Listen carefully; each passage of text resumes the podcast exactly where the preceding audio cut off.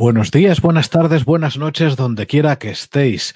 Hoy es jueves 29 de octubre del año de la plaga.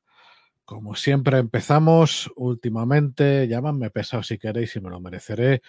Cuidaos y cuidaos de los vuestros porque nadie más lo va a hacer. Al menos en España, no sé cómo se irá en las 21 naciones hermanas, pero aquí en España cada día nos sorprenden con una nueva ocurrencia que tratan de disfrazar de normativa para salvar vidas. En fin, está en vuestras manos en la medida de lo posible que los vuestros salgan adelante. Hoy nos ha tocado despedir a otro vecino y bueno, pues es lo que hay porque es la situación en la que estamos, pero nuestra, nuestra prudencia y también nuestra tranquilidad y templanza es lo que nos va a ayudar a salir a todos adelante. Así que hoy estamos aquí, dicho todo esto, para terminar el episodio de noticias que no pudimos acabar ayer, que ya visteis que entró pisando fuerte mi tocayo Juan, eh, con tema de, tierra y sobre todo centrado en vehículos. Así es que hoy toca hablar de, los señores gaviotos, de las cosas que vuelan y de las cosas que no llevan bicho. Esto es los UAV y UGVs. Y para eso hoy tengo, como siempre, a mi querido Alex. Alex, ¿cómo estás? Igual que ayer, diferente, tío. ¿Cómo te sientes en estas 24 horas de diferencia? ¿24 horas pues más viejo? Pues en estas 24 horas me siento incluso mejor que ayer, que ya estaba bien, porque hoy ha sido un día precioso de sol aquí en Bilbao.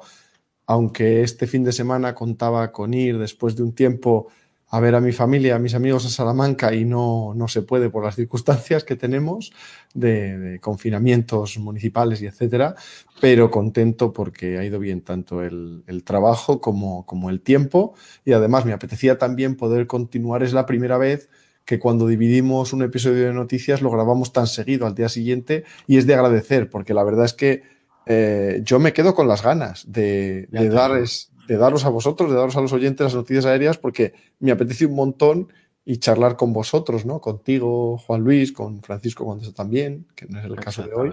Y, y, me quedé con las ganas. Así que así me quito la espinita y vais a tener para el fin de semana ya las, las dos partes. Que no se diga. Ahí estamos. Aquí hay que recordaros lo que os explicamos el otro día para los nuevos oyentes de YouTube. Recordad que también podéis buscar el episodio eh, ahora mismo no, estos dos últimos que también no me ha dado tiempo a subirlos a iVoox, pero con no tenéis, eh, o sea, podéis utilizar su aplicación o cualquier otra, no hay que pagar un céntimo porque no nos da la gana. Y la cosa es que la ventaja que os va a dar es no tener la pantalla encendida fundamentalmente. Y si nos enrollamos mucho, hasta la ventaja añadida de subir la velocidad de la chapa, cosa que yo soy primero en hacerlo cuando la cosa dura mucho los otros podcasts en lo que escucho. Así que bienvenidos todos los que estáis ahí, héroes de dos días seguidos. Eh, más allá de eso, bueno, pues recordaros el blog de Juan, guerra-acorazada.blog. Recordad eh, los canales de Yago, Cosas Militares en YouTube y eh, Political Room en, eh, en la web y en Twitter. Y pues seguid también, nuestro consejo es que sigáis como mínimo revista Ejércitos, que ya sabéis el currazo que se están pegando. Queda sin edie, porque la verdad pues estamos haciendo lo que podemos.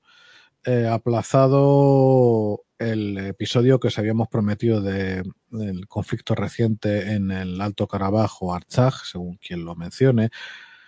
Trataremos de sacarlo en un plazo breve, pero encima eh, tenemos el problema añadido de que eh, la información está siendo tan um, propagandizada, eh, weaponized, es que no sé ni cómo decir, traducir weaponized. O sea, lo que se encuentra por las internets está tan torcido y hay tanta gente con intereses de oscuros a más oscuros que resulta difícil hasta saber en qué situación está el conflicto en estos momentos, más allá de que ya han muerto algunos miles de personas. Entonces, por eso tampoco tenemos mucha prisa en cubrirlo hasta que tengamos los datos bastante claros, sobre todo teniendo en cuenta de que, como os hemos dicho muchas veces, nosotros no somos partisanos y menos en un conflicto que no le afecta a España o al mundo hispano. Pensamos ante todo en personas que se ven envueltas en un conflicto, en este caso muy duro y cruel, y que hay muchas familias que están quedándose de luto innecesariamente y a partir de ese punto de partida pues se habla. Quien quiera tomar partido, pues hombre, es su libertad y tiene sus consecuencias. Dicho todo esto, pues yo creo que ya... Eh, bueno, como detalle, eso sí, Juan Luis, recuérdanos, por favor. Joder, macho, si es que al final de tanto recordar cosas, me tengo el checklist en la cabeza y llegamos a que me, quedan ya pocos meses para entrar en mi sexta década de vida y mi memoria pues funciona mal o peor. A ver, qué exagerado, hombre, qué exagerado. Dios, son seis décadas.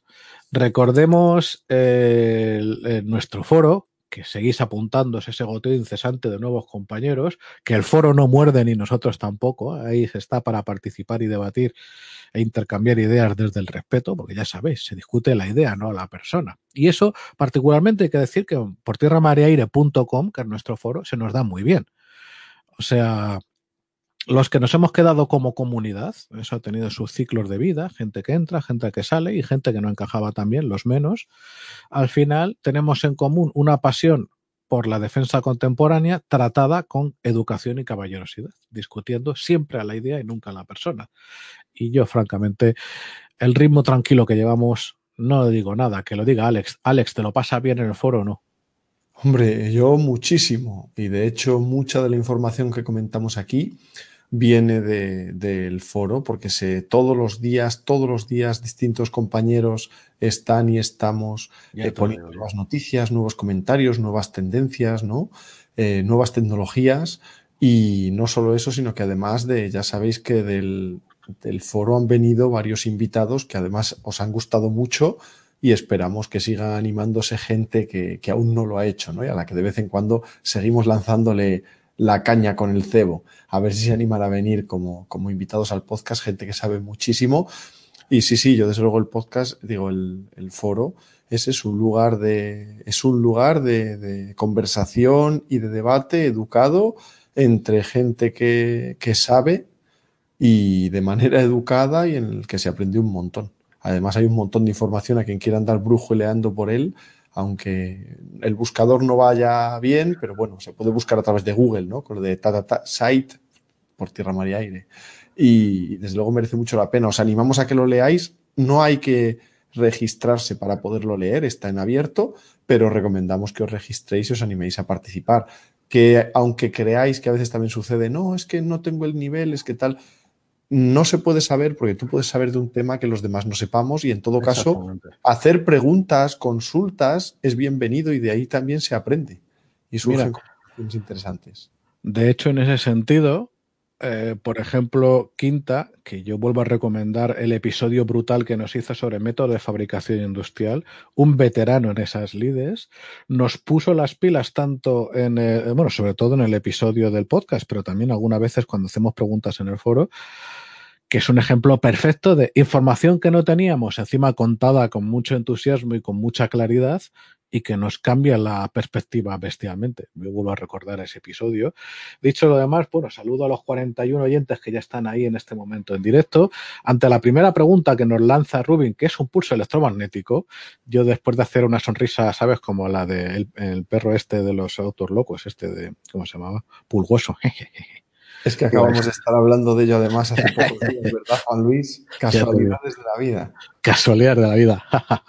bueno, pues un pulso electromagnético es un fenómeno físico muy particular que producen, entre otros, un rayo atmosférico, se entiende, eh, una explosión nuclear o una dinamo. El chispazo de una dinamo produce un pulso electromagnético. A partir de ahí, a estudiar física, amigos. un pulso electromagnético que no un haz.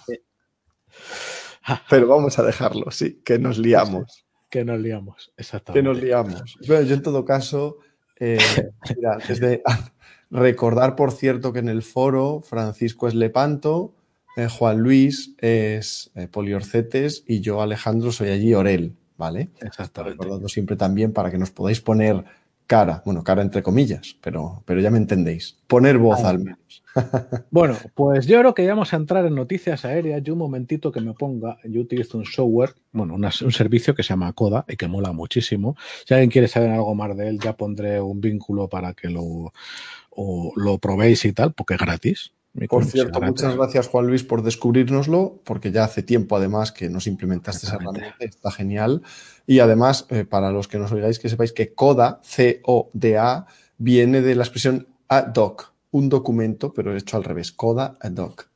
Y es porque es, eh, bueno, es, engloba todo, podemos decir, engloba todas las herramientas típicas de Office, de todo lo que tenemos disperso por Google Docs, Google Calendar, eh, no sé qué, la agenda, el, pues todo, todo junto. La verdad es que me. Bueno, ¿sabes lo que te digo? Que lo que voy a hacer ahora mismo es poner un vínculo, luego lo pondré también en, el, en la descripción del episodio, te digo, joder, que si lo abrís para echar una mano a por tierra, mar y aire, que es gratis abrir esto, ¿verdad? Pues a vosotros os dan 10 euros en créditos y a nosotros también. Así que, a ver que lo encuentre. Y por cierto, lo que él está abriendo eso, os quería comentar que un ejemplo para los que nos oigáis en YouTube de algo que no está aquí en YouTube porque no fue un directo, eh, que gracias a todos por los que habéis escuchado ya el episodio, el primer episodio que grabé para Dani Karan, para Casus Belli Podcast, sobre el F-35, ese primer episodio de, de, cuatro que serán de unas dos horas cada uno, va a publicar uno al mes. Este primero se publicó el 15 de octubre y bueno, está teniendo bastante éxito ahí en Casus Belli, también en, está puesto como crossover en, en el nuestro, en iVox, en Por Tierra María Aire. Y, muchas gracias por, vuestras opiniones. Y, Hombre, yo he puesto este lazo aquí en vivo y en directo. Te lanzo una opinión en, vivo y en directo sobre el episodio. Que yo, o sea, a ver, eh, a ver, es que yo no me voy a sorprender, Alex, que te llevo leyendo, tío, 14 años del Señor y llevamos echadas más horas juntos que un reloj. Entonces, no me sorprende el nivel en absoluto, es el que yo esperaba, o sea, pues tremebundo. Más allá de eso, sí te diré, y eso queda a lo mejor para Pildorica nuestra, hablar un poco, o sea, desarrollar un pelín más en detalle del fierro, las diferencias entre ese, entre dos aviones bastante feos, que es el F-35 y luego el F-32, que ya, yo creo que ya el suelo lo rechazaba de horrible que era, ¿no? Pero había un montón de detalles muy interesantes que, claro, yo lo entiendo también por eh, que eh, había unos límites en la fórmula que, que, escogiste, que escogiste con, Cara, con David, igual con Dani Karan, entonces, pero que queda, es que yo lo tengo un poquito fetichizado el F32. En fin, yo lo que veo ahora mismo en pantalla, Alex, pero vamos, ya os digo también a los que los oyentes nuevos y viejos de Vox, que precisamente ahora mismo, aunque veamos en pantalla las imágenes, se puede esto escuchar sin, sin, sin imagen. Pues yo lo que veo es un avión que a mí me gusta mucho, creo que más que a ti, por algunas características, pero que sin embargo tiene una, una librea, o sea, un camuflaje horripilante, muy feo. Es una librea gris extremadamente claro, casi blanco, con unos manchurrutones ahí medio pixelados negros, el escudo de la fuerza, la Fuerza Aérea Brasileira, y luego el, el timón en otro colorín diferente y con el escudo nacional de Brasil. Alex, ¿qué avión está moviendo y por qué esos señores han cogido una librea tan horrorosa? Bueno, ante todo, tengo que decir que efectivamente empezamos con la primera noticia aérea y es que ya ha llegado a Brasil y ya ha volado allí el primero de sus Gripen, ya sabéis, el Haas 39 Gripen en versión EF, la versión NG, ¿no? Nueva generación del Gripen que ha desarrollado Suecia, de momento para sí misma y para este país iberoamericano. Así que empezamos con lo dicho Iberoamérica. Y efectivamente esta librea no sé si será la definitiva o la actual o la real, es una fotografía que he tomado para que tengáis la referencia. No me esperaba esa reacción al camuflaje. No sé hasta qué punto realmente es la, definitiva o no, ¿vale? Eh, sí podéis ver, por ejemplo, cómo destacan esos pods en punta de plano, ¿no? Temas de sistema de guerra electrónica más avanzado y más completo que el que tenían los anteriores Gripen, versiones eh, C, B, C y D, ¿no? Y, efectivamente, no, no sé si es esa librea final, ¿eh? ¿eh? Me da culpa si no lo es. En todo caso, sí que parece que lo que es el estabilizador vertical eh, trasero, la cola vertical, sí que será así, con ese tono verde y, la bandera de, Brasil. Em, por cierto, te cojo el guante y efectivamente algún día ya haré píldora sobre el tema del X32 y el X35 Y, ya que ha salido el tema, eh, solo decir que obviamente, a pesar de que son ocho horazas en total, ya veremos, bueno, cómo las distribuye Dani en Casus Belli, pero que son ocho horas lo que está grabado. Claro, ocho horas para todo el programa JSF, el Joint Strike Fighter, es poco. Entonces es una introducción, también hay que tenerlo en cuenta y aún así he querido profundizar bastante dentro de, las limitaciones. la profundización es la leche, lo que pasa es que tú ibas ahí a hablar del F-35, no de programa eso es, Eso es. Y bueno, continuando con el Gripen, para Brasil, efectivamente recordemos que este es un programa que empezó hace ya varios años, eh, fue un concurso de caza, eh, no exento de, polémica. Se presentó incluso, si recordáis, eh, la familia Flanker rusa, el, su, no recuerdo si era incluso el Su-35 o alguna de las versiones previas, ¿vale? Algún Su-30MK. Y efectivamente, finalmente también estuvo el Eurofighter, el Rafale, Super Hornet, F-16 y acabó ganándolo el Gripen en, su, en la versión que entonces aún no estaba desarrollada que proponía Suecia que han tardado bastantes años en desarrollar para ser una versión de un caza ya existente, me refiero, aunque es verdad que le han añadido, lo han, lo han cambiado realmente mucho, ¿no? Eh, no tanto en este caso externamente, aunque sea más capaz de llevar combustible externo y armamento y tren de aterrizaje reforzado y etcétera, ¿no? Para poder llevar más carga. Eh, pero sobre todo internamente. Es cambio sobre todo en cuanto a electrónica, aviónica, sensores y similar, ya con radar de barrido electrónico, además con base móvil de Selex en Galileo, la misma una de las que desarrolla también el del Eurofighter, y muchos otros cambios, ¿no? A mejor, el sistema de guerra electrónica más avanzado y varias cosas más. Aquí, para mí, lo que me interesa especialmente es que eso, que por fin ya el, de hecho, el 20 de septiembre llegó a Brasil este primer eh, Gripen E, recordad además el HAS 39, que es por Jack Attack Spanning, que es un acrónimo sueco que significa caza, o sea, caza, ataque y reconocimiento, ¿no? O sea, es indicando esa polivalencia. Pues lo dicho, llegó el 20 de septiembre a Brasil y tres días después, el 23 de septiembre, hizo su primer vuelo allí, ¿vale? Desde Navegantes, en el estado de Santa Catarina. Eh, y de hecho, en Brasil lo van a denominar F-39E, en vez de, ¿vale? F-39E.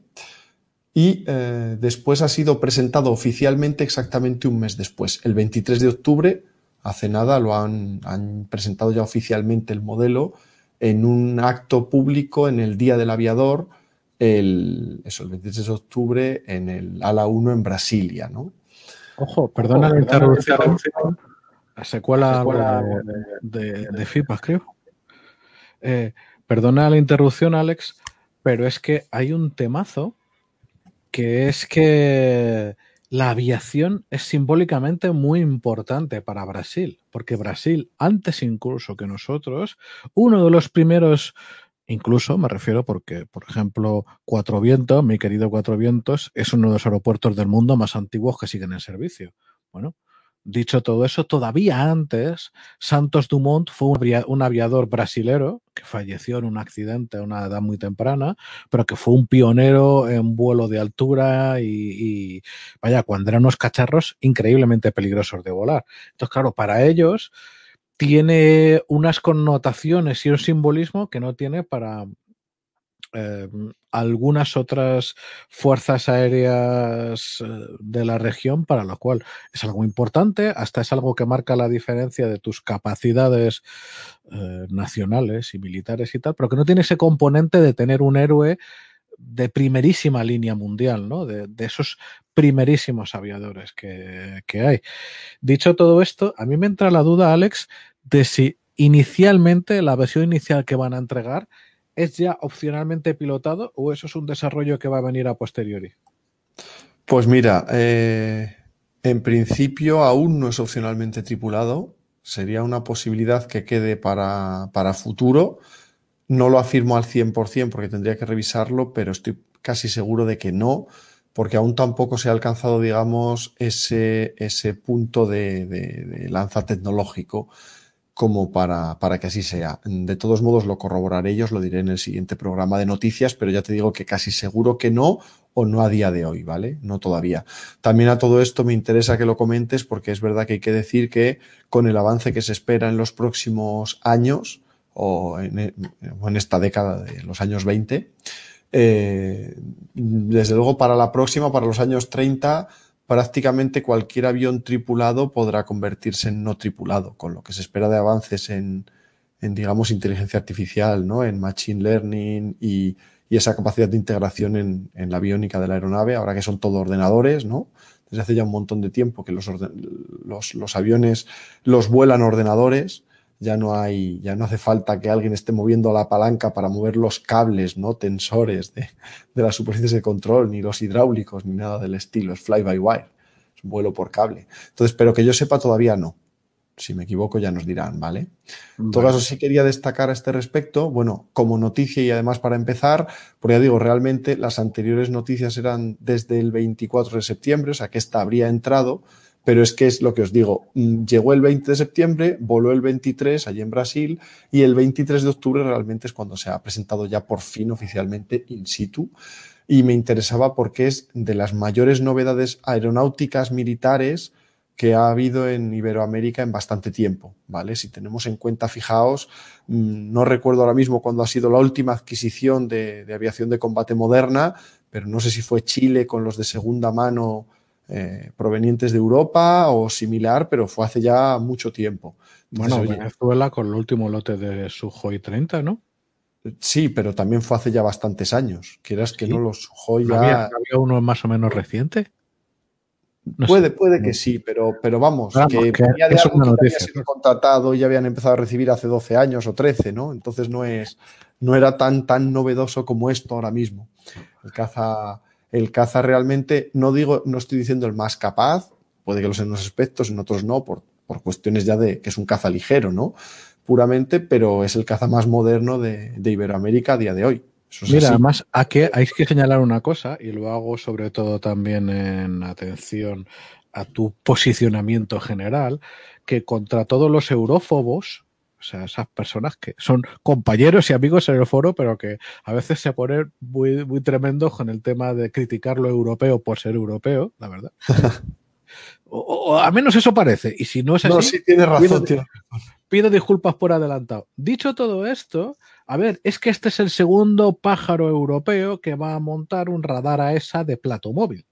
Y tú dirás, joder, pues tampoco será para tanto. Pues oiga, la diferencia absolutamente brutal es que eh, cambiar el ángulo del plato del radar, con independencia de la capacidad de la suma de sus módulos, va a ofrecer al, al caza una capacidad de cuando utiliza un misil de guía radar, de ponerse en un ángulo mucho más abierto respecto al misil de lo que podría en las etapas de, de que tiene que aportar todavía la guía el caza cuando no tiene plato. O sea, cuando estamos hablando, atención, de un F-35 o de un F-22, que bueno, que evidentemente tienen el ventajón de su baja observabilidad al radar frontal, uh, de todas maneras tienen que ir dentro de un cono respecto a la vertical del, del misil lanzado pues más o menos generoso, pero del cual no se pueden salir si tienen que mantener la guía, ¿verdad?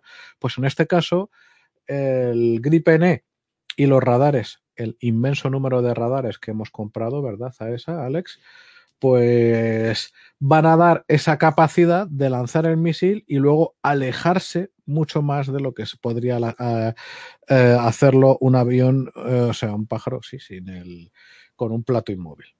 De hecho, es verdad, hay que tener en cuenta efectivamente en... Obviamente una de las grandes ventajas de los radares de barrido electrónico, AESA, eh, recordad que es eh, Active, uh, perdón, eh, Active Electronic Scanned Array, o sea, antena de barrido electrónico activa. Eh, una de las grandes ventajas es no tener partes móviles para aumentar la fiabilidad, reducir las averías, reducir el coste de mantenimiento, etcétera pero uh, teniendo en cuenta que esta base móvil no es como la de los radares de barrido mecánico previos, es decir, en los radares de barrido mecánico la antena se está moviendo varias veces por segundo arriba, abajo, a todos los lados. Es un movimiento una velocidad increíble. En este caso, no. Se está hablando de reposicionar la antena, no que la antena esté barriendo como loca para poder ver todo, sino que simplemente tú cuando quieres o cuando tienes bloqueado un objetivo para seguirlo, la antena gira, pero lentamente también se puede quedar fija, pero puede girar para ver hacia un ángulo o hacia otro, es decir, no se está moviendo de continuo. Una vez, eh, igual la del Eurofighter, claro, porque además es que esta del Gripen E está derivada de la experiencia desarrollando el del Eurofighter, porque ya digo que se la fabrica Saab, es el Galileo, que es la que fabrica el AESA para el Eurofighter inglés. O sea que es la misma, no es la misma, entendedme, quiero decir, pero está derivado de esa experiencia. Obviamente la antena es mucho más pequeña, con menos módulos transmisor-receptor, menos potente, etcétera. Em, pero es, tiene esa gran ventaja que prácticamente permite al caza lanzador de un misil BVR de guía radárica eh, ponerse casi a 90 grados respecto al enemigo, mientras mantiene aún así la visión de este, que también hay que decir que mantenerte a 90 grados del enemigo es ventajoso para tú ser más difícilmente detectable y, y blocable, ¿vale? Por él, y eh, estarte alejando de él además en lo que le sigues iluminando. Eh, efectivamente, esto no lo permiten los radares de barrido electrónico mm, activo habituales, como los que montan, pues como tú bien has dicho, el F-22, que parece que tiene antenas laterales secretas para cubrir esto mismo, el F-35, el Super Hornet, los F-16 o F-15 modernizados, o modelos rusos, chinos, etcétera, que no tienen esta base que permite enfocar la antena donde tú quieras, con lo cual tienen un ángulo de visión, de hecho, menor que el de los de barrido mecánico, porque los de barrido mecánico con ese movimiento barren como mínimo, digamos, un FOV, un field of view, un ángulo de visión, un cono de 90 grados, mientras que los de barrido, los de barrido electrónico, al ser fijos y además los de barrido electrónico precisamente empeoran en los lóbulos laterales, tienen menos capacidad en sus márgenes en los laterales del cono, ¿no? En los extremos del cono, las paredes del cono, digamos, tienen un ángulo de visión que se habla de que es 60 grados, no llega desde luego ni a 70, es decir, menos que los de barrido mecánico y por supueto muchísimo menos que estos de, de base móvil, que no es el del Gripen, aunque supongo que por ahí andará. El del Eurofighter estamos diciendo que tiene 100 grados, más menos 100 grados de campo de visión. Es decir, más que los de barrido mecánico incluso. O sea, es eso, es que puedes estarte, tú puedes estar a 90 grados viajando en perpendicular a tu enemigo y aún estarle iluminando.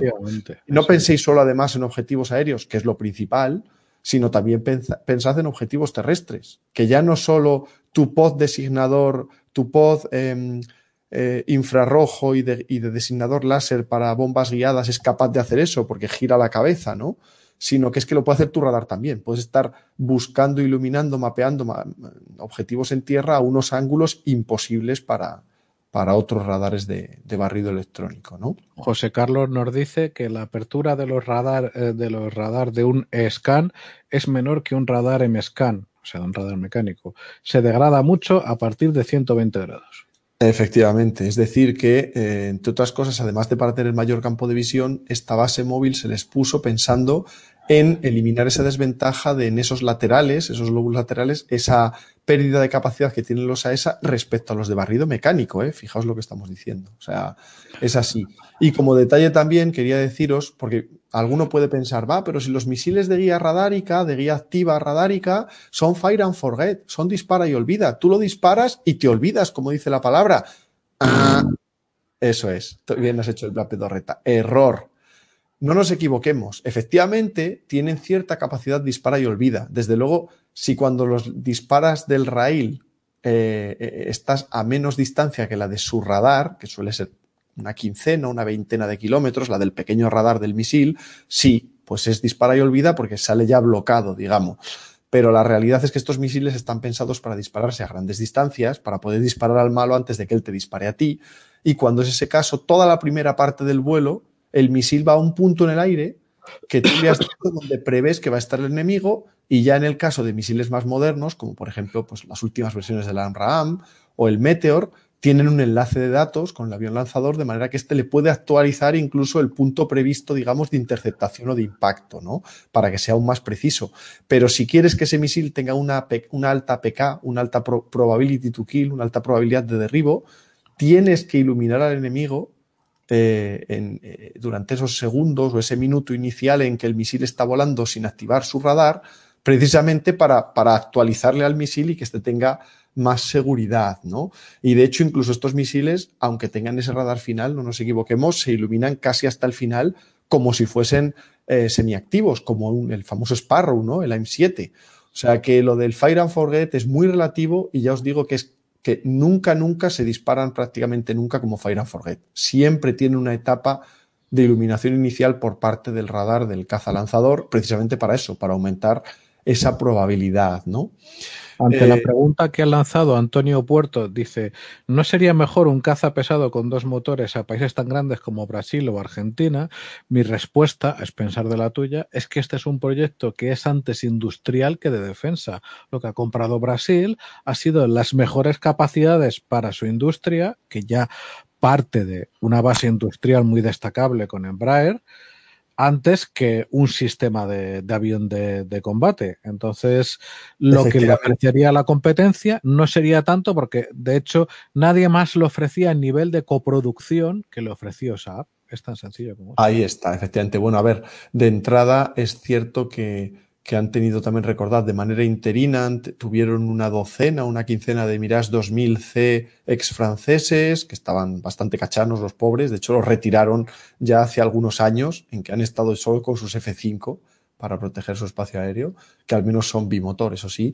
El tema también de, eh, bueno, de hecho lo tengo aquí, eh, lo os lo quería comentar, que efectivamente ganó el Gripen a los cazas que hemos dicho, con bastante mayor autonomía que él, incluso aunque sean monomotores como el F-16, pero también el bimotor, el, Super Hornet, el Eurofighter, el Rafale, ¿no? Todos ellos bimotores o el Su-35 o versión previa, también bimotor y con mucho mayor alcance, ¿no? Que el, que el Gripen.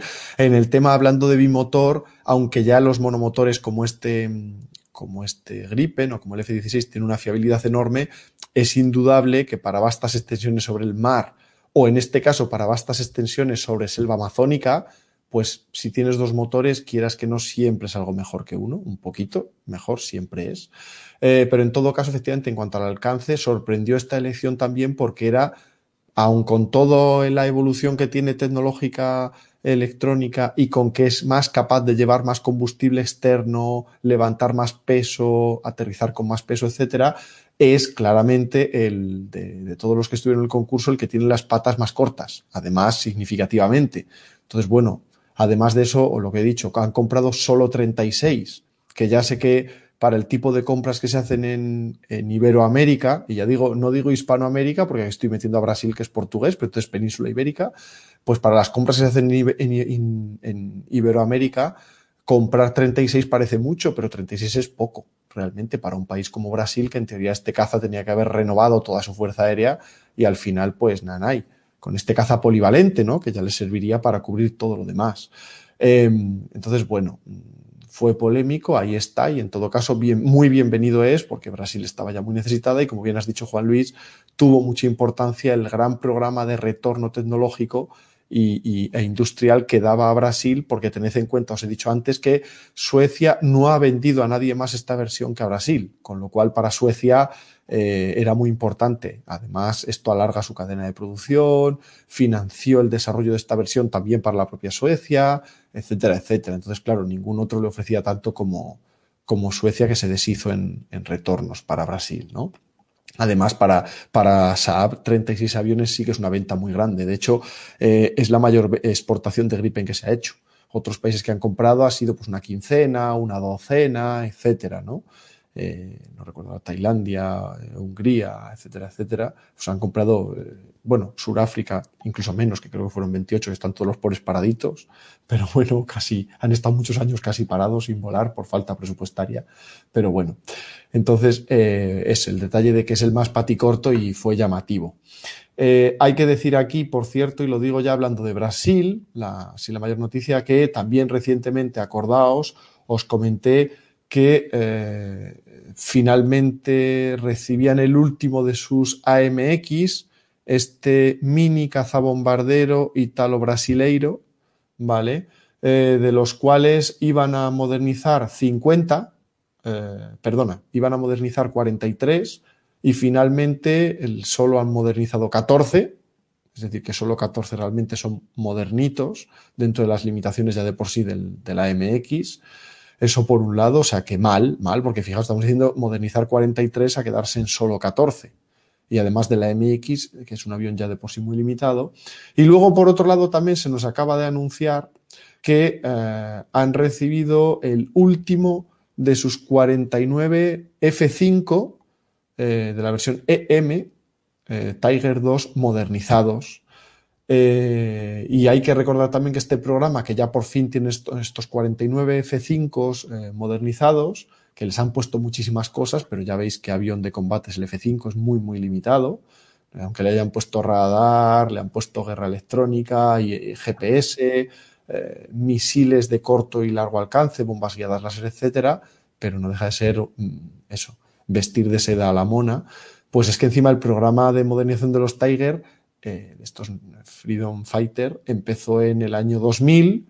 De hecho, en 2013 recibieron, terminaron de recibir su primer lote, de, estos modernizados y fijaos que en 2020 están recibiendo el último de los 49. O sea, es un programa que se ha alargado y retrasado muchísimo y llega ahora para tener un caza que dicen que va a durar hasta 2030 y un caza muy limitado, pues ahí del estilo que no voy a decir que más que la MX, porque para aire-suelo sí que es más limitado, pero es verdad que en aire-aire es más capaz. La MX solo tiene misiles Sidewinder o similar, o el Piraña, mientras que este ya tiene misiles Derby y Python 4 que ya es al menos para decir cuidado, que pequeñitos pero matones, pero pequeñitos.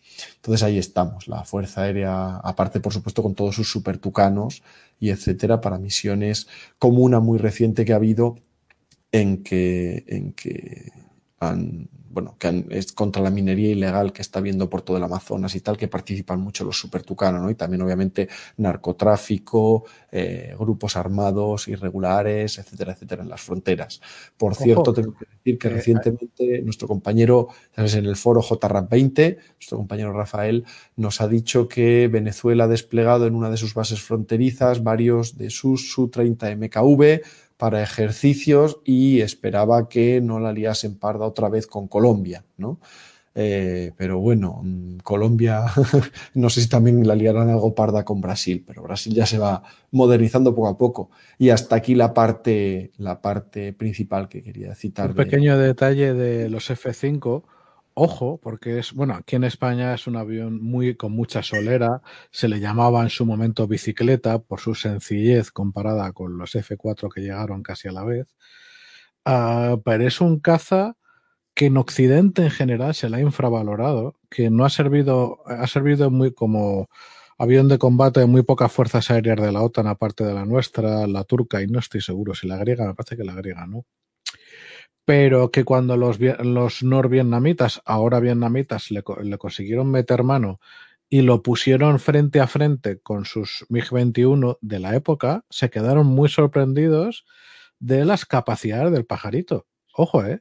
Que decían que el MiG-21, que el MiG-21 por otra parte era un señor caza en la época, que las pasaba canutas cuando tenía que enfrentarse con el F-5 en distintos escenarios. De hecho, Encima será lo que estamos hablando, ¿no? De que le añadan un radar warning, receiver, le añaden GPS, le añaden reabastecimiento en vuelo, eh, el nuevo radar y además eh, misiles Derby y Python 4. Hablando de uso real, yo diría que este no es una broma ni es un objetivo de prácticas para un Sukhoi MKV, SA-30 MKV venezolano, ¿eh? No digo que se vayan a enfrentar, Dios no lo quiera y de hecho lo considero altísimamente improbable, pero este no es nuestro F5, este es otra cosa muy diferente, eh, simplemente con la suma de, la nueva interfaz, el nuevo radar y los, y los dos palos de fuego que tiene los, el Fox 1 y el Fox, no, el Fox 2 y el Fox 3. Solo, yo solo voy a decir una cosa antes de pasar a la siguiente noticia. Lo digo porque es fácil que, que nos suceda, y ¿eh? a mí también a veces, que nos olvidemos de algo muy importante cuando se habla de tunear aviones antiguos, o en este caso muy antiguos, porque es un diseño de los 50 o de los 60, y es eh, los motores son los mismos, ¿vale? El sistema eléctrico pueden haberlo cambiado un poco, pero no demasiado, porque el avión es el que es y da lo que da.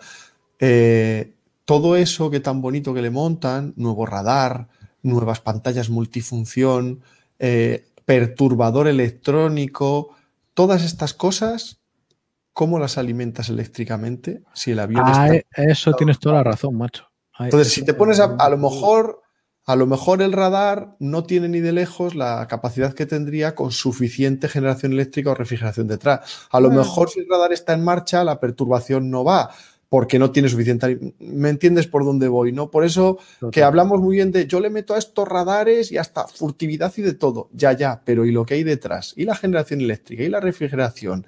¿Y mil cosas que hay detrás? ¿no? Capacidad de computación, muchas cosas. Entonces, obviamente es a tener en cuenta y en el entorno iberoamericano este avión modernizado hay que tenerlo en cuenta, no es a olvidar, pero es claramente un segundo o tercer espada. Es decir, ahora tiene sus Gripen, tienen sus AMX modernizados, que esos son para ataque en concreto, y luego tienen este F5 que lo han hecho polivalente, eh, pues bueno, para, oye, que son 49, solo tienen 36 Gripen, pero claro, siempre que puedan, ya te digo yo, que en caso de lo que sea, ¿vale? Estoy diciendo, antes iría sin ninguna duda su Gripen E que su F5 EM Tiger 2 de aquí a mañana. Quieren tener alguna opción. Sí, sí, sí, sí. Digo con cariño, ¿eh? porque yo quiero muchísimo la bicicleta, pero es así. Es que es. A veces nos, no lo digo por ti, nos flipamos mucho con, no, le estamos metiendo de todo y tal. Eh, ya, ya. Y también ten en cuenta que este avión que era la bicicleta, por lo sencillo y barato que era de adquirir y de mantener, al final, aunque la electrónica actual sea mucho más pequeña, ligera, fácil que la antigua, pero este bicho no tenía todo eso. No es que lo tuviese y ahora es mejorado, es que no lo tenía. Ahora le han puesto un montón de cacharrería que eso encarece, dificulta el mantenimiento. También me, explico por dónde voy también, ¿no? Así que, pero sí, es, es ahí. En todo caso, al Gripen E, vamos a ver qué tal se porta, va a ser muy interesante. Y por cierto, desde Suecia ya nos han dicho, como comenté alguna vez, que decían que iban a retirar sus Gripen C y D, los previos a la E, en 2030 y ya están diciendo que los modernizarán para que duren más, ya veremos. En todo caso, eh, muy interesante. Y ya digo, eh, vamos a dar un salto ahora, si te parece, Juan Luis. Sí, una cosa que cuenta José Carlos que me parece interesantísima, ah, detalle que yo desconocía, dice, el nuestro estaba lastrado, nuestro F5, porque la viga dorsal la cambiaron por acero, flipa, para poder meterle más caña sin que perdiera horas de vuelo. ¡Hala! Fíjate que, lo que se entera uno. Algo llamativo, desde luego. Absolutamente. Dale caña a la siguiente. Le doy caña a la siguiente. Por cierto, solo citar que aquí en Europa, a día de hoy, a día de hoy en Europa, Suiza sigue teniendo sus F5 para combate. De hecho, que recordad, lo voy a citar luego, no lo olvidéis cuando lo cite luego, porque hay noticia al respecto. Pues la siguiente noticia, nos mantenemos en el mismo continente, América, pero pegamos un salto de, de Brasil a Canadá y es que este país eh, ha recibido ya in situ el primer C295 W estándar 2, recordad del programa FW SAR de avión de ala fija para búsqueda y rescate. Eh, recordad que estos obviamente es el C295 de diseño español, versión adaptada aquí en España, con esa librea que le han puesto eh, nada militar, totalmente de color amarillo con franjas rojas eh, y con esa bola debajo del morro, radar y varios sistemas más ahí para identificación de buques y muchas más cosas, ¿no? Lanzamiento de balsas de la parte trasera, etcétera, etcétera. El EVS, el sistema de visión mejorada para, para, para los pilotos y etcétera. Y muchas cosas más pues eso, lo interesante es que ya ha llegado allí y no me preguntéis ahora mismo que no recuerdo la cifra, no sé si habían comprado una quincena, una veintena, pero en todo caso era un contrato importantísimo. Además, a día de hoy es la versión más avanzada de este avión, que es la que se esperaría con la, con la base de aviónica más avanzada, que integrada toda plenamente. Eh, todos los sensores, todas las pantallas están todo integrado de manera que se espera que para desarrollar los cuatro C295 MPA de patrulla marítima que está solicitando el Ejército del Aire Airbus en este mega acuerdo que tuvo, que también lo citaremos, eh, se esperaría que fuese esta la base ¿no? para desarrollar esta versión nuestra de, patrulla marítima. En todo caso, buena noticia y, seguro que les van a dar un buenísimo servicio como, como están dando por tantísimos otros países del mundo. La siguiente noticia eh, también viene desde América, en este caso un poquito al sur de Canadá, Estados Unidos, y es una bien importante. Recordad que en el anterior eh, episodio de noticias había, os dije que había saltado el notición de que eh, Estados Unidos había declarado públicamente que ya había volado un demostrador de caza de sexta generación en secreto, y de hecho a día de hoy sigue siendo secreto, lo que, vais, lo que si los que veis en YouTube, estos son infografías de lo que se cree que podría ser o cómo acabará siendo, ¿vale? Eh, aún no hay fotos y hay muy poca información, es un, Black Project, un programa negro, secreto, confidencial, eh, ya os dije que en 2013-2012 empezamos a tener en el foro las primeras noticias públicas de la sexta, o sea que ya de antes llevarían trabajando en ello, y en 2020 ha iniciado su, primer vuelo. El caso es que eh, han especificado ahora, más recientemente, tras anunciar ese primer vuelo o esos primeros vuelos que ya habría realizado en secreto en, en, en, cielo estadounidense, nos han dicho que la existencia de este demostrador se debe a que quieren examinar cinco tecnologías que deberán estar en la nueva generación, en esta sexta. Y de hecho solo especifica en concreto tecnologías relativas a la motorización, pero no cita nada de las otras cuatro. Así que es un misterio que de hecho se ha estado debatiendo mucho sobre ello, a ver qué podría ser, ¿no? El, caso es que dicen que estas, eh, recordad, esto es un demostrador, es decir, no hay fotos ni nada, eh, va a probar cinco tecnologías clave que ya verán cuáles de ellas se integran definitivamente en la sexta o no, o adicionales, etcétera. Eh, dicen que estas cinco tecnologías deberían aumentar la supervivencia, la persistencia y la letalidad de este sistema y estas cinco categorías estarían encaminadas a garantizar la superioridad aérea.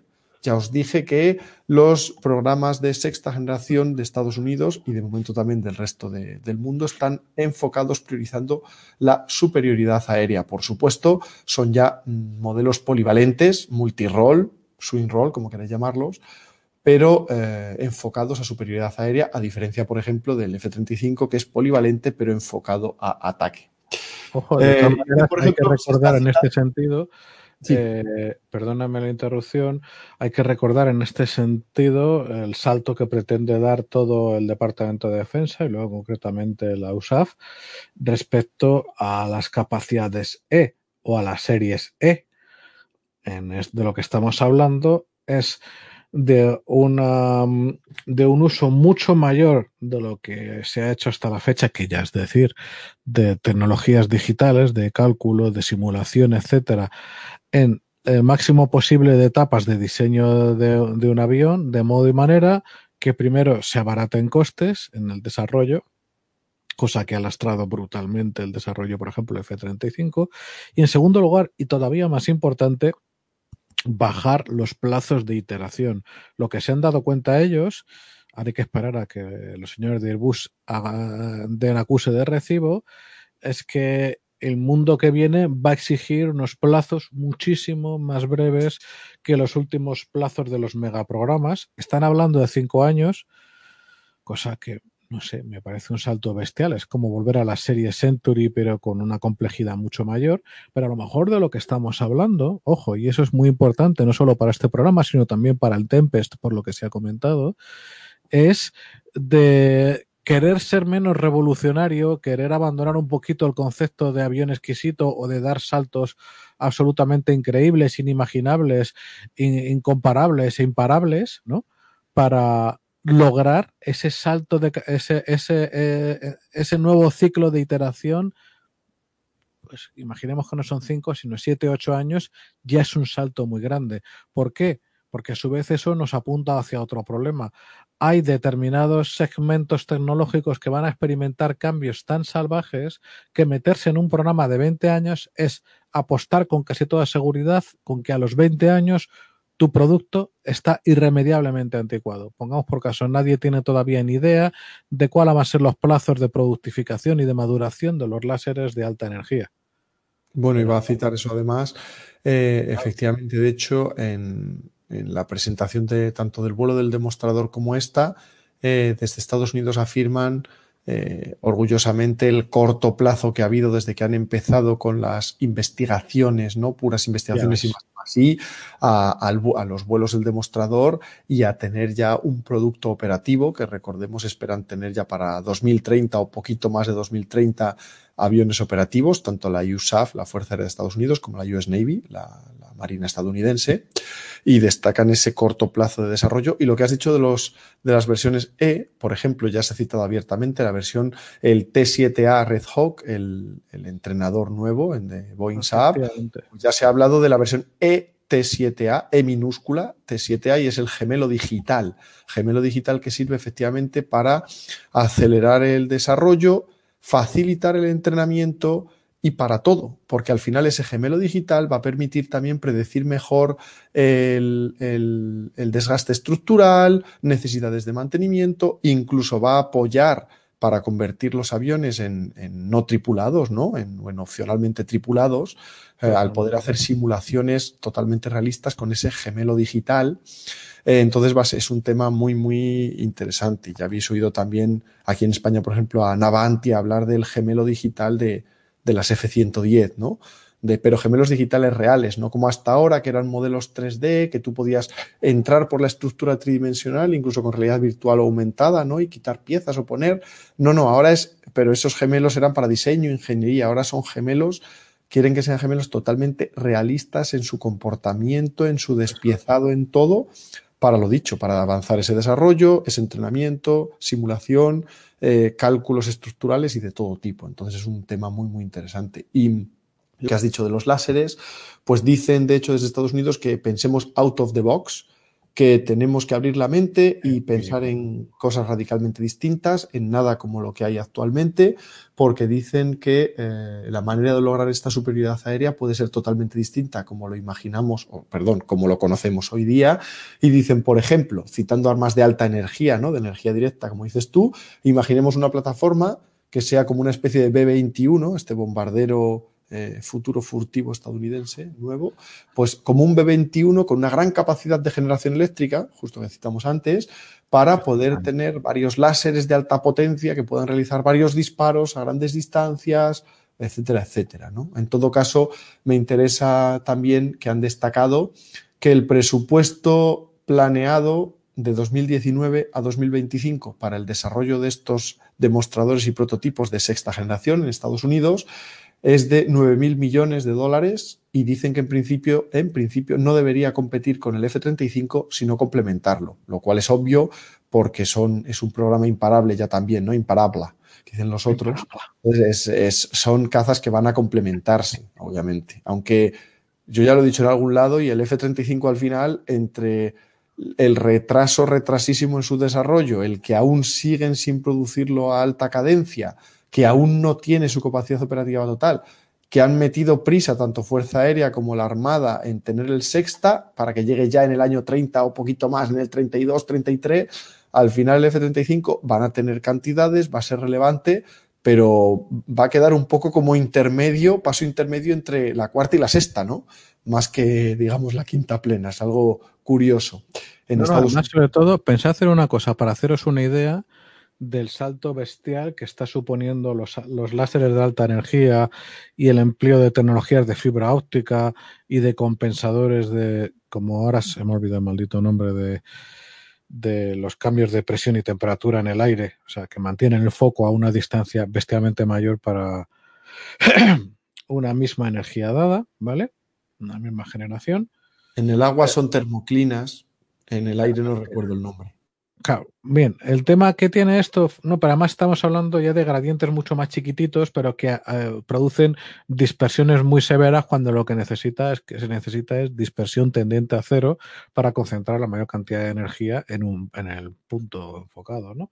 Bien, el tema que tiene esto es que pensad que los gel actuales, los que ya se están productificando además a toda velocidad, porque hay unos señores saudíes que con mucha razón se han alarmado muchísimo de los ataques que han recibido con, con munición Loiter y necesitan una, un paraguas multicapa para parar esos ataques. Y entonces van a ser los primeros que van a probar la, los sistemas de alta energía. Bien, tanto ellos ahí como en Israel, en la zona de Ashdod y Asgelon, si buscáis Askelon con KH en Google Maps, uh, se va, van a bueno, de hecho tengo mis dudas de si se ha puesto ya em, en, servicio de manera discreta, pero si no le quedan mm, dos telediarios para que ocurra así. Entre otras cosas, no solo van a empeñar Katiushas, sino que también en un futuro a corto plazo, así lo ha anunciado Chajal y lo ha anunciado Rafael, eh, va a servir contra munición de mortero. Y era haceros una simple idea, imagen en la cabeza, lo que significa poder reventar un disparo de mortero que no deja de ser una cápsula de acero con su espoleta y demás, pero que tienes que meter una cierta cantidad de energía para que esa cosa reviente, ¿vale? Pues imaginad la energía que hace falta para reventar eso en un plazo muy breve de tiempo. Posiblemente mm, no creo que superara mucho el segundo.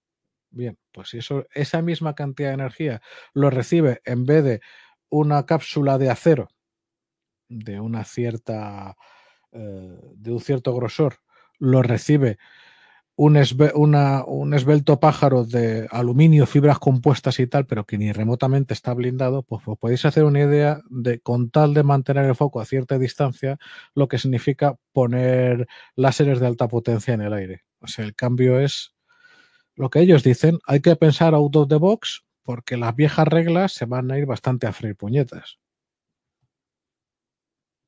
Efectivamente.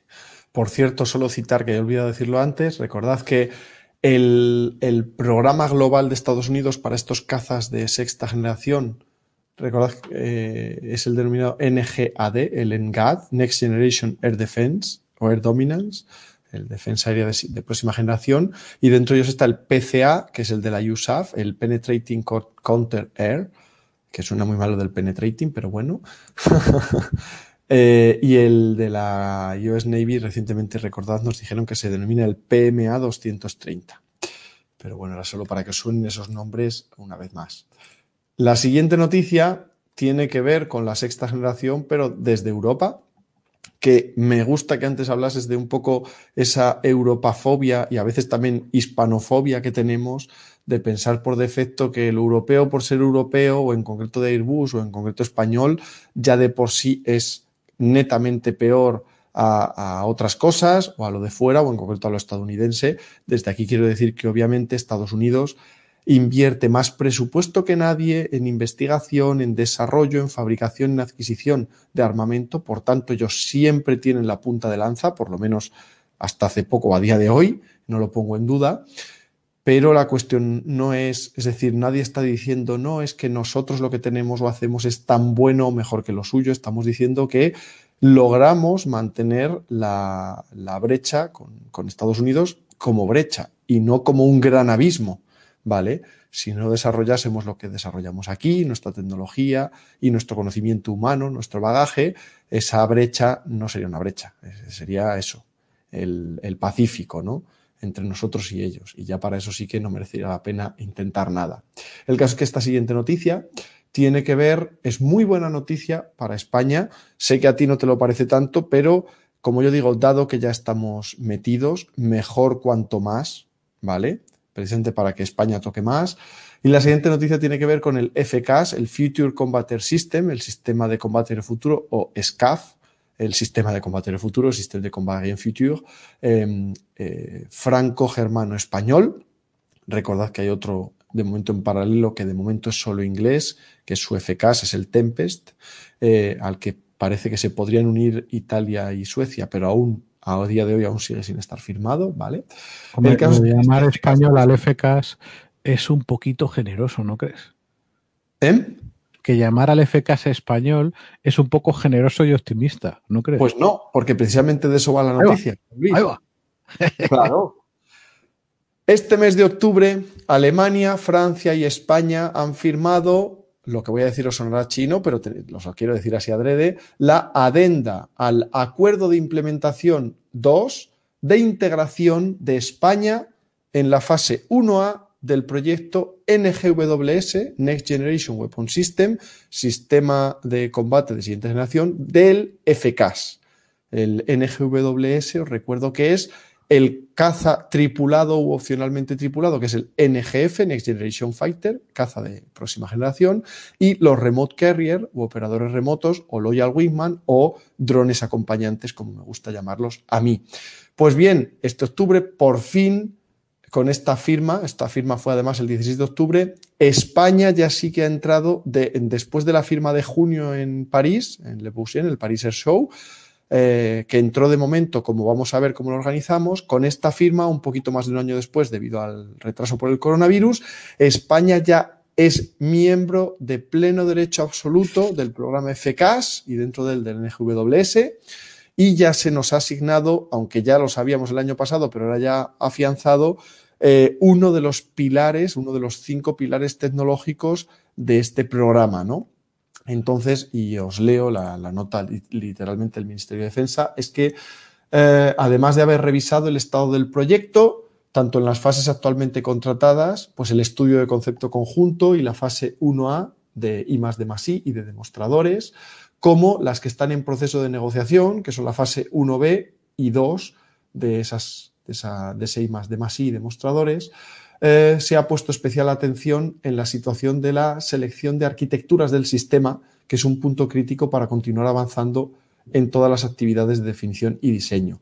Arquitecturas del sistema, tanto en el sentido de arquitectura, digamos, digital, como la arquitectura física, dado que aún no se ha elegido, vamos a decirlo así, el, la forma física eh, bimotor, es un decir, ¿eh? porque hay cosas que existen ya, pero bimotor o monomotor, eh, con estabilizador vertical o no, uno o dos, más grande, más pequeño, más plano, más ancho, ¿no?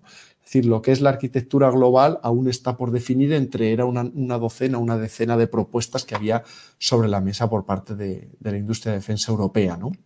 Entonces, eh, importante eh, lo que os he dicho, los secretarios de Estado de Defensa de los tres países, Francia, Alemania y España, han firmado esta adenda con la integración plena de España en esta fase 1A y este documento constituye un hito fundamental para nuestro país, puesto que supone la plena incorporación de España en el proyecto desde que se firmó el 14 de febrero del 19 la carta de intenciones y luego en junio ya la entrada en el programa como tal, aunque aún no plena como hasta el día de hoy. ¿no? Por cierto, la firma de los contratos que ampara esta, este actual, esta actual adenda aún están pendientes de materializarse, que debería ser en las próximas semanas, pero España con esto ya ha alcanzado la velocidad de crucero de Francia y Alemania y todas las actividades y decisiones en el programa se tomarán con una posición de nuestro país en igualdad de condiciones que con los socios. Es decir, estamos ahora mismo en la misma situación que con el Eurofighter en su día. Si recordáis el programa EFA, European Fighter Aircraft, empezó en el año oficialmente en el año 83 con Reino Unido, Alemania, Francia e Italia y nosotros nos unimos un par de años después, en el año 85, eh, y, inmediatamente al firmar, poco después, ya entramos como miembros de pleno derecho absolutos. Pues aquí igual, Francia y Alemania empezaron en el 18 más o menos y nosotros nos incluimos ya como de pleno derecho en el 20. O sea, es algo que ya sucedió en aquel y de aquel obtuvimos una cantidad de retornos enorme. Y lo que sí quería destacar es, aquí se está diciendo que vamos a estar en igualdad total de conseguir un 33% de participación global en el programa y en mi opinión personal, yo creo que el porcentaje de participación que tengamos no creo que vaya a llegar a ser del 33%, de un tercio, exactamente igual que Francia y Alemania, eh, por la sencilla razón de que este porcentaje se sabrá cuando realmente sepamos lo que vamos a invertir en el desarrollo y el número de sistemas que vamos a adquirir. Ya no digo aviones, sino sistemas, ¿no? Porque son un conjunto de sistemas, drones, aviones, etcétera. Entonces, eh, dependerá de eso. Si al final Francia y Alemania compran muchos más que nosotros e invierten mucho más en el desarrollo, no podemos esperar tener el mismo porcentaje. Lo que sí que creo es que vamos a tener un porcentaje global, ya estoy diciendo, hay en partes en que tendremos más, en otros menos, esto es la media, no el global. Sí que creo que tendremos uno, un porcentaje mayor que el Eurofighter, que fue del 13%, porque esta vez somos un socio menos y en concreto no tenemos a Reino Unido, que con British Aerospace, con BAE, fue además el socio principal. O sea, en este caso hay más tarta que repartir entre nosotros tres, ¿no? Así de claro. Eh, y por cierto, el pilar tecnológico de los cinco que ya se ha firmado que lideraremos es el de eh, sensores, que os quiero decir que es un pilar muy jugoso, muy importante y muy interesante en cuanto a retorno humano, de ingeniería, tecnológico, industrial y etcétera. Los otros cuatro pilares, por cierto, por citarlo rápidamente, eran eh, tecnologías furtivas, estructuras, motores y otro más, no recuerdo si era comunicaciones, guerra en red o algo similar ¿vale? Eh, y por cierto, lideramos este y en otros estamos en igualdad de condiciones. En otros hay también hay líderes y en otros estamos en igualdad en cuanto a decisiones todos. ¿no? En todo caso, en todos ellos hay empresas españolas, lo, que depende es la gestión. Recuerdo, por cierto, porque lo voy a citar a continuación, que eh, en España todo el mundo, el primero Airbus esperaba que fuese Airbus España quien liderase el programa para nuestro país y el gobierno español decidió, creo que acertadamente, dar un poco en los morros a Airbus por ciertos feos que le había hecho últimamente y darle el liderazgo a Indra, empresa en la que el Estado español tiene algo más de control y bueno, que también es una gran empresa, además que lidera este pilar que nos ha tocado y bueno, de ahí también vendrán ciertas consecuencias que comentaremos, ¿no? Por cierto, ha habido recientemente en infodefensa.com un webinar, una conferencia online, retransmitida online, eh, sobre este programa FCAS y la participación española, en la que han vuelto a repetir, porque esto ya os lo había dicho, no lo olvidéis, no es novedad, que puede que se permita la, que se suman otros países, otros socios, por supuesto ya no socios plenos como somos nosotros tres, eh, a partir de 2026, cuando ya digamos eh, se espera que sea el primer vuelo del demostrador tecnológico, lo cual ya indicará mucho ¿no? de lo que se habrá decidido, pensado, lo que se esté probando.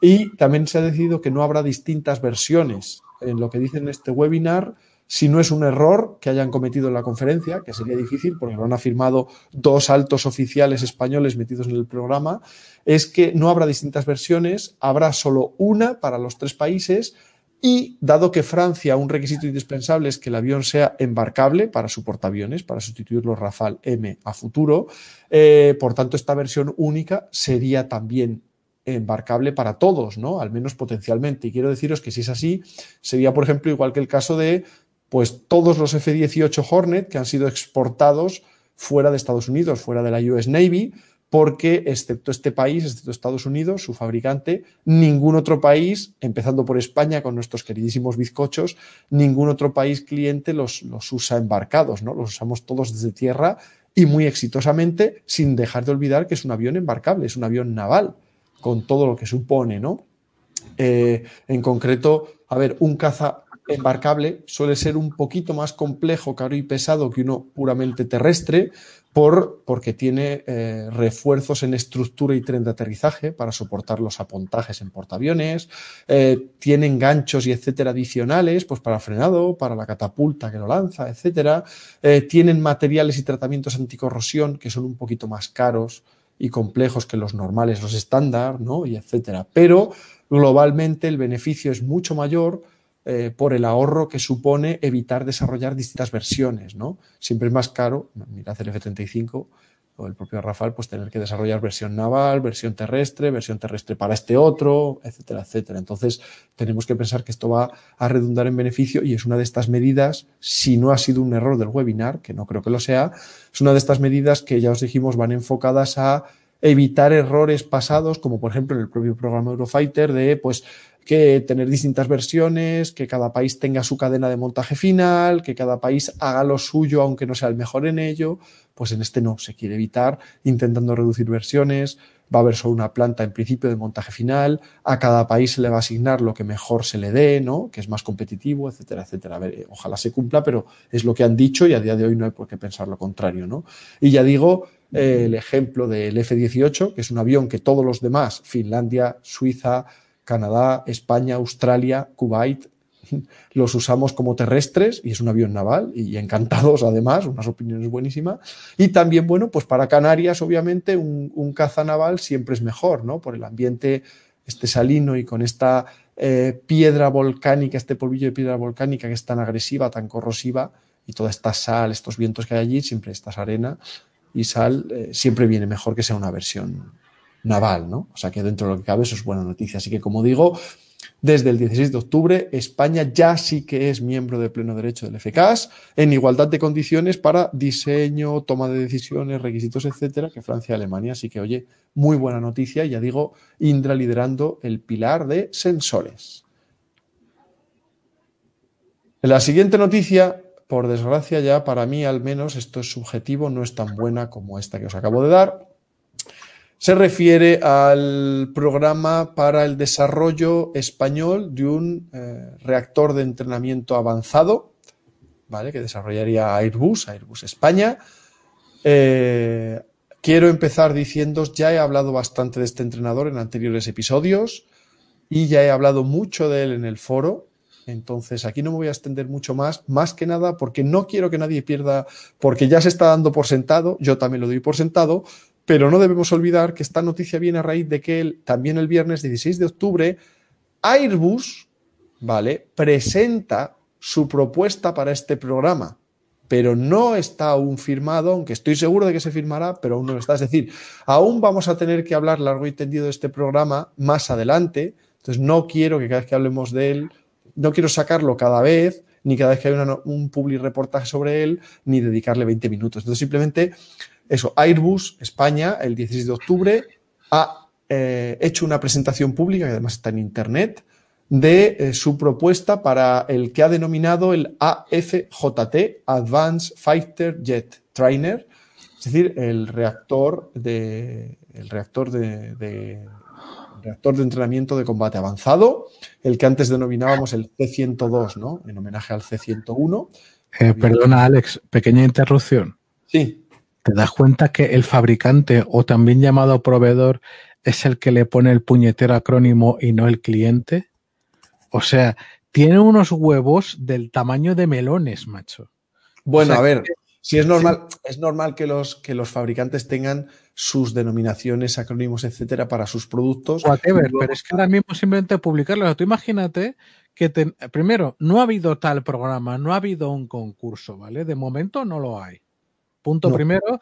Y no es la primera ni la segunda vez que nos pasa que llueve sobre mojado. Tú imagínate, sin ir más lejos, que el fabricante hubiera decidido algo sobre el acrónimo del programa o del acrónimo de su resultado o sobre el nick para el Red Hawk eh, T7 norteamericano del Boeing Saab, a que no, a que ha sido el puñetero cliente quien ha dicho, esto se llama como a mí me da la gana. Y aquí, sin embargo, no, si algo es ya evidente es que no va a haber concurso, si algo evidente es que el Boeing Saab no tiene ninguna oportunidad, como tampoco lo tiene el italiano, como tampoco lo tiene el coreano, y es que llegamos hasta echar limón, vinagre y sal en la herida leyendo este acrónimo AFJT. O sea, amigos, por favor, no me recuerden más que no hay concurso, que el dinero de mis impuestos no pasa por ningún tipo de de proceso abierto de comparación de méritos. Sí, nos dice José, nos dice José Carlos, nadie lo ha pedido, efectivamente. Es lo que quiero comentar ahora, sin extenderme demasiado, que ya digo, mucho he hablado aquí en el foro y mucho quedará por hablar todavía. Efectivamente, en, en todo caso, vaya por delante, para mí, en mi opinión, eh, si finalmente el Ministerio de Defensa le le concede este programa de desarrollo a Airbus España, para mí será claramente una concesión puramente político-industrial sin ningún beneficio militar. No voy a decir que no para cubrir una necesidad militar, porque el Ejército del Aire necesita para el año 2027, entre el 27 y el 30, un nuevo entrenador avanzado para sustituir sus F5, pero no hacía falta que fuese uno eh, desarrollado aquí en absoluto.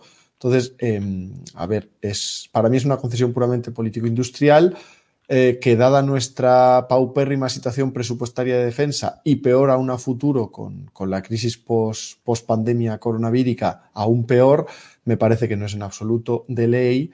Eh, encima para, para un, y lo digo entre comillas con cariño, un simple entrenador, eh, que sí que cuando desarrollamos el C101 para España fue la caña, porque para entonces mirad lo que teníamos y habíamos desarrollado.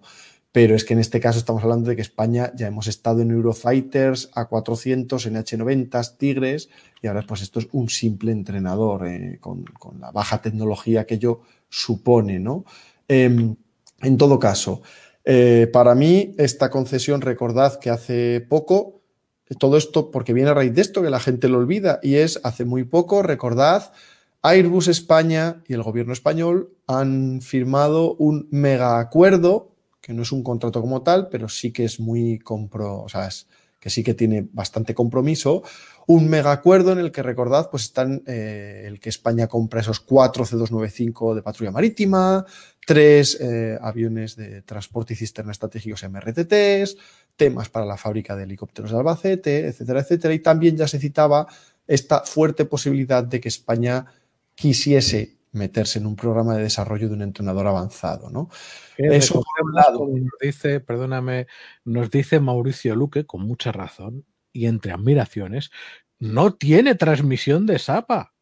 es que, tío, es que hasta eso, no tiene ni transmisión de SAPA, macho. No tiene, no tiene, fíjate. El caso es que efectivamente, por un lado eso, por un lado está eso, que, que ahora expongo, y por otro lado está, y no debemos olvidarlo, lo que he dicho antes, eh, España en parte como reproche a Airbus por lo que había hecho últimamente y también por tener algo más de control político sobre el programa, que eso está muy bien y debe ser así, creo yo, le ha dado el liderazgo del FCAS de la parte española a Indra, cosa que enfureció a Airbus y bien que se encargaron de decirlo públicamente y de que tendría consecuencias y de que nos arrepentiríamos y por tanto esta concesión de este entrenador que es un programa que le interesa a Airbus, es también pues para apaciguarlos y estará bien con ellos. Mm, no nos engañemos.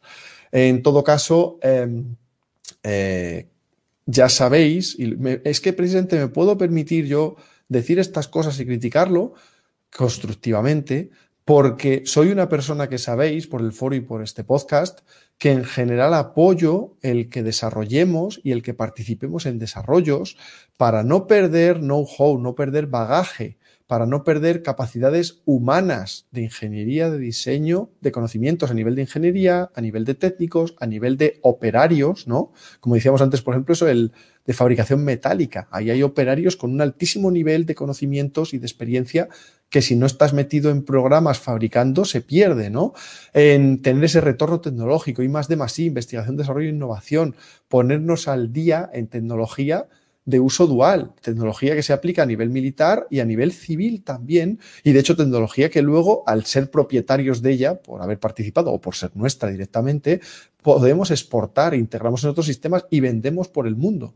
A ver, eh, gran buena parte del éxito de empresas españolas, pues aparte de Airbus, como, pues como Indra, Tecnobit, ITP, eh, CESA e INSA eh, y muchas otras, vienen por la experiencia en programas multinacionales que hemos adquirido y que hemos desarrollado y ahora estamos en programas militares de Estados Unidos también. Sí, fabricamos ciertas cosas para el Super Hornet, incluso para el F-35, utillería de fabricación del F-35, por ejemplo, hasta esos detalles.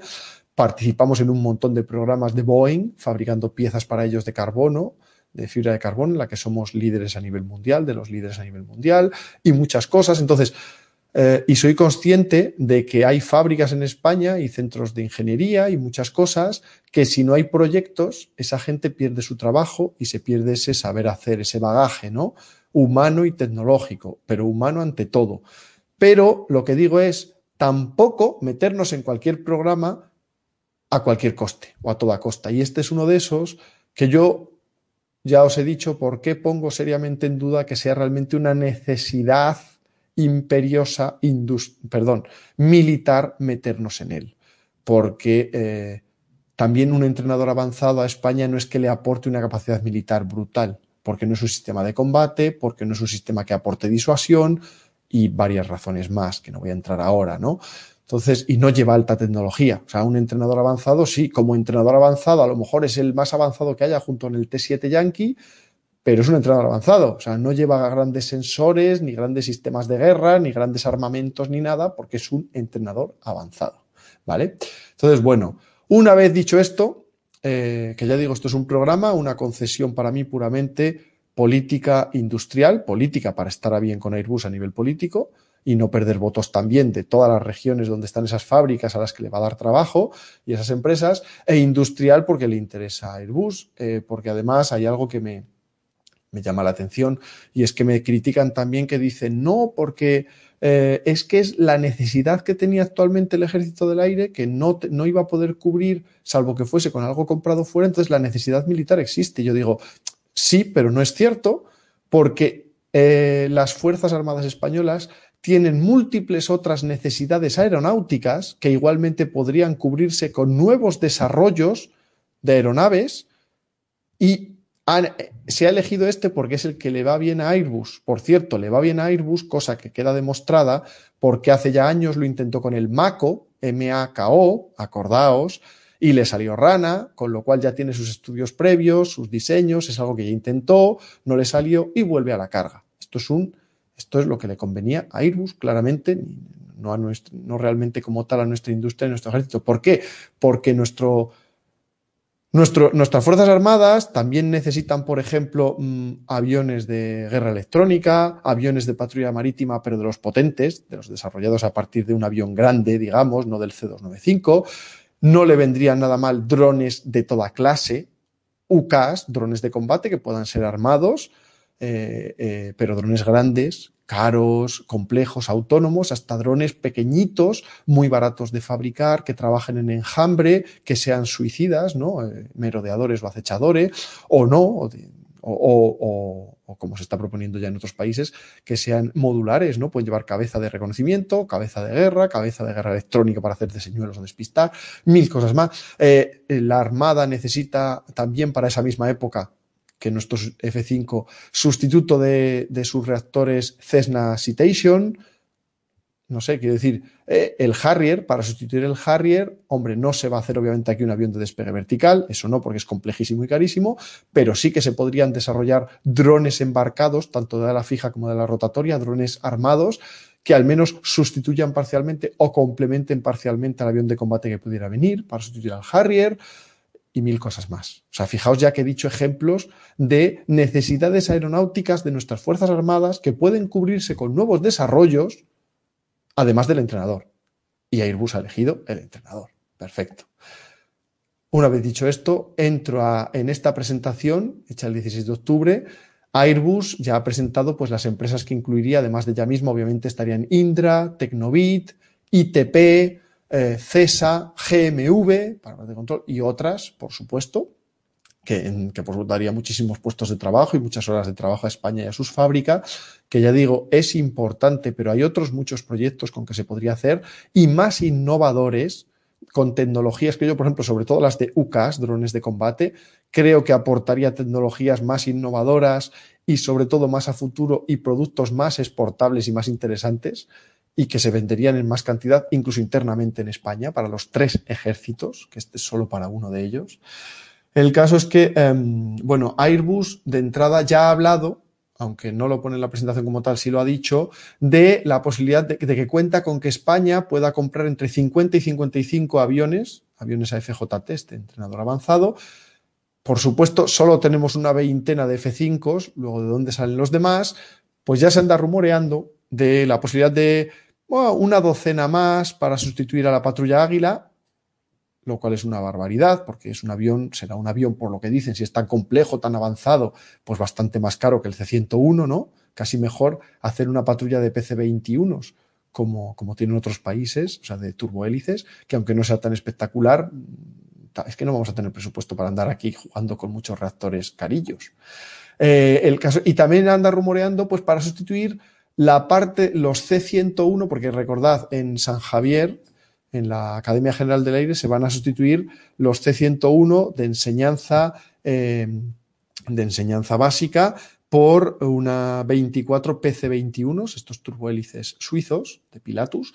Eh, y digo yo, mm, todavía quedan varios C101 más, incluido en mi queridísima base de Matacán, en Salamanca, que se utilizan para tareas de para refrescar la aptitud de vuelo de, pilotos que han pasado a puestos de despacho, ¿no? de oficina, para también ejercen de agresores, simulan ser misiles de crucero, por ejemplo, para la, Armada, y a veces hacen tareas de vigilancia. Por ejemplo, hay una gran cumbre en Barcelona, pues para no estar volando con F-18 o Eurofighter, que son muy caros, tareas de vigilancia las hacen ellos, que además tienen más autonomía, etcétera. Pero están diciendo ya también, no, bueno, para sustituir los F-5 y varios de los C-101, pues eso de la patrulla Águila, de estos de Matacán, eso en ningún momento lo ha dicho el Ejército del Aire. O sea, esto ya está demostrando que es un programa de Airbus para Airbus, porque el Ejército del Aire habla de necesidad de sustituir los F-5, que son una veintena y punto. ¿Vale? ya empezamos por ahí. Y luego, aparte, curiosamente, en la presentación en PowerPoint, en PDF, la propia Airbus dice en dos páginas, además, a falta de una, que este avión AFJT, este reactor de entrenamiento avanzado, viene para eh, cubrir las fases 3 y 4 de entrenamiento de España. Esas fases 3 y 4 son las fases de entrenamiento avanzado 1 y 2. Y en la propia presentación pone interrupción, para que no se pase demasiado el tema, Alex, eh, perdona la interrupción, eh, te pregunta Pepe Potamo, ¿Puede estar relacionada la adenda del FCAS con habernos metidos en el, en el AFJ con Airbus? Sí, en la FJT. Es que eh, eso iba a comentar ahora precisamente. Bueno, como decía, esas fases 3 y 4 se cubren exclusivamente con el F5, no con C101, por tanto, y son una veintena. O sea, en lo de 50-55 me encanta. Yo lo que he dicho ya es que me estoy temiendo que si no llegamos a comprar esa cincuentena de aviones, que lo dudo mucho, ya Airbus diga, ay, pues yo contaba con 55, ya si me compras menos, saldrá más caro cada uno. Pero estos son suposiciones mías, que soy muy tonto. ¿eh? Em, el caso es que, bueno, sí que dice que será un entrenador, claro, avanzado con las últimas tecnologías, tendría que desarrollarse para estar en 2027 ya operativo, es decir, en tan solo siete años, que sería también un récord. Eh, sería de, muy importante de arquitectura abierta, que a día de hoy, menos el T7 Yankee, no hay ninguno que haya sido desarrollado así de nacimiento. Y muy importante, y como preguntaba Pepe Pótamo, es, eh, sería un reactor de entrenamiento avanzado pensado de nacimiento para entrenar a los pilotos para el futuro FCAS. Es decir, tendría una imbricación completa con el FCAS para ser lo máximo compatible posible con él, lo cual también tiene sus cuestiones porque este avión tendría que estar operativo cuando el FKS tendría el primer vuelo de su demostrador. Demostrador que no prototipo. Es decir, efectivamente lo pueden hacer más compatible que ningún otro, porque para eso tienen acceso a sus requisitos confidenciales, pero tampoco nos flipemos que estamos hablando de que este avión tendría que estar, para estar listo en 2027 para operativo, tiene que estar ya terminado el desarrollo como muy tarde, en 2025-26, y para entonces volará el demostrador del FCAS, que ni siquiera, digamos, el FCAS como tal. O sea que se puede hacer compatible, sí, pero con limitaciones porque el otro aún no estará definido del todo. ¿Me entendéis por dónde voy? Pero en todo caso, está claro que la compatibilidad va a ser máxima, también con la intención de, eh, de en principio, podérselo vender a Francia y Alemania, por lo menos, como sustituto de sus Alfayet, o directamente propongo yo hacer una escuela europea u OTAN en Europa, preferentemente en España, obviamente, para que nos deje aquí los réditos, con, eh, pues, por lo mínimo, como mínimo para los tres países FKs, igual que, por ejemplo, hay una escuela eh, de los tres socios, también Francia, Alemania, España, del Tiger, en, del Tigre en Francia, pues hacer una escuela con este entrenador para los tres socios FKs. La idea de Airbus es que sea, que, que sea muy exportable, ¿no? Al ser un entrenador tan avanzado, que tenga una posibilidad de una cartera de exportaciones potencial importante. Yo a todo esto lo que digo también es que este proyecto mm, no me gusta porque está metido con calzador, vendiéndonoslo como que es una necesidad también militar y no lo es, pero si a mí me dicen que no va a ser así, que Francia y Alemania a día de hoy firman, o sea, firman ya que van a comprar una buena cantidad, además de nosotros, entonces cambiaré de parecer. Si no es así y de momento solo va a ser para las, compras, para lo que compre España, es muy mala, muy mala idea porque tened en cuenta que, que solo España desarrolle un entrenador avanzado nos va a salir muy caro para la poca cantidad. Incluso del C101 adquirimos una sesentena, setentena y además exportó a dos o tres países. Este ya veremos.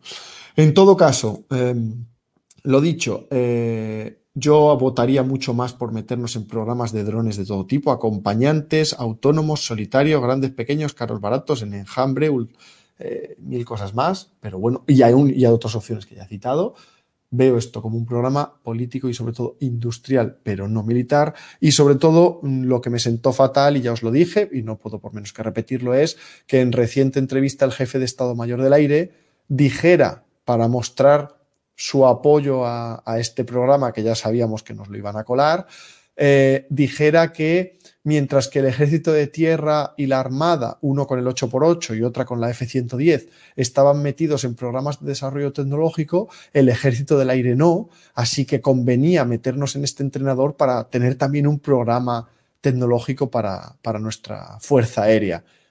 Y eso cuando al instante siguiente, respondiendo en pregunta también al entrevistador, decía el orgullo de estar metidos en el FKAS y también en el programa Euromale para un dron eh, Male para finales de esta década. Y digo yo, ah, o sea, nos está diciendo que como el ejército del aire no está inmersa en ningún programa de desarrollo tecnológico, tenemos que entrar en este entrenador y al instante siguiente nos está diciendo que qué bien que estamos en el FKS y el Euromale. O sea, una mentira como una casa para dar más argumentos a meternos en este entrenador con calzador, que al final, y lo que me interesa más como conclusión de todo esto, es deciros que ya que nos van a meter en esto, porque bueno, así como el C295 MPA, los MRTT, que sí que son de Airbus, que es comprarle, pero digo, me parece bien, me parecen buenas compras, me parecen compras que son eh, convenientes para España, para nuestra industria. Esta no la veo así. Como dije, el megacuerdo para mí era un win, win, win, un ganar, ganar, ganar, porque creo que gana el ejército del aire, creo que gana el gobierno, porque queda bien, y creo que gana la industria española.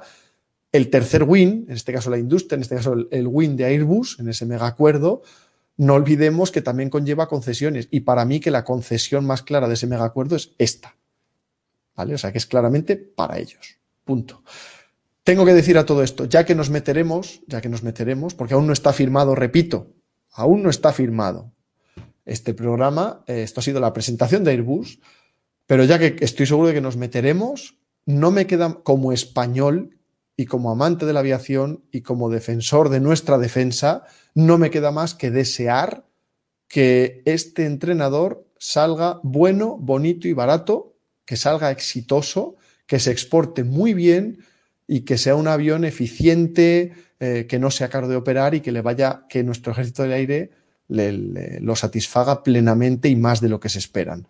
Porque ya que nos metemos, ya digo, yo no le deseo ningún mal, todo lo contrario, ya que nos metemos y será nuestro, por favor, que salga bien, bueno y sobre todo que se exporte un montón. Ojalá, ojalá y deje buen nombre de, España. Pero de entrada, que no os cieguen todas las banderitas españolas que le han puesto alrededor en las presentaciones que se ven por ahí todo eso, que muy bonito, pero tampoco nos ceguemos con el no, que es Made in Spain, no, que es de aquí, no, que es patrio.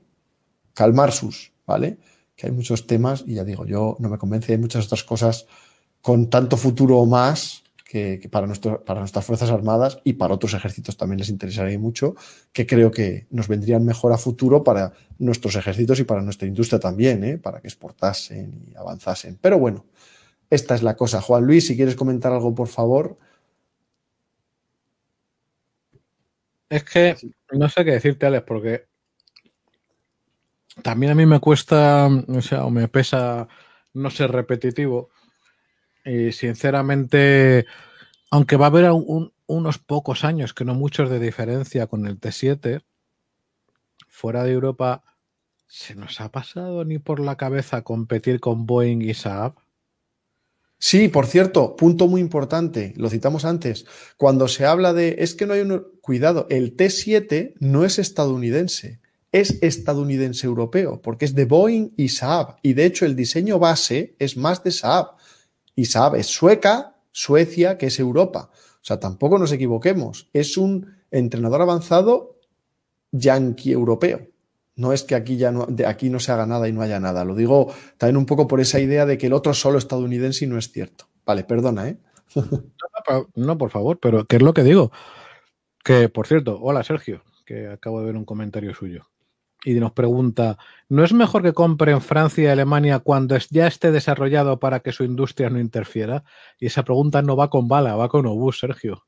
Va con Obus, lo que pasa es que em, tened en cuenta este programa, es un programa que están vendiendo como puramente español, 100% español. Obviamente, siempre se incluirán piezas o elementos extranjeros, es normal, hay globalización y eso es bueno. Se refiere a que, eh, por cierto, han prometido que se va a diseñar de cero para dar realmente todas esas miles, cientos de miles, millones de horas de ingeniería, diseño, desarrollo, etcétera, que queden en España, en fábricas españolas, en ingenieros y diseñadores españoles, aunque por muchas partes también ya está sonando el rumor de, a ver, que tuvieron el MACO, que no les salió bien, pero el diseño ahí estaba, y tampoco, si les dan mucho dinero, ¿qué es más lógico? ¿Que lo gasten realmente en un desarrollo totalmente nuevo de cero?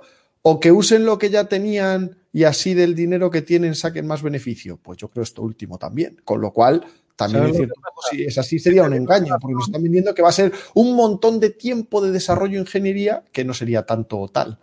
Pero bueno. digo, te doy la razón, pero al mismo tiempo lo que dice Sergio es que a mí me produce como un pequeño miedo recurrente, no terror, porque ya a estas alturas de la película, de lo que hay que tener terror, es donde se va a ir a nuestra economía en 2021 y 2022.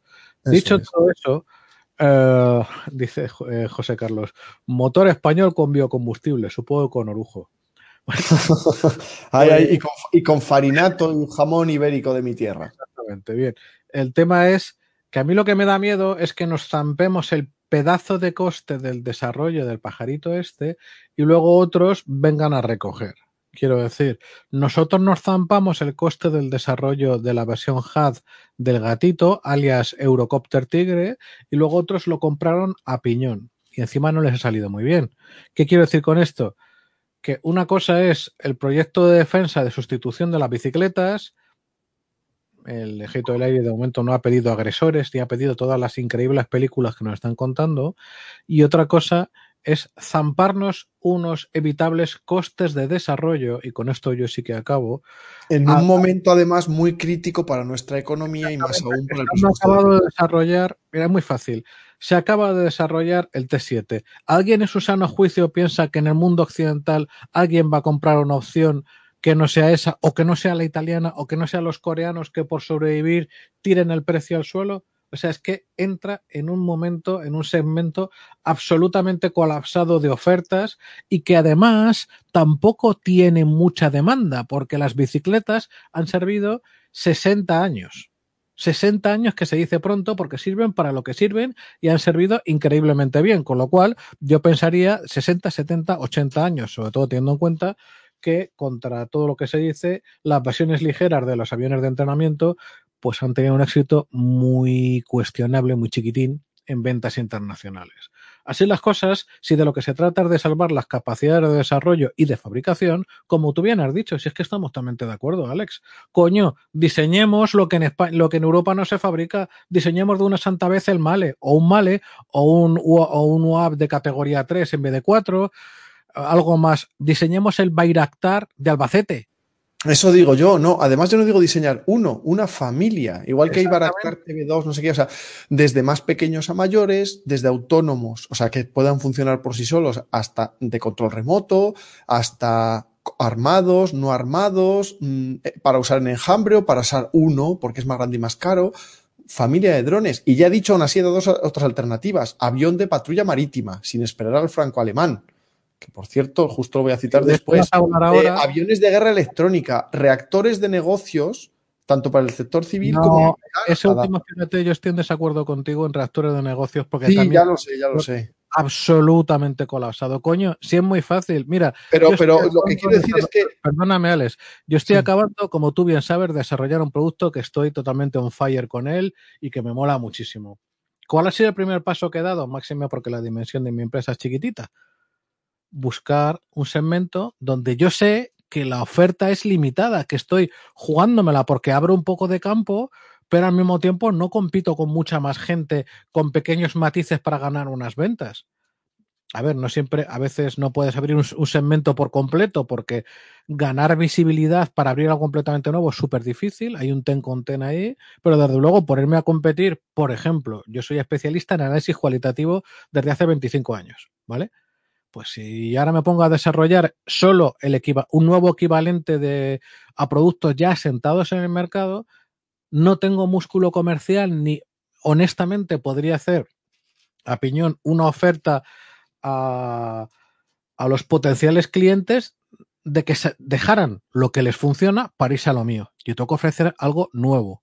Entonces, por esa misma regla de tres, ofrecer un entrenador, estando como está el mercado, chico, o sea, pocas ofertas hay más, más idiotas. Pocas ofertas hay más de tengo una pistola en tu puta 100 y lo vas a comprar porque a mí me da la gana. Lo que pasa es que, claro, es lo que. Punto de insulto. Que hay que decir además que nos preguntaba yo, yo, ¿en qué quedó esa idea de canjear A400 y K50 con los coreanos? Eh, A400 por K50 coreanos. Es que eso quería comentar yo ahora, precisamente. Que quería deciros que, efectivamente, este para mí, y ojalá, repito, todo esto lo digo, estoy deseando equivocarme Ojalá me equivoque y este programa realmente sea conveniente para nuestra defensa, para nuestras Fuerzas Armadas, y que salga bien y además se exporte mucho. Que salga bien me refiero a que sea un avión capaz, con un mantenimiento como agradable, ¿no? Quiero decir, con un, con un buen mantenimiento, un ciclo de vida no demasiado caro, que viva, que dure mucho, etcétera, etcétera, ¿no? Y que realmente sea muy avanzado, entrene bien a nuestros pilotos para el FKS y bla, bla. Pero lo veo como una concesión claramente además político-industrial, entonces me da mucha rabia y efectivamente para nuestras arcas nos va especialmente mal ahora y efectivamente, como comenta yo yo, que lo quería decir yo ahora, eh, desde luego militar y económicamente, lo mejor le vendría a España es intercambiar a cuatro, los de momento 13, aunque dijo Edu que esperaba que al final nos quedásemos alguno de esos. Recordad que nos quedaremos con 14, los otros 13 a 400M de 27 los, los dejamos pendientes de exportar. Dijo Edu que a lo mejor nos quedábamos con alguno más de 14, pero bueno, el caso es que a día de hoy, pues de esos 13, intercambiar unos cuantos por entrenadores avanzados T50 a Corea del Sur, que es un modelo muy bueno, o sea, ya demostrado además y ya ha tenido sus éxitos de exportación. Eso es lo que mejor nos vendría militar y económicamente. ¿Por qué? Militarmente, porque mm, ahorras muchísimo dinero y encima logras eh, librarte de cierta cantidad de aviones que si no vas a tener que estar pagándolos ahí por estar almacenados y, los vas, y porque además te toca pagarlos igual. O sea, para eso mejor venderlos, ¿no? Y económicamente, pues, es decir, para el país en sí, por lo dicho, porque un dinero que tienes ahí parado, ¿no? En, no me sale la forma de decirlo, pero esta inversión estática, no se dice así, no me sale. Los bienes fijos. Eh, en vez de tener unos A400 almacenados en un hangar, los estás entregando y encima obteniendo a cambio una capacidad militar que necesitas como es ese entrenamiento avanzado con un buen avión, que no es que digas que es una mierda. De hecho, recordad, el KT-1, que es el turbohélice para entrenamiento básico surcoreano, no lo quisimos, porque no nos convencía, era mucho mejor el PC-21. Y dijimos, no, no, el T-50 puede, el otro no lo queremos, o sea que tampoco es que siempre cojamos lo que nos den o, lo peor, ni mucho menos, ¿no? Pero pues no, en vez de, claro, ¿qué pasa? Mm, a Airbus ese intercambio le da igual, porque nosotros igualmente le vamos a tener que pagar esos 13 a 400M, aunque sea para tenerlos almacenados, ¿no? Entonces, ella no gana nada con ese intercambio y al revés, pierde. A ella le sale mucho más rentable desarrollarnos este avión, porque gana mucho más dinero con ello y mantiene muchos más puestos y horas de trabajo, ¿no? Entonces, es que la cosa está cantada. Pero bueno, no, no insisto más, que ya he hablado bastante. Ya digo, solo me queda, y seguro que tú, Juan Luis, piensas igual, que ya que nos metemos, ojalá salga bueno para nuestras Fuerzas Armadas y se exporte y para nuestra industria, porque también es que desearle mal sería pegarnos un tiro en el pie, ¿no? Pues ya te digo yo. Pero bueno, pues la siguiente noticia. Perdón. ¿Eh? Que si pasamos al MAWS. Sí, señor. Efectivamente, el programa MAWS, que es el, eh, el futuro sistema de guerra de patrulla marítima eh, europeo que están planteando entre Francia y Alemania, pues ya ha recibido un primer eh, Thales, esta empresa, gran empresa de defensa francesa, de sistemas especialmente, ¿no? Sensores, integración, etcétera, ha recibido ya un primer contrato.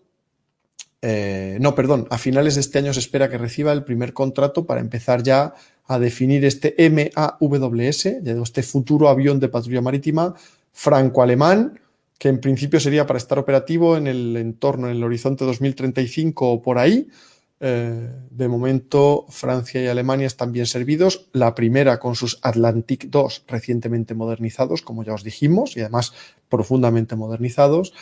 Y Alemania, recordemos que iba a alargar la vida de sus P3C Orión, precisamente para llegar hasta este, y finalmente, debido a que vieron que les salía carísimo modernizar sus P3C Orion, incluso se cargaron uno, como bien nos dijo Edu, intentando modernizarlos, decidió que no, que los retiraba antes de lo que esperaba, no sé, era 2025 o algo así, y que entonces iba a adquirir un avión de patrulla marítima más pequeñito, menos capaz, interino, en espera de este MAWS, y os recuerdo que en ese programa están ya el P1 japonés se cayó porque es demasiado distinto a la OTAN, aunque diga Japón es aliado de la OTAN y allí hay desplegados estadounidenses, sí, pero sus sistemas son muy suyos.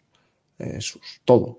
No sé cómo explicarlo, pero son muy la doctrina japonesa. Entonces es muy difícil que eso se pueda integrar luego en sistemas OTAN de, otros países. ¿no? Entonces el caso es que quedan allí el P8 Poseidón, que soy de la opinión de que si compran Poseidón ahora como interino este MAWS peligra un montón, porque claro, Francia sola no creo que lo haga, y Alemania como compro Poseidón, que es un avión súper capaz, el más que existe a día de hoy y es el que todos querríamos tener, pues no, no va a ponerse a, invertir luego en el MWS para poco después, ¿no?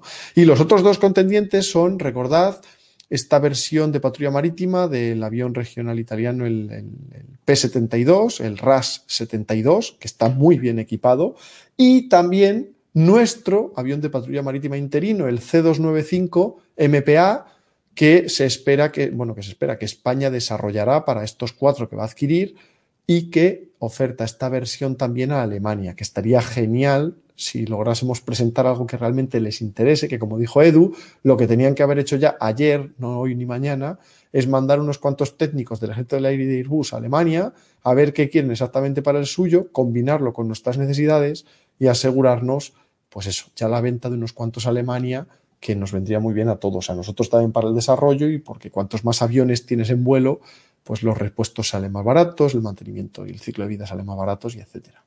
El caso es que, mientras España de momento, porque algunos decían, ya están Francia y Alemania guisándoselo ellos solos. Y digo, cuidado.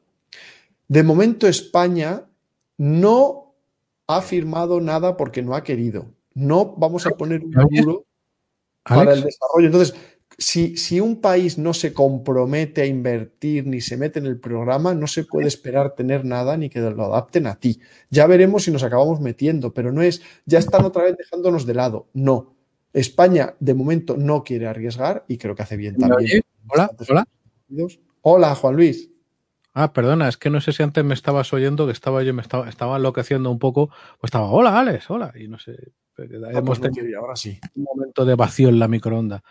No, que iba a decir que lo mismo que nosotros no, no, no tenemos mucha alternativa, ejem, ejem, comillas, comillas, abro ironía, cierro ironía, a la hora de comprar cualquier tipo de sistema alemán, desde una MG5 o un MP5, o, o ahora se asume que vamos a estar en el Eurocarro y que nos toca estar en el FK y tal y Pascual. Lo mismo, eh, la situación simétrica no se produce y lo mismo estos señores no se ven en la misma obligación y correspondencia de comprar nuestro sistema. Lo mismo ellos sí pueden elegir. Cualquiera sabe, ¿verdad? Efectivamente, cualquiera sabe. Desde luego es un tema emocionante. ¿eh? O sea, es uno de los programas emocionantes europeos que hay en marcha y a ver qué pasa con él. Efectivamente, como dicho, en función de la libertad que tiene uno de elegir o de... Bueno, de hecho, dice Sergio, eh, venderles un, sub, un super eh, avión de patrulla marítima sobre 13 plataformas A400. Hoy estoy irónico. ya lo había pensado, ese tema ya se ha hablado más veces. Es como todo, a ver, eh, ¿se puede desarrollar una versión de patrulla marítima de la 400M? Se puede hacer con todo. Es cuestión de primero, mmm, necesitarlo, segundo, voluntad y tercero y más importante, dinero, dinero y dinero. Entonces, pero mm, ya han explicado bien, por ejemplo, en el foro, por qué no es ni mucho menos tan fácil o no merece tanto.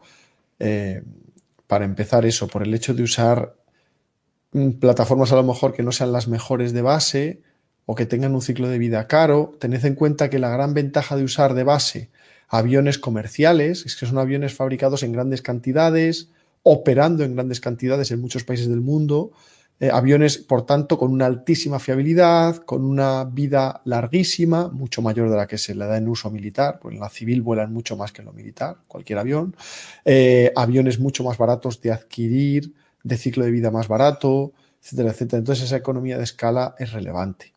Entonces, bueno, de todos modos, yo no sé qué se hará, ¿eh? si llegará a ver. Estamos de la 400M para el FCAS, que recordad que el FCAS es un sistema de sistemas, no es solo un caza tripulado u opcionalmente tripulado y sus drones acompañantes, es eso más los Eurofighter y Rafale modernizados, más drones, los drones acompañantes, más drones no acompañantes, drones de reconocimiento, drones de ataque, drones de enjambre que vayan a su bola, no solo con ello, más toda una nueva red de satélites y de estaciones en tierra para la mayor red de comunicaciones de alta velocidad y de altísimo ancho de banda que haya, para la guerra en red más avanzada que se ha visto, y aviones A400M, incluso modificados para lanzar misiles de crucero o lanzar y recuperar drones, aviones MRTT que no solo sean cisterna y transporte, sino también aviones de mando y control, de inteligencia e inteligencia electrónica, etcétera, etcétera, etcétera. Es decir, es todo esa, ese universo de, sistemas es lo que es el FCAS y dentro de él también está este MAWS o el patrullero que sea, ¿no? O sea, P8 Poseidón, sea C295 MPA o sean los que sean. Entonces, ese 400M de patrulla marítima yo no creo que llegue, pero bueno, tampoco descarto ni digo nada. En todo caso, no vamos a ser nosotros quienes lo desarrollemos, que eso sí que nos saldría carísimo, ¿no? Ya que lo hacemos es una plataforma, hombre, más humilde y un sistema más humilde como es el, C295, a pues eso en la versión W estándar 2 como la canadiense, ¿no? A partir de, de esa base. Pero ya digo, lo más importante, que España no ha firmado ni a día de hoy lo ha pretendido unirse a este programa y por tanto no invierte un duro en él y por tanto al, quien arriesga gana, como bien nos dijo Martín Lón, no es quien no arriesga no gana, que es muy negativo, es quien arriesga gana. Nosotros en este caso no hemos arriesgado, ganaremos o, no dejaremos de ganar o dejaremos de perder, pero no podemos decir que ya se lo están guisando ellos solos. Ellos están arriesgando, quieren invertir, se van a poner a desarrollar cosas que les puede salir bien o mal. Quien, ya digo, quien arriesga gana. Y, nosotros de momento no hemos firmado, ni decidido, ni invertido un duro, ni lo vamos a hacer. O sea, que no nos quejemos de que lo deciden ellos o se lo guisan ellos. Siguiente noticia, tiene que ver de hecho con tu querido gatito, Juan Luis, y no es una noticia como tal, es simplemente que eh, alguien que bien apreciamos, eh, Arcaim, eh, y que bien que sabe de estos temas, por eso lo he puesto aquí, ha dicho que de hecho es un muy buen resumen del devenir de ese programa. Entonces, os recomiendo que le echéis un vistazo a un artículo en el, portal flightglobal.com, ¿vale? Porque es un muy buen resumen sobre el devenir del Tiger ARH, de reconocimiento ligero y ataque australiano en Australia, ¿vale? Que recordemos ha estado plagado de problemas hasta hace unos años, pero el artículo se titula eh, Resurgent Tiger Fights for Survival in Australian ARH Competition. ya sé que no le he pronunciado lo perfecto, ¿eh? tampoco me, matéis. Lo he hecho adrede también un poco. Viva el español.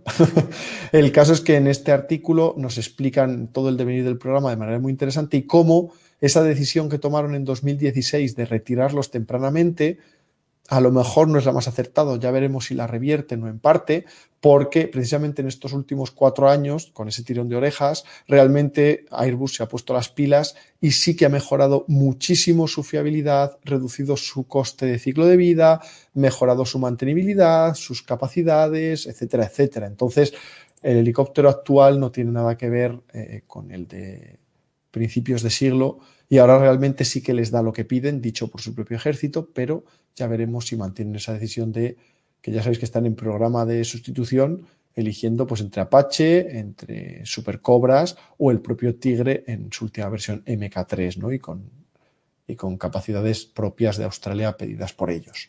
Ya veremos qué da, pero en todo caso, ya digo, os recomiendo ese artículo de flightglobal.com porque alguien que sabe ha dicho que es un muy buen resumen. La siguiente noticia es que el medio infodefensa.com ha publicado en dos partes una entrevista al jefe de las FAMET, de las Fuerzas Aeromóviles del Ejército de Tierra Español, también llamadas la AVIET, Aviación del Ejército de Tierra, ¿vale? En la que, eh, solo os destaco, por cierto, en los que veis en YouTube, he puesto una foto que me parecía interesantísima del ejercicio Bacarat, Bacagat, eh, conjunto con Francia del año pasado, este año no sé si ha habido edición, en el que podéis ver eh, los tres últimos helicópteros de la izquierda. Eh, son un Tigre español, un NH-90 español y al fondo del todo en el medio un Chinook español, junto a, podéis ver, blindados y helicópteros de, franceses, del ejército de tierra francés. Entonces ya sabéis que hay una gran colaboración en años recientes con Francia en ejercicios y en despliegues, preparándonos para ese posible apoyo que queremos darles en el Sahel, ya sabéis que están en, desde hace un montón de años en Malí, en Níger y en varias otras zonas, ¿vale? Desde 2013 en concreto. Fijaos ya siete añazos seguidos, aparte de haber estado en Afganistán, en Siria, Irak y todo. Francia en ese caso es la leche, la verdad. Y que ya es hora de que vayamos a ayudarles y, bueno, ya veremos. En todo caso, destaco de esto que nos ha dicho el jefe de las FAMET, que el ejército de tierra español espera recibir su primer CH-47 Chinook pasado a la versión F en un año, es decir, en el último trimestre de 2021. Y recordemos que vamos a recibir 17 modernizados a esa versión Foxtrot hasta 2025 por 820 millones de euros. Un gran programa. Eh, parece ser además que le vamos a integrar incluso sistemas nuestros propios de, guerra electrónica y otras cuestiones. Y me interesaba también aquí, ya que hemos hablado antes del gatito, es que ha dicho que el futuro de los seis eh, Tigres Hub, la versión francesa que tenemos de, de, reconocimiento y ataque ligero, está pendiente, su futuro está pendiente de terminar y no saben lo que va a pasar. Lo que sí es cierto es que algunas de las piezas de esos helicópteros están siendo desmontadas para compensar las carencias de repuestos que pudiera haber en el resto, en los 18 HAD, helicópteros de ataque y destrucción restantes, ¿no? Es decir, que están siendo canibalizados dice que eh, este jefe de las FAMET, el futuro y para él el futuro ideal de la flota de helicópteros de ataque pasa por tener 24 HAD, es decir, modernizar esos 6 HAP. Además, susceptibles de evolucionar a la versión MK3, que es la siguiente fase de desarrollo. Y de hecho dicen, entonces puede haber una futura modernización de estos HAP. dice que hay varias opciones y que por ahora estamos manteniendo lo que podemos, esos HAP, de manera que si en un futuro se dice de recuperarlos, podemos plantear opciones a la cadena logística del mando. Es decir, nos está diciendo abiertamente algo que ya sabíamos, pero siempre es interesante recordar que nuestros seis hub HAP, recuerdo la versión francesa, eh, están desactivados, es decir, almacenados y además siendo canibalizados para piezas de repuesto para los otros 18 HUD acabados en D de Dinamarca. Así que, bueno, eso es una pena y ya veremos qué sucede. Por lo demás, nos comenta que va bien la integración del NH90 Además que están entrenando a los pilotos del Ejército del Aire, que recordad que ya han empezado a recibir, como voy a decir ahora, el NH90 Lobo y etcétera. O sea, una entrevista interesante que os recomiendo echarle un vistazo. Aquí, en este sentido, solo diría una cosa y mencionaría el concepto de aversión a la pérdida. Si alguna vez os ha interesado el tema de bolsa, eh, la diferencia entre un operador o un agente de bolsa de estos de mano de hielo, cabeza fría y tal, es saber cuándo una inversión no ha salido bien. Es una decisión difícil porque hay una cantidad de cálculos y de percepción de la evolución de los valores que a mí se me escapan por completo, pero que en algún momento hay que em, darle al botón. Esa es la diferencia con el inversor de clase media, con esa persona que mira los fines de semana, que no está ahí, no es 724, pero las horas que están abiertas las bolsas mirando constantemente, registrando la, evolución y tal, y que, por ejemplo, se compró Terras porque te une a la marca telefónica y cuando Terra empieza a bajar y a bajar y a bajar, no, no, pero es telefónica está detrás. Eso se llama aversión a la pérdida, ese fenómeno psicológico por el cual cuesta mucho aceptar que una decisión es equivocada y se mantiene y no se rectifica más allá de lo razonable. Yo la aplico al gatito Gatito no elegido por nuestra FAMET, sino por una decisión política. Elegido por la FAMET era el Apache. Y habríamos tenido antes un aparato más capaz y en más número, o sea, joder, que podía salir mal. Pero bueno, se hizo, se tomó. Encima fue el pedazo de timo de esos cinco hub que duermen el sueño de los justos por falta de certificado de aeronavegabilidad y que encima hay que canibalizar unos bichos que costaron la torta a un pan por decir, qué coño hago con esto? En vez de comprar em, distintos tipos de repuestos. A ese, respecto, a ese respecto, es verdad, quiero recordar que esa versión es la francesa. Francia decidió pasar a la versión HAD con D de Dinamarca, pero en ese, esa HAD E por España y HAD F de Francia, pasar a todos a esa versión porque es, es la versión capaz del Tigre, la, interesante, y la desarrolló España y la definió España. Entonces, claro, el, el hub, la versión con P de Pamplona, se queda sin, sin apoyo logístico detrás e incluso eso, sin los certificados de aeronavegabilidad porque los, los expide Francia, porque es una versión francesa. Entonces, eh, al final se mezclan una serie de cosas de perder ese apoyo logístico, perder ese certificado para mm, dejarlos parados. Y oye, eh, cuando se dice canibalizar, también hay que tener en cuenta que los contratos de repuestos también son complejos. A veces resulta que pueden fallar piezas que no preveías y esos repuestos no llegan hasta más tarde. Simplemente el hecho de que efectivamente, ya que los tienes parados, ya que los tienes parados, mejor aprovechar tus piezas que no. Sino por parte de, quien lo está diciendo excusas de mal pagador. O sea, todo por no aceptar que es una decisión espantosa, muy mala, muy inconveniente, que ya no tiene vuelta atrás, que ya se ha hecho bien, pues aquí donde viene la versión a la pérdida, el botón rojo de ni un puñetero euro más. ¿Cómo que Mark III y volver a enterrar capazos de dinero imprescindibles para el futuro de la nación en un sistema que ha salido rana? No, lo siguiente. O sea, se, fue una decisión espantosa. Encima de esa, una, una parte insultante de la flota está parada para siempre, porque ni siquiera se le ha certificado. Muy bien, ya está, se cagó hasta el corvejón. Acéptese, se tire con lo que se tiene, hasta que la generación sustituta, que yo hasta apostaría que no va a ser, al menos en su totalidad, de aviación tripulada, lo sustituya. Y mientras tanto, que se tire con lo que se tiene y, por favor, ni neuro más que no implique el entrenamiento o la operación. O sea, volver a invertir en una plataforma que sido un desastre, por Dios y la Virgen. Por cierto, tenemos un oyente que se llama Panda 6000 que está diciendo cosas en clave, pero acaba de decir en brasilero, Tigresa VIP temo Pues amigo, si no se explica usted mejor, el resto de los compañeros que están oyendo se quedan tal cual.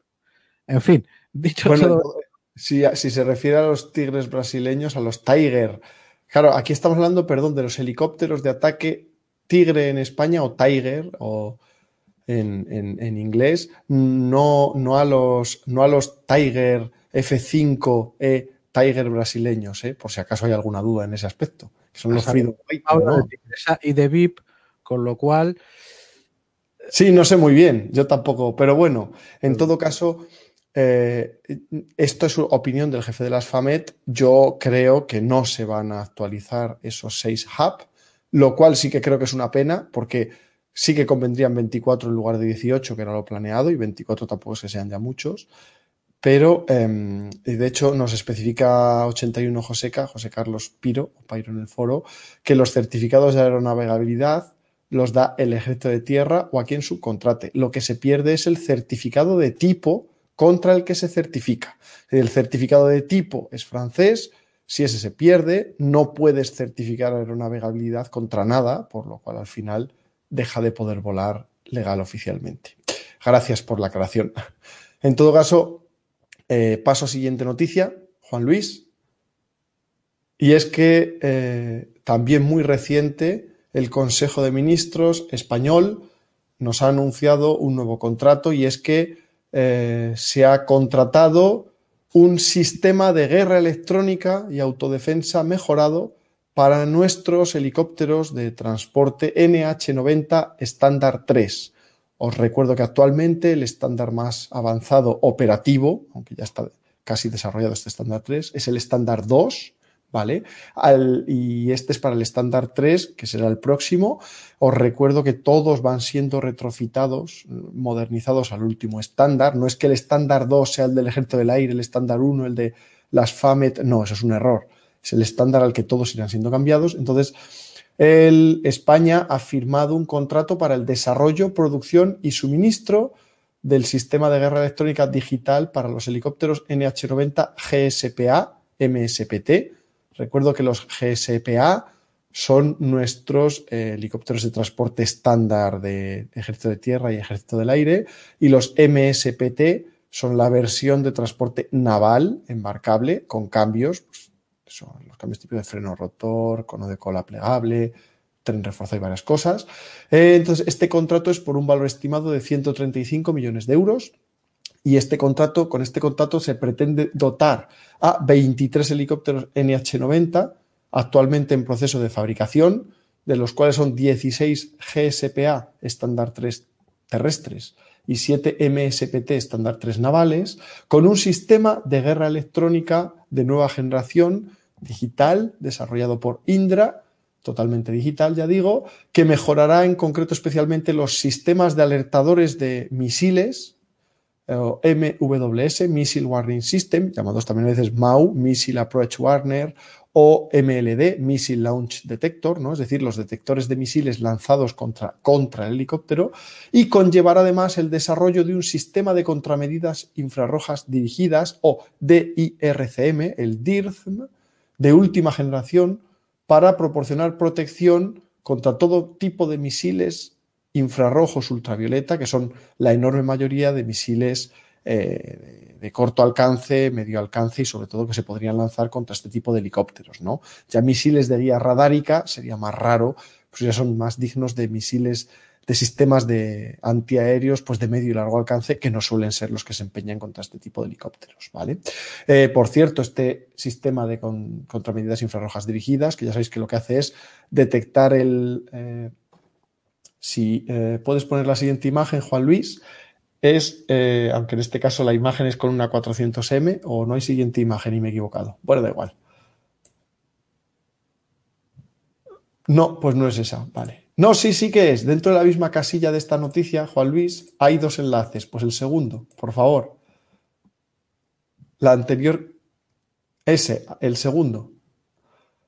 Es un sistema eh, que lo que hace es detecta el lanzamiento de misiles ¿vale? En base tanto a detectar la pluma del cohete de aceleración inicial como el propio movimiento del misil, un objeto que se mueve muy rápido, ¿no? Es algo detectable. Lo distingue que es una amenaza contra el helicóptero, la aeronave, eh, la bloca y le lanza un, un, haz infrarrojo de alta potencia que lo que hace es cegar y despistar la cabeza de guía infrarroja ultravioleta del misil para que no impacte contra la aeronave, en este caso el helicóptero. Indra ya tiene desarrollado el InShield dentro de escudo o en escudo, literalmente, que a su vez viene desarrollado el anterior Manta, tal cual Manta, que por cierto a su vez era un codesarrollo ruso-español, era de Indra, pero en, desarrollado en colaboración con empresas de, esta especialidad rusas, para que veáis. Y este InShield sería en principio el que se instalaría, que ya se ha probado, por ejemplo, en CH-47 Chinook, ¿no? Montado. Y bueno, pues es esta especie, es una serie de cajas dentro del helicóptero, que lo que sobresale del helicóptero en el fuselaje, lo que tú ves, son eh, unas semiesferas de cristal, vamos a llamarlo, Depende de cuántas pongas, pues más sectores cubres, que suelen ser por lo mínimo un par de ellas, uno a cada lado, ¿no? O tres, uno a cada lado y uno debajo, o similar del helicóptero. Eso para esta protección avanzadísima eh, contra misil, ¿no? Entonces, una muy buena noticia y que siga, que siga adelante el proyecto. La siguiente noticia tiene que ver también con este helicóptero y es que el Ejército del Aire Español ha recibido su primer NH-90 Lobo, ese es el apodo que le han dado. Eh, y este año, además, antes de que acabe, llegará otro más, llegará su segundo. Recordad, están entrenando con las FAMET, podéis ver en la imagen la versión. Estos eh, son los primeros estándar 2, a los que también serán pasados los del ejército de tierra, que aún sean estándar 1. Y eh, su misión principal en el ejército del aire es SAO, Special Air Operations, Operaciones Aéreas Especiales, PR, Personal Recovery y SAR, pero CESAR, Combat SAR, rescate, búsqueda y rescate en combate o también en combate, ¿no? Aunque solo ponga SAR en la foto porque aquí en España las cosas que matan o que van a la guerra están mal vistas. Em, porque si os fijáis además, eh, la librea que tiene es un gris oscuro que es todo menos altamente visible para ser un helicóptero SAR. Los helicópteros, o sea, las aeronaves de rescate, de búsqueda y rescate, entre comillas, civiles o para tareas civiles, pues suelen ser como el canadiense, de blanco, con franjas rojas, naranjas, muy visibles para que las personas a las que buscan los vean, literalmente, es para eso. Y en este caso tiene un gris oscuro que no hay quien lo vea cuando esté volando, precisamente para ser furtivo, porque es principalmente para misiones de operaciones especiales, recuperación de personal y búsqueda y rescate, pero en combate, para lo cual no tienes que ser altamente visible, sino todo lo contrario, ¿no? Bueno, aquí en este caso además lleva montada la bola lateral, que ya sabéis que España la ha definido, la definió porque fue España, el ejército que la requirió lateral, en este soporte lateral. La bola FLIR, televisión, designador láser. A su vez luego tienen el morro, el Enhanced Vision System, de, visión mejorada para los pilotos, que van con visor de casco, recordad.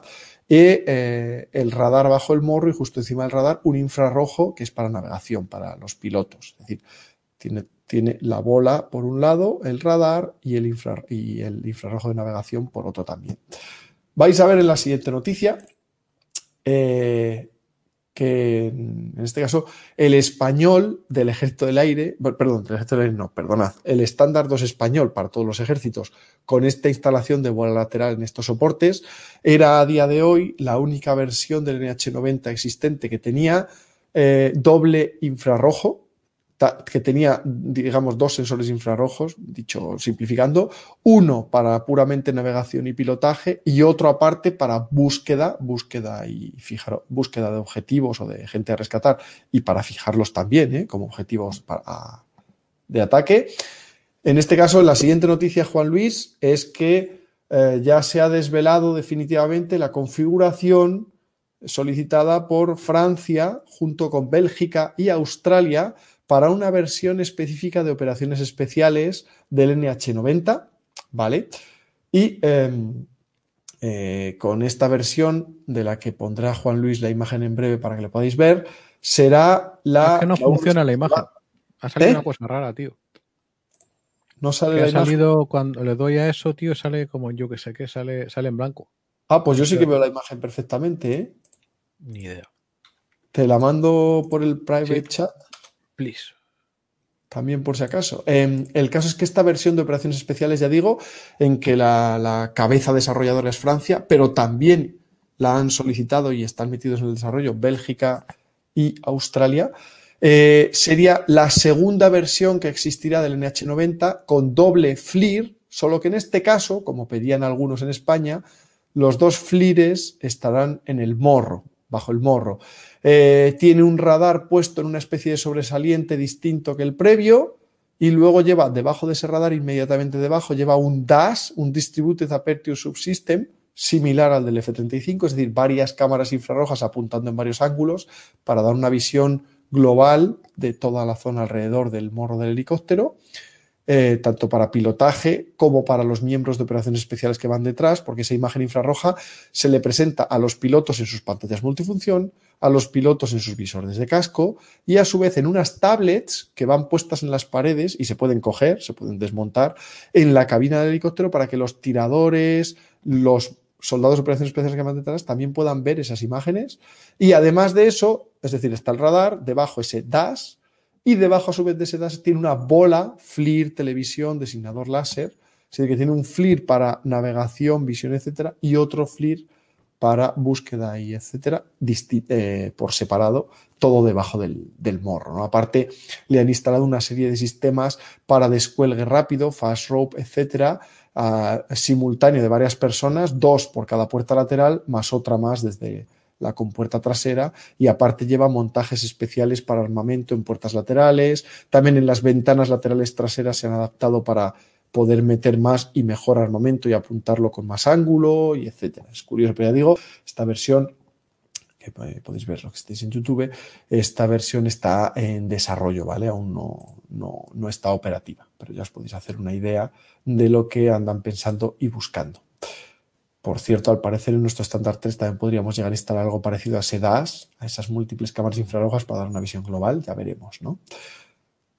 La siguiente noticia, que tiene que ver también con este helicóptero, aunque vamos a hablar de otro, es que, ah, por lo que nos han dicho, la Armada Española eh, ya tenía un requisito de Estado Mayor que ha sido aprobado por el AGEMA, por el jefe de Estado Mayor de la Armada Española y ha sido incluso ya validado por el GEMAD, por el jefe de Estado Mayor de la Defensa Española, para la adquisición de ocho helicópteros antisubmarinos de guerra ASW ASUB, eh, es decir, de guerra antisubmarina y antisuperficie, modelo eh, MH60R o Romeo, como le llaman también los Romeos, eh, de Sikorsky, pero realmente ya sabéis que Sikorsky la giro Lockheed, son Lockheed, Lockheed MH60R.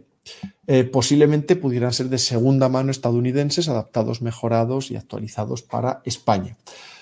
Eh, se está hablando de este REM, contempla 537 millones de euros para adquirir estos ocho helicópteros Romeo con capacidad operativa inicial tan pronto como en 2022-2023. os explico, esto sería una, en teoría, sería una medida interina hasta la llegada en 2035 de nuestra versión española, desarrollada aquí en España, del NH90, eh, de versión antisubmarina, antisuperficie, que sería la denominada HSPN, ¿vale? Ya digo, sería para 2035. Entonces, el, de hecho, el AGEMA recientemente dijo que, los SH-60B, eh, nuestros SH-60B, nuestros bravos eh, antisubmarinos están llegando al final de su vida y que la modernización que tienen prevista, pues por lo que veo, no sé si llegaría a buen puerto o no, porque si están planteando comprar otro, no lo creo, no lo habrán visto muy viable. El caso es que dice que, bueno, que no puede ser que entre 2020 y poco y 2035 se queden sin ningún helicóptero antisubmarino, cosa que me extraña, porque había una modernización planteada y de la que os hablé y creo que hasta presupuestada. O sea, debe ser que de repente, ya digo, han visto que no es viable o, o han visto que merece la pena o lo que sea y han dicho, no, no, a comprar nuevos, o sea, de segunda mano, pero, pero nuevos, ¿no? Y dice que eso, que sería para cubrir el gap, ese hueco entre pues, los 2020 y poco y el 2035 que llegue la otra versión. Mi opinión, si llegan en 2022-23 empiezan a llegar, o en 2000, perdón, si es IOC en 2022-23 empezarían a llegar como poco en 2021.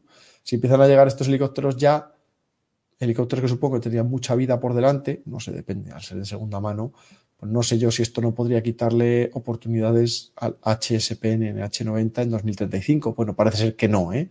Es una medida interina, ya digo, el... y además es que el AGEMA, tanto el AGEMA, que es el mayor decisor de la Armada, como el DIGAM, el director de la, de la Dirección General de Armamento y Material, que son quienes realmente compran los sistemas de armas para nuestras Fuerzas Armadas, que es el mayor decisor en compras, eh, los dos están, que por cierto también es de la Armada, proviene de la Armada, los dos están totalmente a favor de comprar Romeos para sustituir los Bravos, por lo menos interinamente, y luego ya se verá.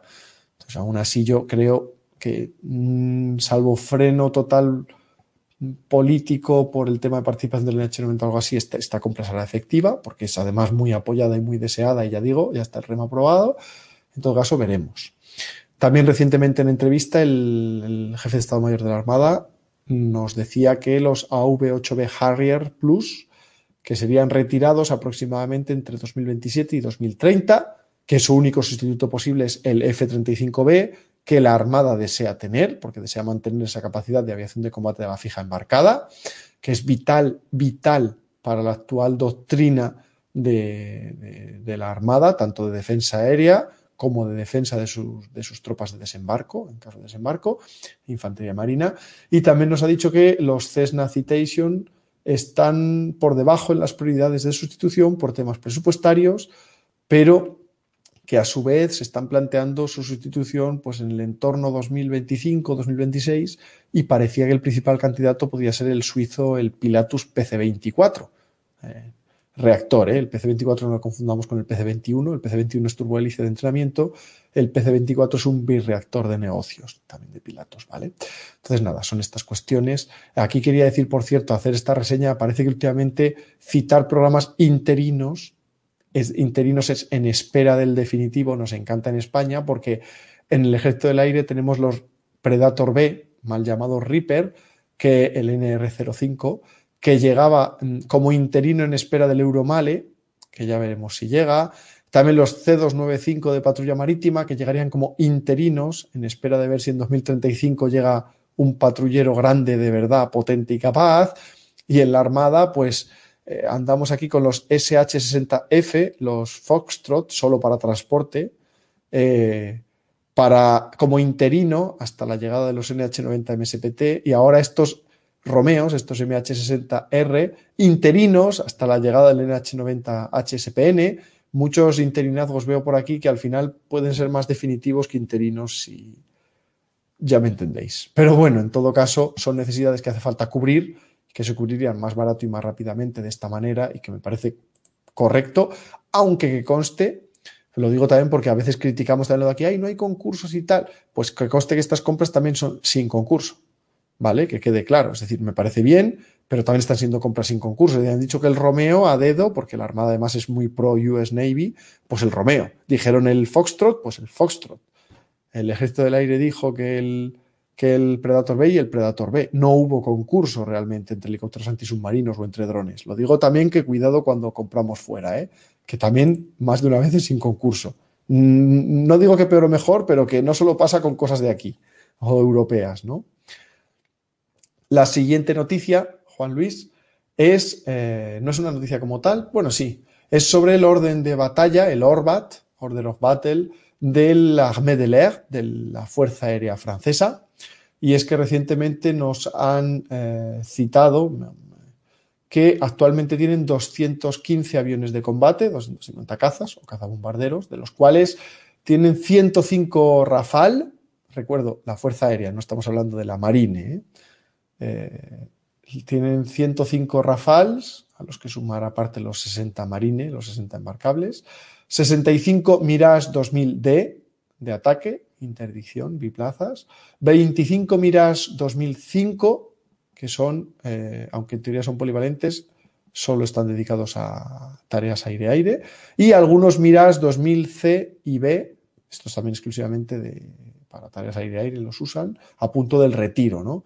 Aparte por supuesto de una decena más o menos de Reapers armados que tienen o que los están armando ahora y de sus aviones de patrulla marítima Atlantic 2 modernizados que desde hace varios años los adaptaron para poder lanzar bombas guiadas láser, ¿no? Os recuerdo y ya lo he comentado, en Malí ya lo han hecho y estas cosas, por eso los meto también como aviación de, combate. Eh, de hecho, si es noticia que Rafale, eh, perdón, que Francia ha pedido a Dassault, a Dassault 12 Rafale nuevos más para sustituir los 12 que va a entregar de segunda mano a Grecia. Les dará 18, de los cuales 12 eran de los suyos. Y en total, eh, con estos 12, estos 12 sumados a los que ya planeaban pedir, eh, van a recibir 40 nuevos Rafale entre los años 2022 y 2024. Recuerdo, por cierto, que en el año 2024 es cuando ya tendrán listos, se espera, el estándar F4 del Rafale, la versión F4, ¿no? que sea la más moderna y más capaz. Y como detalle eh, interesante aquí decir que hablando del Rafale, también para veces gente que comenta, pues actualmente hay que tener en cuenta que hay unos 220 mm, Rafale operativos en todo el mundo, incluido Egipto, Qatar, ahora habrá también ventas a India, etcétera.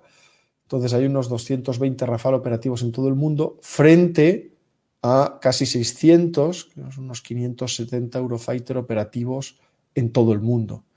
En los dos casos faltan los que aún están pendientes de entregar, pero a día de hoy esa es la realidad. ¿Vale? Y, ya sabemos que esas cifras van aumentando muy poquito a poco.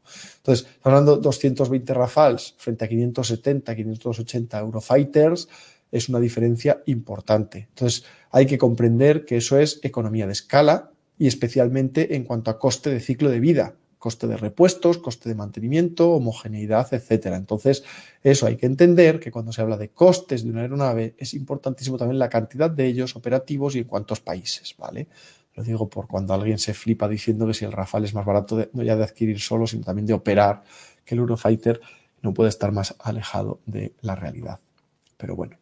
La siguiente noticia, eh, esta es muy rápida y la quise decir porque es llamativo. Eh, recordad que recientemente Estados Unidos ha aprobado la venta a Taiwán eh, de, creo que eran 66 F-16V Block 70. Pues también ahora Estados Unidos ha aprobado la posible venta a Taiwán de hasta 135 misiles de crucero de largo alcance AGM-84H SLAM ER. SLAM es por Standoff Land Attack Missile y la ER por Expanded Response. Esto es importante y China hasta tal punto que China eh, ya ha dicho que públicamente que posiblemente mm, bueno, ha, ha, criticado abiertamente, se ha quejado abiertamente ante Estados Unidos, posiblemente levante cierto tipo de veto, porque a Taiwán le, dé este tipo de armamento avanzado, de largo alcance y etcétera de ataque, que por supuesto ya sabéis que, China tiene esos intereses en Taiwán y que no le gusta nada que tenga estas capacidades. ¿no? La siguiente noticia me gusta porque este avión es uno de los que históricamente pues, más, más atención me han llamado y han llamado siempre, ¿no? Y es que em, eh, recientemente el, el F-117, Juan Luis, ahí te has adelantado una. Resulta que en una entrevista reciente, eh, un antiguo piloto de F-117 Nighthawk, este, el primer avión operativo furtivo del mundo, Es que Estados Unidos, la Fuerza Aérea, tuvo unos 50 operativos para ataque. Se suponía que solo eran para ataque, con un par de bombas de hasta 2.000 libras, unos 1.000 kilos cada una, ¿no? El exitazo que tuvieron en la Primera Guerra, perdón, en la Guerra del, en Tormenta del Desierto, en la Guerra del Golfo, la Segunda Guerra del Golfo realmente, del año 91, ¿no? Pues estos F-117 que tanto todos recordamos y lo tenemos en la, memoria y en, en sus imágenes, ¿no? Pues un antiguo piloto de F-117 que os recuerdo, este avión fue retirado en 2008, aunque ya hemos tenido noticias de que ha vuelto a volar varias veces, afirma que tenían capacidad aire-aire. Lo cierto es que siempre se rumoreó que sí que tenían integrados al menos Sidewinder para autodefensa. No sé si con este misil o con otro, de qué manera, pero afirmó esto y dijo, de hecho, que como misión secundaria tenían el derribo de aviones de alerta aérea temprana, de aviones tipo AWACS o AEU, pero rusos, claro, el, A-50 ruso, ¿no? Soviéticos. Es muy, bueno, soviéticos, no rusos, claro. Esto es muy curioso. Obviamente parece difícil porque este avión no tiene radar, no tiene sistema de guerra electrónica, entonces solo tiene un FLIR infrarrojo y además antiguo de los 80, aunque suponemos que lo habrían ido modernizando en secreto. Entonces sería una capacidad muy limitada, pero bueno, es interesante. Estamos ya, claro, al ser tan furtivo, en su época sí que es posible, a lo mejor no en los últimos años, en los 2000, pero a lo mejor en los 80 sí que se planteaba esa posibilidad de que estos aviones más furtivos que nada de lo que existía entonces y que era secreto, pudiese llegar a plantearse esta opción de derribar aviones acercándose a ellos furtivamente, ¿no? Ojo, porque no conocemos eh, eh, muy en detalle las capacidades del FLIR del F-117. Es un proyecto negro desde el principio hasta el final. Eh, el comandante o coronel serbio, no me acuerdo que lo derribó, no solo fue un héroe para su país, sino un pedazo de crack lograr lo que logró. pero ojo con que si eh, a ver, si no me equivoco, el F-117 tiene un SATCOM, eh, tiene, comunicaciones vía satélite en todo tiempo. Si de alguna manera, sin tener ningún link estándar, si le chivan a qué, digamos, cuadrante tiene que llegar, a partir de cierta distancia, una 50 no era precisamente algo invisible en el cielo nocturno contra el frío del cielo nocturno con esos cuatro turbofanes y ese pedazo de bicho y además emitiendo como un radar en la noche, me refiero como un faro en la noche, radar como si no hubiera un mañana. Quién sabe si además le pueden haber calzado algún tipo de receptor radar, pero daría igual.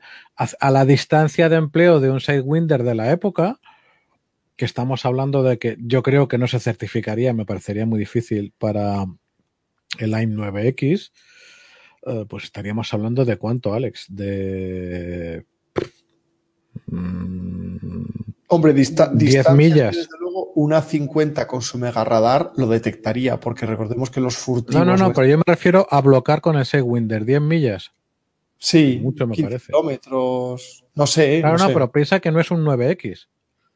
Da igual. Claro, claro, por eso, que poquito. Parece difícil, desde luego. pero... a lo mejor el, bicharraco este, que además no olvidemos que tenía un, tenía un punto que es hasta ahora eh, el, avión de combate con menor firma infrarroja que se haya conocido, porque ni el F-22 tiene una firma infrarroja tan baja como este, se podría acercar tranquilamente y a un recurso, a un asset tan importante como es un radar aéreo embarcado, eh, poder bloquearlo, tirarle uno o dos misiles, salir de najas y confiar en que ni le vieran al ir ni le vieran al volver de todo nadie tenía algo parecido. Exacto, fuese o no a estos, me vale igualmente para transportes estratégicos, aviones cisterna, aviones que transporten VIP, o sea, todos estos aviones que también son eh, eh, objetivos de alto valor aéreos, ¿no? Los HVVAP. Eh, también podría ser. En todo caso, interesante que lo dijese este piloto de C-117 en la entrevista.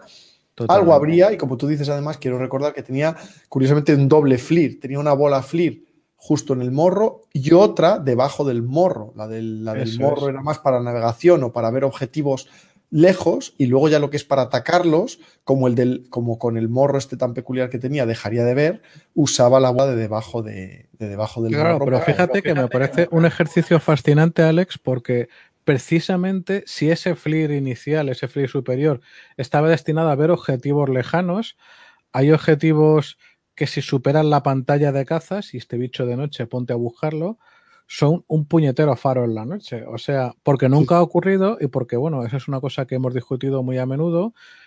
Pero lo cierto es que de momento el histórico de eventos total nos dice que entre potencias nucleares se andan con un mimo y un cuidado de no pasar de cierto límite a la hora de currarse importante porque nunca saben cómo va a escalar y a qué velocidad va a escalar.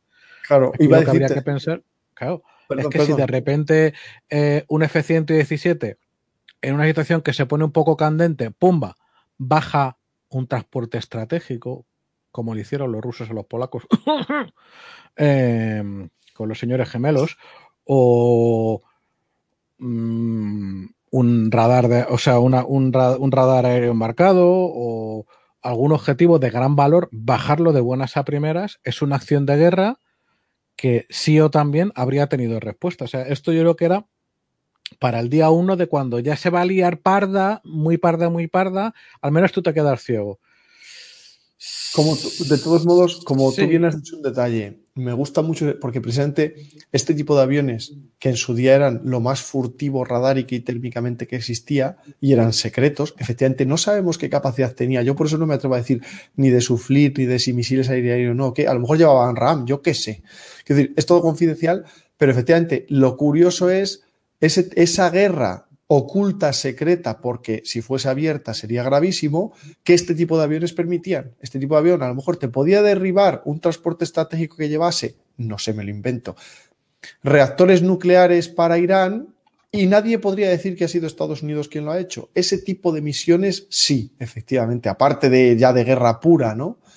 Em, todo esto me lo he inventado, todo puramente. Y, y quería decir, SATCOM en principio que sepamos, no tenía y de hecho nunca ha tenido el típico bultito que requiere para llevar la antena satelital, pero lo que sí que podía tener y tampoco sabemos porque es confidencial, es que seguro que tenían enlaces de datos, ¿no? Para guerra en red, junto con AWACS estadounidenses o cazas estadounidenses o radares de tierra estadounidenses o fragatas estadounidenses que le diesen blancos efectivamente enemigos. Eso está cantado, seguramente se experimentaría algo. Y como detalle curioso del F-117, también quería decir algo muy importante y es que acabamos de tener noticia una vez más, como desde estos últimos 12 años que en teoría están retirados, de que una pareja de F-117 y en abierto, haciéndole fotos a aficionados y de todo, aterrizaban en Tonopah en Estados Unidos porque han participado en entrenamientos. Recordad que ahora, para entrenar a los al superlativo F-22 Raptor y también a los F-35, están viendo que necesitan objetivos furtivos también, bueno, y con sus cazas de cuarta, ¿no? F-15, F-16, F-18, necesitan objetivos furtivos para practicar enfrentarse a otros furtivos. Y entre otros, hace de agresor el F-117, ¿no? Aparte otras misiones secretas que pueda estar haciendo. A lo mejor está probando tecnologías para el sexta. ¿Qué sabemos nosotros, no? En todo caso, un avión feo, pero precioso por eso mismo. Tan raro, ¿verdad? Que, vamos, fue, es historia y sigue siéndolo. Y estás poniendo tú lo del el desastre aéreo de Smolensk como ejemplo, supongo, ¿no? Para citar antes de pasar a la siguiente noticia. Hablaba de los polacos, de cuando eh, no ocurrió nunca que, porque fue un accidente que se cayó y se murió. Y es una teoría de la conspiración. Pero claro, lo contrario es admitir que estos señores que iban a ver el monumento de la matanza de Katyn y que el avión, bueno, pues se cayó un poco y pasaron muchas cosas.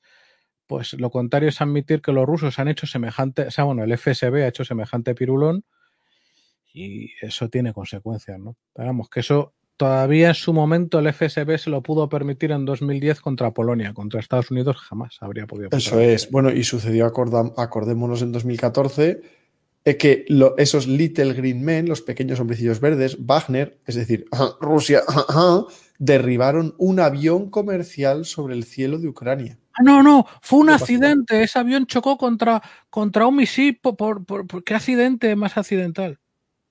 Sí, sí, lo niegan totalmente. Pero bueno. ¿eh? Y esta, esta sucesión de ironías va en contra de ciertas acciones que ha llevado a cabo el actual eh, gobierno ruso, que viene siendo el mismo de 2000, desde el año 2000, no lo olvidemos, y esto no implica en absoluto ninguna crítica contra el pueblo o la nación rusa, que a título individual, pero hablando en nombre de todo el equipo, todo lo contrario, los máximos deseos de parabienes y mi admiración y rusofilia declarada y explícita. Una cosa. Ah, yo eso que quede, es verdad, te agradezco que lo digas, porque efectivamente yo también desde aquí quiero expresar que cuando hablamos de estos temas o de potenciales enemigos o enemigos directamente, claramente, ¿no? En, bueno, eso, lo que decíamos antes eh, ayer de los aumentos de presupuestos en países de Europa del Este y del norte de Europa por el miedo a Rusia, por lo que ha hecho en Ucrania y en Georgia directamente. Y no dicen, no, es que son, pero efectivamente son gobiernos y ejércitos liderados por esos gobiernos, pero nosotros no somos, no, no pensamos con, no, es que el pueblo ruso, estamos en contra del pueblo ruso, el pueblo ruso está en nuestra contra. No, aquí hablamos de otros intereses más altos, de políticos, de militares, intereses estratégicos, que no es el de la mayoría del pueblo ruso o el de la mayoría del pueblo español, el de la mayoría del pueblo chino o el de la mayoría del pueblo estadounidense. Efectivamente, eso quede claro. no, claro y meridiano. O sea, yo en lo que a mí respecta, soy profundamente rusófilo, me encanta tanto su música popular como la enorme aportación que han hecho a la gran música eh, europea. ¿Y el vodka? Y soy poco de eso, la verdad. Vale, eh, era una broma por hacer la típica. No, no, y, el, enorme acervo cultural y, hasta, más te diría, como español me siento más cercano en algunas cuestiones de, visión del mundo a los rusos eh, que algunos pueblos europeos que, A mí me encantaría, me encantaría que Rusia fuese parte de una Unión Europea. Exactamente. Seríamos la caña con Rusia. Me, me apena mucho que tengamos históricamente estas diferencias que hagan que no pueda ser posible, pero...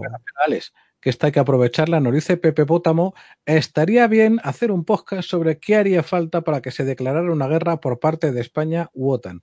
Pues sabes qué, Pepe Pótamo, quien habla paga, tío. O sea, ya sabes lo que hay, amiguete. Te has declarado... te digo, para Pepe Pótamo, para que se declare una guerra por parte de España, no hay nada que pueda hacer. Que se voluntario que se nos ofrece píldora, ¿verdad? Eso es, vente a píldora. Pero ya te digo yo que la respuesta por mi parte de declarar una guerra España siempre va a decir que no, bueno, pero vamos en, misión de entrenamiento. No, vamos en misión de apoyo. No, vamos en misión de reconstrucción. Coño, no estamos mandando Eurofighter y F-18 con misiles y bomba. Sí, pero es por eso, tareas de reconstrucción. Primero habrá que destruirlo, ¿no? Pero nunca vamos a ir a la guerra. Con estos políticos que tenemos, Mm, perdonad que lo diga así. ¿eh? Vamos con la siguiente F-35 que nos dan las uvas, tío. Eso es. La siguiente, a ver, em, sobre el F-35, eh, la noticia es que... Eh, ah, que la he puesto al revés, vale. Lo primero, sobre el F-35 y la superioridad aérea y cazas de superioridad aérea. ante todo lo que dije, gracias por la acogida del podcast, el crossover que hice con, Casus para Casus Belli. Está, os lo agradezco muchísimo. Y por otro lado, solo quería decir esta frase, porque ya lo oiréis también en aquel, pero que es vital en cuanto a cuando se habla de la, la que el F-35 es superior a todo, también en, misiones aire-aire de muy demandantes frente a un Eurofighter, un Rafale, por ejemplo. Yo digo, vamos a ver. Eh, el hecho, vamos a decir hechos. Reino Unido, Italia, Israel y Japón usuarios del F-35 para misiones aire-aire demandantes priorizan sus cazas de cuarta generación de superioridad aérea, no furtivos, tales como el Eurofighter y el F-15. La propia Fuerza Aérea de Estados Unidos, tras el F-22, prioriza el F-15 antes que el F-35 para misiones aire-aire demandantes de superioridad aérea. y digo yo, como es de pura lógica, dado para lo que se requirió primariamente cada uno de ellos. El F-35 primariamente para ataque, esos otros primariamente para ser bestias pardas en aire-aire. Entonces, es la mejor demostración de que ser quinta generación o la furtividad o una aviónica más avanzada no quita relevancia a las prestaciones y la agilidad y la persistencia para las misiones aire-aire de alto nivel. Sí, pero Alex, que el F-35 ADIR en, en, en el GELA israelí, ojo, que para ciertos aspectos, como llaman de mini AWACS, y lo poquísimo que se ha desvelado, tiene un papel aire-aire muy importante porque... Pero ahí le has dado, y lo has dicho, efectivamente, como absorbedor, gestor y repartidor de información, avión de mando y control en miniatura, un mini AWACS, pero nunca, digo, he dicho países que tengan Eurofighter, Rafale, F-15 o en su caso, pues aviones como el Su-30, Suhoi Su-35, ¿no? El, el J-11 en el caso de China, aviones que tengan cuartas generación diseñados para superioridad aérea y que por tanto sean muy buenos en esa faceta, ¿eh? en un caza que es primariamente diseñado para ataque como el F-35, aunque también sea bueno en aire-aire, porque es bueno, pero no llega a ese nivel para esas tareas aire-aire, porque también, también hace falta prestaciones, es decir, aceleración, supercrucero, ascender rápido, tener mayor techo, mm, eh, eh, ser más ágil y persistencia, llevar más cantidad de misiles, literalmente más misiles para poder batir más blancos o afrontar más blancos, ¿no? Y no es el caso de, del F-35, que es bueno en aire-aire, es superior a los aviones que sustituye, F-16, F-18 y similares, el J-10 chino, el Mirage 2000, y todos estos que no son el MiG-29, que no son mancos, pero es que no son cazas puros de superioridad, o sea, cazas de superioridad aérea muy bestias pardas, ¿me entiendes? Entonces, y efectivamente, el F-35 hará de mini AWACS, perfecto, claro que sí, pero serán los aviones de superioridad aérea, sea un F-22, sea un F-15, sea un Eurofighter, el que irá por delante a batirse el cobre con los blancos. No va a ir el F-35 porque tiene esa carestía de prestaciones y agilidad y persistencia porque no fue diseñado primariamente para eso, que es, o sea, es totalmente normal y natural. Y repito, el hecho es que Reino Unido, Italia, Israel y Japón priorizan para tareas aire-aire de superioridad aérea sus F-15 y sus Eurofighter antes que el F-35. Poco más hay que decir, señoría. ¿Sabes? Y ya digo, la propia Fuerza Aérea de Estados Unidos, tras el F-22, prioriza el F-15C modernizado al F-35 para superioridad aérea. Y el F-15 es el más antiguo de todos los que he citado, porque es de los años 60 el diseño, pero claro, es más bestia parda en aire-aire por prestaciones, agilidad y persistencia. Es, ahora, eso sí, que el F-35 sea para ellos sus ojos o les apoye, sí, pero no es el que se va a enfrentar. ¿Me entiendes por dónde voy, no? Porque no le puede imprimir tanta altura y velocidad inicial a los misiles, ni puede maniobrar para lanzarlo mejor, ni esquivar luego al enemigo y volver a atacarlo, ni puede huir mejor ni, ni puede disparar desde tan alto ni desde tan rápido y esas cosas. Pero bueno, solo ese detalle. Para y para entrar en la siguiente noticia, que es la siguiente foto también, que es de ahora mismo, además, es bien reciente esta misma semana, y es que ya os habíamos dicho que Grecia había expresado abiertamente que tenía interés en la posibilidad de adquirir aviones F-35A. Pues bien, eh, por cierto, podéis ver un F-35, una foto preciosa que me gusta mucho de un F-35 haciendo maniobras de alto nivel en, un entorno tal de, condiciones atmosféricas que está generando unas nubes ahí de giro, pero en vez de las nubes preciosas típicas, parece más furtivo aún, ¿no? Parece que se está él cubriendo con las propias nubes de turbulencia que genera, ¿verdad, Juan Luis? Totalmente. Con la poscombustión, claro, a tope para maniobrar bien. El caso es que tras ese interés de Grecia, ahora resulta que nos han dicho desde un medio griego, no sé la fiabilidad ni si será confirmado o no, nos han dicho que Grecia eh, afirma que Estados Unidos le permite adquirir 20 F-35As, o sea, como que ya tiene autorización de Estados Unidos para adquirir hasta 20 F-35As. Además, y fijaos ahora la ironía, fina ironía GG, de los cuales 6 serían de los que iban para el pedido turco. Ironía, ironía, porque recordad que ya se habían fabricado ocho para Turquía, que al final con el veto por comprar el sistema antiaéreo S-400 ruso les negaron y esos ocho estaban en la Fuerza Aérea de Estados Unidos y os dije que se los iban a quedar, pero al parecer, si esto es cierto, Grecia al final podría llegar a comprar 20 y de ellos 6 ser de los que iban para Turquía, que ya sería el colmo de los colmos. Por cierto, aviones que en teoría fueron fabricados con piezas hechas en Turquía, porque era cuando aún no había salido del programa y por tanto no se habían buscado proveedores alternativos, que eso ha sido a posteriori. Curioso, ¿no, Juan Luis?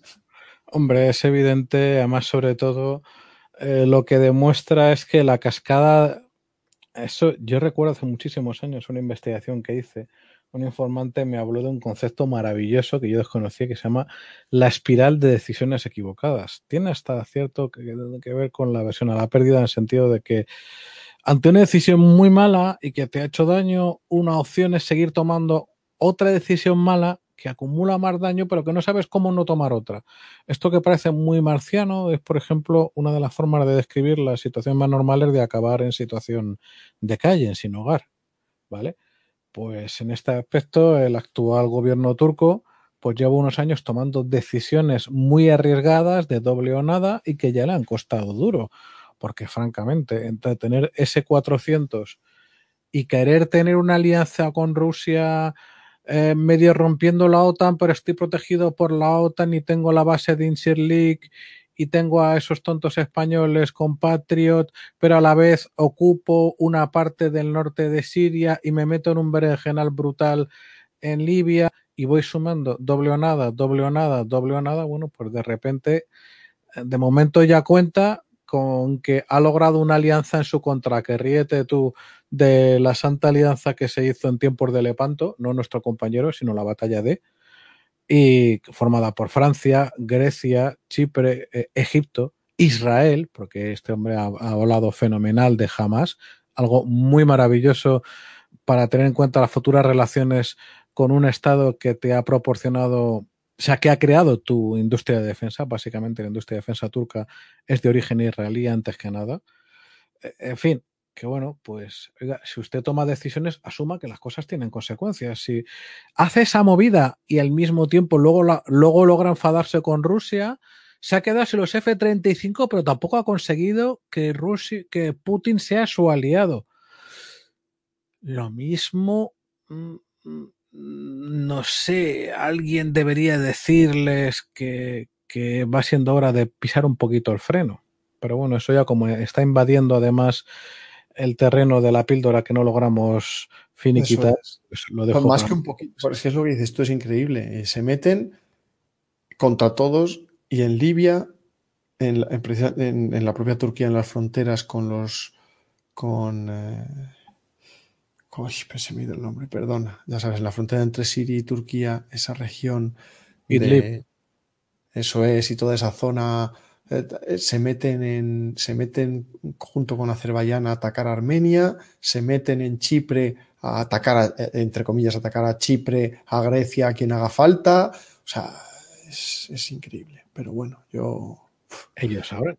O más bien sabrá la corte de los milagros. Lo malo es que ellos, ellos sabrán, pero no, porque pertenecen a la OTAN, a la que también pertenece España, o sea, a nosotros, y luego nosotros ya no está, creo, no sé si sigue la batería esta Patriot desplegada en Turquía. que sigue la batería Patriot y eso es una vergüenza brutal que todas las que está liando de Por venderles LHDs, por venderles buques anfibios, pues es que me parece feo. No, no, no, guarda, que es que todas las que está liando últimamente, que es una detrás de otra, se basan en que forma parte de la OTAN y que nadie le puede dar una, una torta desde fuera de la OTAN porque Por automáticamente debería activarse el artículo 5. O sea, está teniendo una actitud agresiva contra otras naciones a costa del paraguas de la OTAN. Eso algún eso día es. va a reventar, de alguna manera. Totalmente de acuerdo contigo. Pues mira, siguiente noticia, en la que también está implicado, entre otros, el F-35, Lightning II, Joint Strike Fighter, es que eh, y lo titulo así, tal cual, Suiza se las ha apañado para seguir con su concurso de caza. Y digo que se las ha apañado porque para mí que han metido algo de mano, por no decir algo de algún cazorelazo, porque resulta que ya sabéis que en Suiza hay que hacer un referéndum público cuando son grandes adquisiciones, o sea, grandes adquisiciones, grandes contratos de mucho dinero. Obviamente la adquisición de nuevos cazas lo es. Y, ya anularon acordados en el referéndum público, ya anularon la compra de Gripen eh, hace varios años, pero hace ya bastantes años además, que recordemos había ganado en el concurso que hicieron, en el que hubo Eurofighter F-16 y Gripen, creo que era. Pues en este caso, el concurso en el que están F-35A, eh, Super Hornet, el Rafale, el Eurofighter y el Gripen, de nuevo en versión E pues este concurso lo mismo, lo han sometido a referéndum público, civil, y resulta que sigue adelante el concurso porque han tenido la grandísima suerte de que uh, el sí, el sí a la adquisición de nuevos cazas, ha conseguido el 50,1% de los votos. Tan solo 9.000 votos más que el no. 50,1% o era 50,13 exactamente. O sea, algo ridículo, ¿vale? O sea, para mí, que a alguno le han dicho, mire, le doy un bocata si vota que sí, porque obviamente yo en estos casos hay ciertas decisiones de hecho bastantes, que creo que no se pueden dejar a votación popular a referéndum, y en este caso, decisiones sobre la adquisición de sistemas de armas para la defensa de tu país, no las debes dejar a referéndum. No digo que no se haga concurso tal, estoy hablando de referéndum popular, porque la gente no tiene idea de lo militar. Se piensan que están bien, que para qué, que no hace falta, lo de siempre, ¿no? Entonces, tú imagínate en España que dijeran, se va a votar la adquisición de las F-110 Oye, que cuestan como, ya sabéis, esta demagogia de, cuestan tanto como construir mil colegios. ¡Buah! Quita las fragatas. Pero, y nos quedamos sin fragatas. O sea, boom. Bueno, pues por el 50,1%, jaja, han conseguido que salga adelante. Y de hecho, también ha sido noticia reciente que Estados Unidos ya ha publicado la aprobación a las ofertas de Lockheed y de Boeing para Suiza y sabemos que sus ofertas han sido de, eh, la de Lockheed ha sido de 40 F-35As por 6.580 millones de dólares. Y la de Boeing es por 40 F-18 Super Hornet, de los cuales 4.000 plazas, por 7.542 millones de dólares. En los dos casos con algo de armamento, apoyo inicial, repuestos, entrenamiento y etcétera. Como veis, eh, el F-35A les sale por unos 165 millones de dólares, ya digo, incluye otras cosas, repuestos, armamento tal, tal, algo, no mucho, ¿eh? pero algo, y el Super Hornet por 189 millones de dólares, que como veréis sale más caro el Super Hornet, aquí no sé qué influirá, qué habrá, eh, no sé si es también un tongo de Lockheed, que de esto de un, ¿cómo es esto de la bajada de precio para luego subirlo, ¿no? Eh, ¿Cómo se llama eso? Juan Luis, no me sale el nombre. Bajada de precio para luego subirlo. Vale, gracias. eso tiene un nombre en inglés. Baja temeraria. Sí, baja temeraria, por ejemplo, en español eso es. Pero en el caso es que también es verdad que hay que tener en cuenta que los, los, aviones de cuarta generación que vas tuneando, mejorando y tal, al final de baratos, nada. Un Super Hornet, un F-16V, un F-15 eh, Advance o LX no son para nada baratos.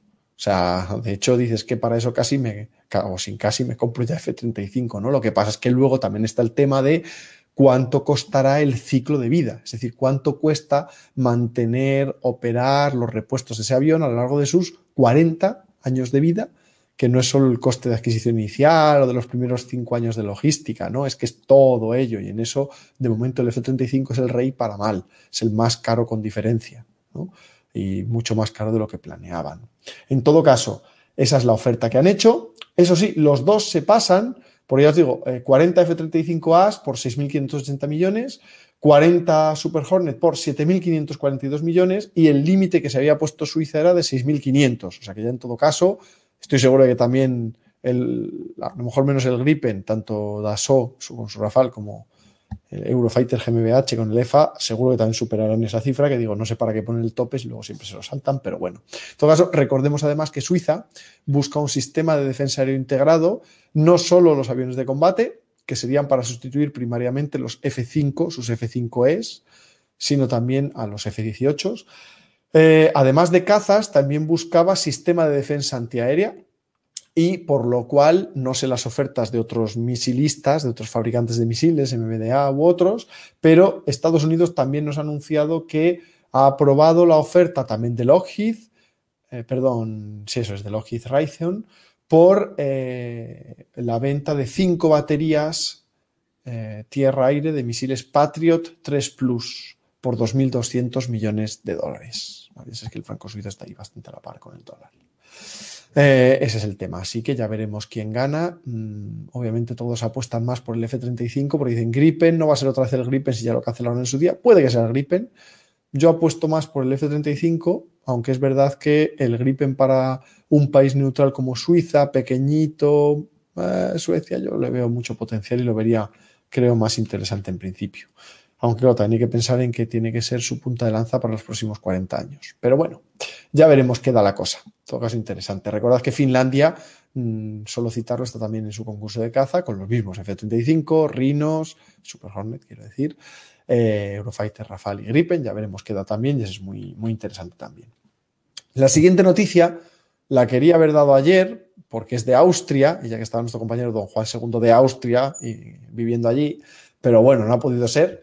El caso es que, eh, como ya os habíamos dicho, Indonesia sigue interesada en los Eurofighter, en los EFA Tranche 1 austríacos, ¿vale? Para comprarlos de segunda mano. Recordemos que Austria tiene 15. Lo estáis viendo ahora en la imagen, los que veis en YouTube. Son bien bonitos también. Y eh, ya veremos qué da, pero incluso el ministro, el, em, eh, el ministro de Defensa indonesio va a Austria para hablar del tema y ya veremos. Y también noticia relacionada con el Eurofighter importante es que Italia acaba de anunciar que ya ha recibido su último Eurofighter del pedido total de 96, por supuesto un tranche, un tranche 3, un T3A, y eh, de momento Italia no es, ni como Reino Unido, no es de los que haya citado que planee comprar adicionales, como sí España y también Alemania. Entonces, en todo caso, eh, ya veremos qué sucede. Eh, y me comentaban también, decían, bueno, Indonesia eh, se había ofrecido eh, también el Eurofighter, recordad a Indonesia, no de segunda mano austríaco, sino para su programa de caza, que se decía que si Su-35, que si tal, se había ofrecido el Eurofighter y se había dicho que para Indonesia se les iba a dar un montón de retornos y tal. En este caso hay que tener en cuenta que Indonesia tiene una fortísima tradición de colaboración en aeronáutica con, eh, con CASA y luego EADS, EADS y luego Airbus. Eh, hasta el punto de que co-desarrollamos con ellos Casa Nurtanio 235, el Casa Nurtanio, Nurtanio es la compañía aeronáutica indonesia, ¿vale? Eh, de hecho, lo fabrican ellos también, hasta el punto de que les pasamos la cadena de montaje completa y todos los derechos del C212, del aviocar, de mi querido Picio a, a, Indonesia, de manera que ya es el único fabricante del C212 en el mundo etcétera. Es decir, hay toda una tradición de colaboración con ellos, por tanto, no es nada raro que se les plantease especialmente el Eurofighter y que se les quisiesen dar especialmente retornos. ¿no? Y bueno, eh, ya fuera de eso, pasando precisamente a la siguiente noticia, ahora que ha citado lo de Eurofighter adicionales, ¿no? Eh, la siguiente noticia, recordad que ya os habíamos hablado del que dio, han dado en denominar el programa Halcón en España. Este programa Halcón es del Ministerio de Defensa para sustituir o reemplazar los F-18 eh, de la versión AB que tenemos en Gando, en la base de Gando, en Canarias. Os recuerdo que estos son los del programa CX. Eh, son distintos, fue un programa distinto y son aviones distintos que los F-18 peninsulares. Los peninsulares son eh, los eh, C-15M, son EF18AB, E por España, ¿vale? Sin embargo, los canarios son F18 o FA18 a secas, AB, eh, C15A, no C15M, estos no tienen la MLU, la modernización que los peninsulares, y sobre todo estos fueron de segunda mano de la US Navy, traídos desde la US Navy. Eran 20 y pico, 24 creo, 25, de los cuales se han perdido algunos en accidentes y quedan 20. Pues bien, son los, la principal defensa del archipiélago canario, aparte de otras unidades que hay allí de transporte y del ejército de tierra y de la armada. Eh, la principal, la primera defensa que saldría junto con los EVAs que hay allí, el EVA que hay allí. Pues bien, estos F-18 canarios llegan a su fin de vida el año que viene o el siguiente, aunque dicen que se les estaba alargando la vida para que llegasen hasta 2025.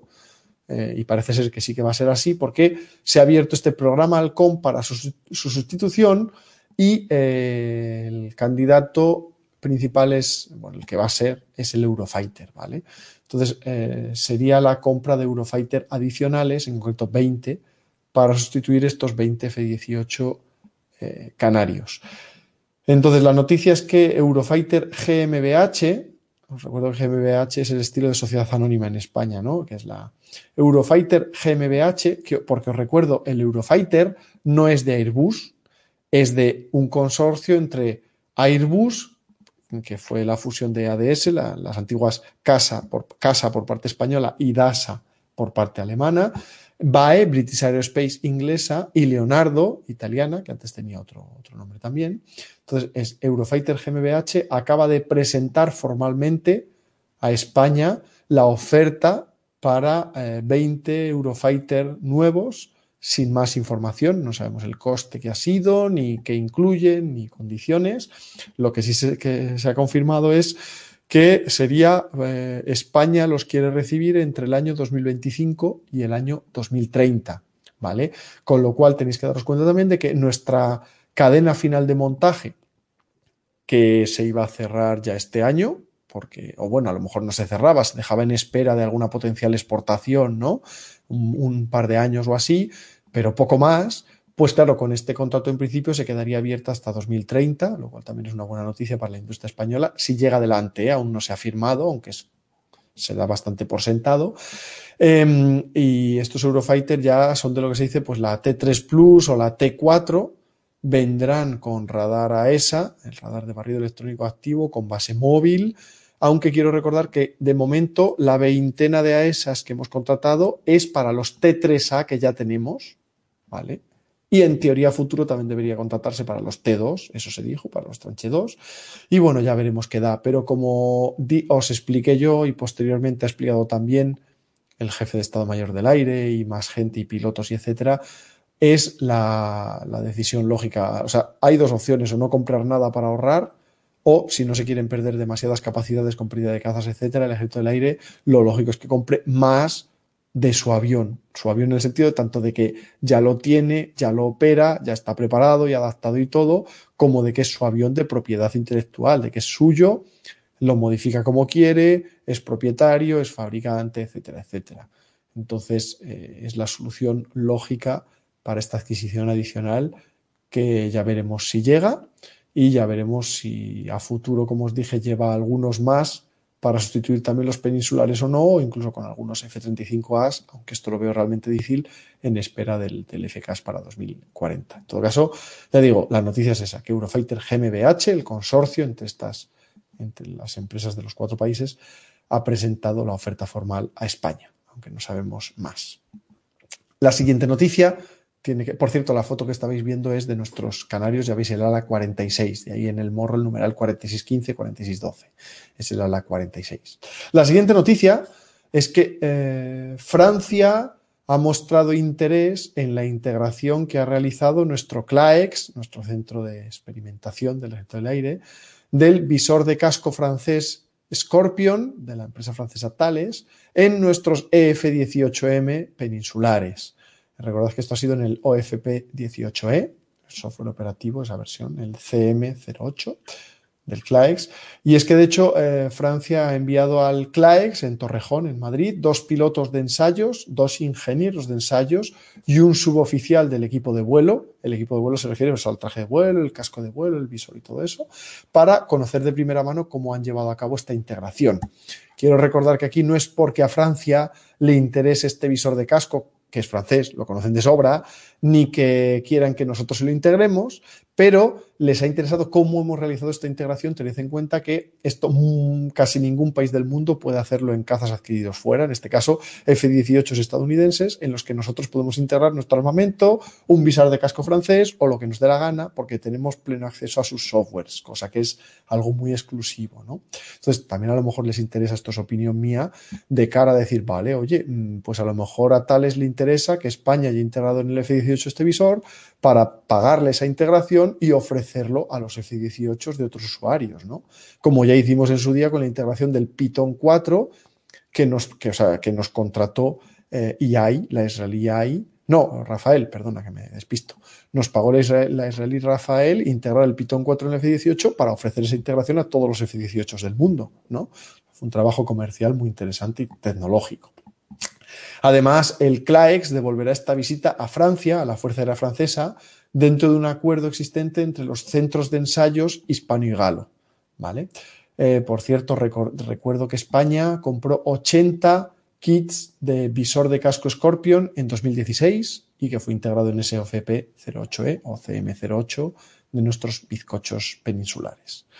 Así que una capacidad muy interesante unida a nuestros misiles de corto alcance Iris-T altamente maniobrables off-board sight que también equipan a los F-18 y también a los Eurofighter. Lo que pasa es que los Eurofighter tienen el visor de casco mucho más capaz, desarrollado expresamente el Striker, ahora además que está en la versión 2, que tienen desde 2010-2011. ¿no?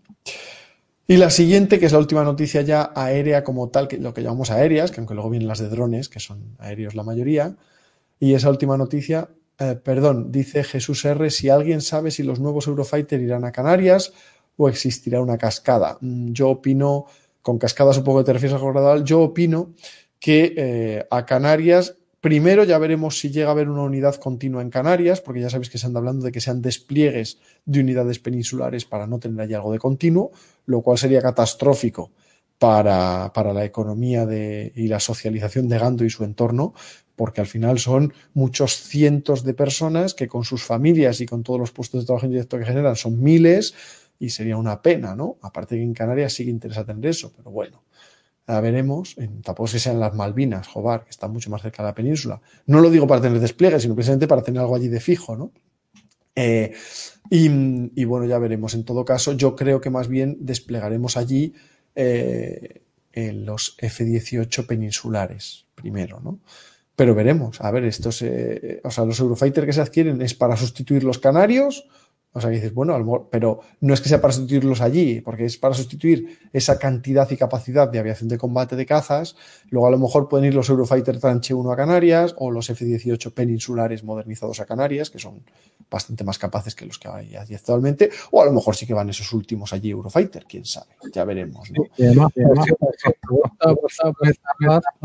sobre, perdón, eh, para cerrar o avanzar este turno de preguntas, nos dice, ¿pensáis que España está esperando a comprar los F-35 para la Armada a que Estados Unidos nos lo venda de segunda mano? Y la respuesta es un no rotundo, porque los primeros F-35B han resultado con una vida útil tan reducida, que no llega a las 3.000 horas por temas de, de la fabricación concurrente y problemas no detectados en origen, que cuando les den de baja van a ir directamente o a canibalizar las piezas que se puedan o hacer puñetas porque eso es invendible directamente. Efectivamente, y aparte de eso, tened en cuenta que eh, estamos hablando de un sistema de armas que aunque lleve un montón de años entregándose y probándose y de todo y no termina de tenerlo del todo afinado, eh, realmente se han entregado proporcionalmente muy pocos para lo que es el plan total, ¿no? Entonces, es un avión que recordás que os dije, que hablaban de que el F-22 querían tenerlo hasta 2060, Estados Unidos hablaba de sus F-35 hasta 2070, es decir, es un avión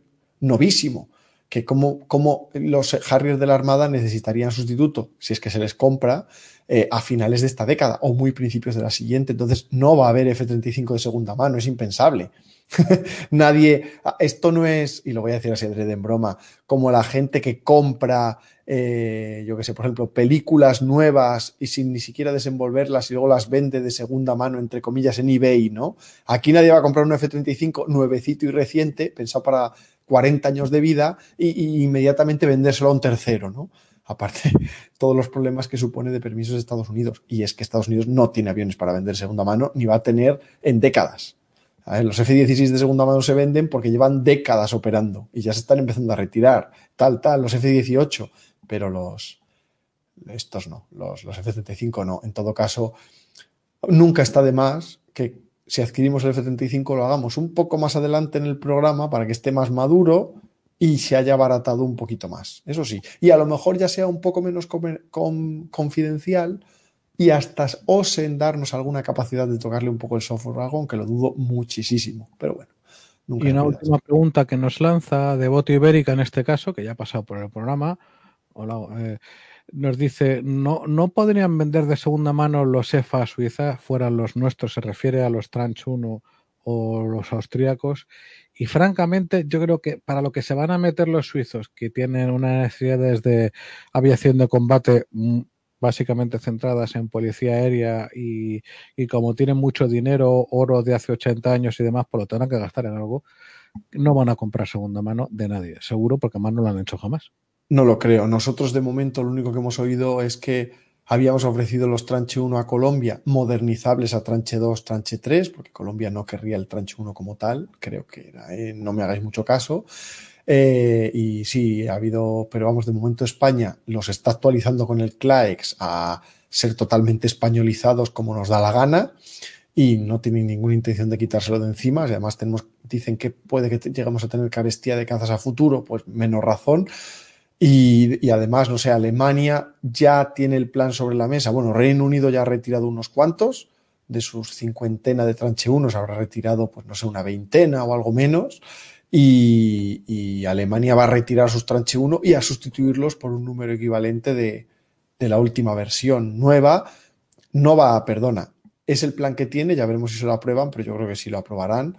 Entonces va a haber otros tranche 1 de segunda mano que otros han necesitado más quitárselos o han querido. No es el caso de España ni de Italia, que Italia tampoco, sí, se han oído rumores a veces de la posible venta, no sé dónde, no sé cuál, pero de momento nada, nada cerrado. ¿no? También se dijo de tranche 1 de segunda mano a Croacia, tal, ya veremos. Yo no lo creo. Y que España llegue a tener F-35B en la Armada, ya veremos. Quiero pensar que sí, porque es el único sustituto posible del, del, Harrier y yo sí quiero mantener esa capacidad, por lo que dicen ellos, aunque me hacen dudar mucho gente como Francisco, explicando que no es necesario para nada, es un, sobre, es un gasto inútil y excesivo. Pero en el ejército del aire, el F-35A, que me gustaría tener al menos una veintena para servir precisamente, principalmente de aviones de ataque de primer día, ¿no? Aviones de, contra las defensas enemigas y de, ataque para escoltar, tendría el Eurofighter detrás, ¿no? para, para escoltarlo y para combatir a los aviones enemigos estaría el Eurofighter. Para misiones de ataque de primer día el F-35 y para todo el resto de misiones de ataque F-35 y, eh, y, Eurofighter o F-18 si aún estuviese, ¿no? Alguno de ellos. Pero no creo que llegue, sinceramente, por tema de costes, por tema de confidencialidades que no nos dejan tocar nada, y por cercanía del FCAS estaremos invirtiendo más en el FCAS, yo creo que no. Pero yo por mí sí, ¿eh? como aviones de mando y control, mini AWACS para los demás y aviones de ataque de primer día, sí me gustaría para España porque es lo más moderno. Entonces siempre es, siempre iba a decir guay adrede para simplificar, siempre es interesante tener lo más moderno por desarrollar doctrina, entrenamiento, etcétera, esa furtividad que tiene, que va muy bien, todo eso. Pero bueno, y la última, perdón, la penúltima de las noticias aéreas, es que en 2021, por séptimo año consecutivo, España participará de nuevo en la Policía Aérea del Báltico de la OTAN, en la Baltic Air Policing, las misiones BAP. Por primera vez, eso sí, en vez de participar en Lituania, en Estonia, eh, vamos a eh, desplegarnos en Rumanía, en la base aérea Mijail Kogalnieceanu, cerca de Constanza. Y de hecho nos desplegaremos durante dos meses, desde el 1 de febrero hasta el 30 de marzo. Eh, y será un contingente de eso, del Ejército del Aire Español, de 6 Eurofighter del ala 11 y 130 efectivos, esto de la base aérea de Morón. Entonces, un equipo militar español ya ha visitado la base aérea rumana para conocer las instalaciones. Y de hecho, es la primera vez que nos desplegamos en Rumanía, así que será interesante por el aprendizaje que va a suponer. Os recuerdo que en esta misión que hay desde 2014 con la invasión de Rusia de, de Ucrania, de parte de Ucrania quiero decir, eh, pues hay la OTAN tiene todas estas misiones en el este Europa, tanto navales como terrestres como aéreas, para disuadir a Rusia de poder intentar cualquier otra cosa, ¿no? Y eh, no solo son en los países bálticos, Lituania, Estonia, Letonia, sino también hay despliegues fuera del normal, adicionales, de aliados OTAN en Polonia, en Rumanía y en Bulgaria. En este caso, en España, nos desplegamos y dos meses, algo menos de lo normal, en eh, Rumanía. Así que muy interesante esa experiencia que sacaremos. Y la foto, por cierto, es de uno de nuestros Eurofighter interceptando un Su-34. Recordad que este año han sido los F-18, otro año han sido F-18, eh, Eurofighters, y en 2006, que fue la primera en la que estuvimos, fue con Miras F-1M. Fijaos, ¿eh? Luego la siguiente fue varios años después. Entonces, nada, y estamos misiones que son parte de nuestros deberes para con la OTAN. Tenemos derechos, como decíamos ayer, y deberes. Este es uno de nuestros deberes para con la OTAN y nuestros aliados OTAN, que es ayudar a protegerlos, que también sirve de protección para nosotros. Ya veremos si hay dinero, ya vemos que sí de momento, a lo mejor por eso es más corta, ¿eh? no lo sé, para más de este tipo de misiones más adelante. Pero bueno, son para nosotros además, no hay que verlo solo como un gasto de dinero por ahí fuera, una frontera que no nos, apañe, no nos atañe, porque sí, por ser aliados OTAN. Aparte, para nuestros pilotos tenéis que tener en cuenta es, eh, bueno, todos, pilotos, técnicos de mantenimiento, de inteligencia, todos los que van con ellos, es todo un aprendizaje. O estos son misiones reales que dan un entrenamiento y una experiencia enorme a, a nuestros hombres porque están en zona, no de guerra, pero están en zona caliente, detectando, es decir, usando sus sensores, radar, IRST, eh, sistemas de guerra electrónica para detectar aeronaves enemigas de última generación, que obviamente ellos también, igual que nosotros, haremos modos o no activaremos del todo para qué tal, pero ya me entendéis por dónde voy, es un aprendizaje muy, muy bueno. Y la última de las noticias aéreas es que mañana, desde el 17 de octubre hasta mañana, mañana 30 de octubre, viernes, ha tenido lugar el ejercicio Ocean Sky, eh, ya digo, cielo, océano, en Canarias, y de hecho ha estado allí de reportero oficial de nuestro ejército del aire, nuestro compañero del foro, aunque hace mucho no lo visita, pero también nuestro vino con nosotros al podcast una vez, eh, mi tocayo Alejandro Afonso, Ale, eh, de, Fighter Community. Recordad visitar su página www.thefightercommunity.com. Digo, varios de los vídeos oficiales o todos los del Ejército del Aire en la base de Gando los ha hecho él. Eh, entonces es muy, muy interesante a ver si podemos entrevistarlo al respecto y que se venga con nosotros. Y de aquí pasamos, si te parece, Juan Luis, a las noticias de drones. Perdona, porque es que estaba cambiando mientras ponía esto a la vez. Sí, claro. Además, hay algunas noticias, bueno, no las uvas, pero son muy importantes. Hay algunas noticias que más merecen un poco de comentario. De hecho, alguna de ellas, si te parece, la doy yo, que la tengo fresca. Lo que tú me digas. Yo, antes de la perdón, en Low Sky están participando todas las unidades de combate del Ejército del Aire, también de transporte, de búsqueda y rescate, etcétera. Y además también está participando eh, Rafales franceses, muy interesante la experiencia, un AWACS de la OTAN también, y también AWACS y cisternas franceses y de otros países aliados. Es decir, no hay una gran cantidad de, pero bueno, están Rafale franceses y es eh, una experiencia muy interesante. Hace poco también recientemente, recordad, ya os dijimos, que había sido el, ahí no me sale el nombre del ejercicio, hace nada ha sido también el, el que sí que ha habido ya más países y también muchas, todas las unidades también navales y terrestres de españolas de, ejercicio aéreo, el, el dardo y el, y el, que está por encima del dardo, ¿no? Ejercicio de defensa aérea integrada español. Y nada, la primera de drones quieres que la de yo, Juan Luis, o bueno, tú, tú ya me dices cuál quieres dar tú. Dale, dale, dale, dale tú sin problemas. La primera, a mí me gustaría encargarme de la segunda y la tercera, si no te importa. Perfecto. Pues bueno, la segunda, la tercera. Vale, sí. Ok, perfecto. Pues la primera noticia de drones eh, reciente es que también ha publicado en, creo que era en Infodefensa, si no lo digo mal, .com, infodefensa.com, entrevista al jefe de la undécima escuadrilla de la FLOAN, de la flotilla de aeronaves de la Armada Española.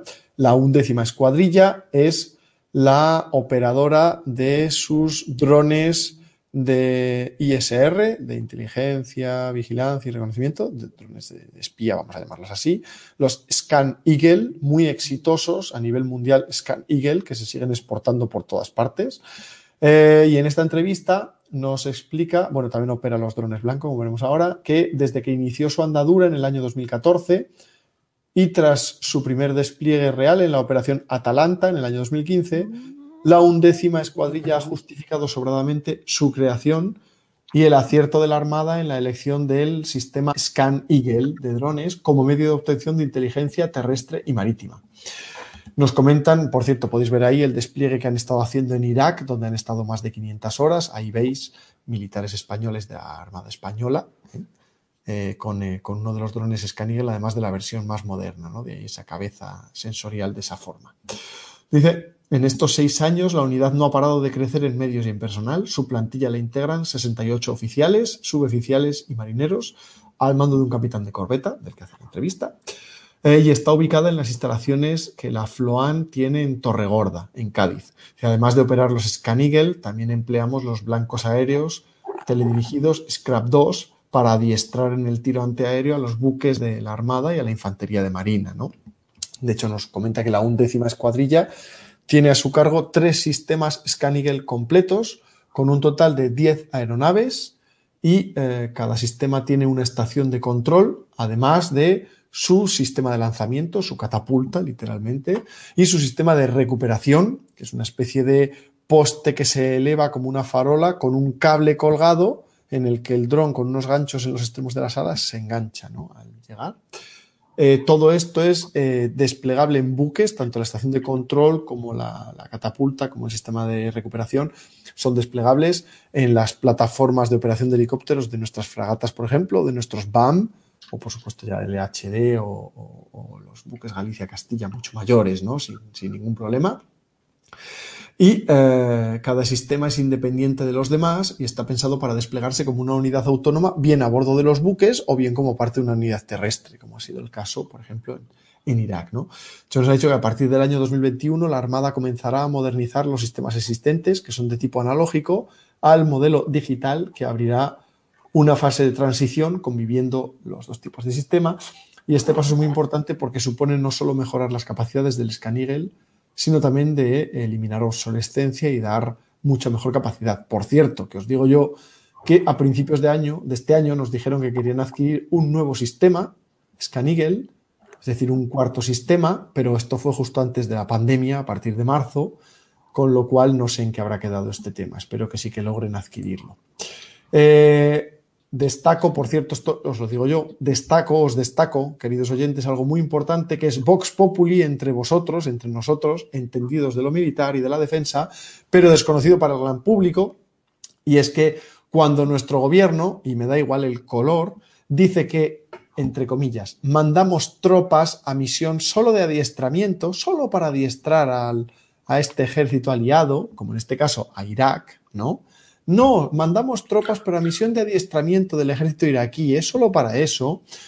Nos ocultan que nuestras tropas enviadas, la mayoría, son miembros de operaciones especiales, tanto de las tres ramas de las Fuerzas Armadas, especialmente el Ejército de Tierra, como del GAR, del Grupo de Acción Rápida de la Guardia Civil, y que estos miembros de operaciones especiales también participan en misiones reales de combate junto a tropas locales para entrenarlas.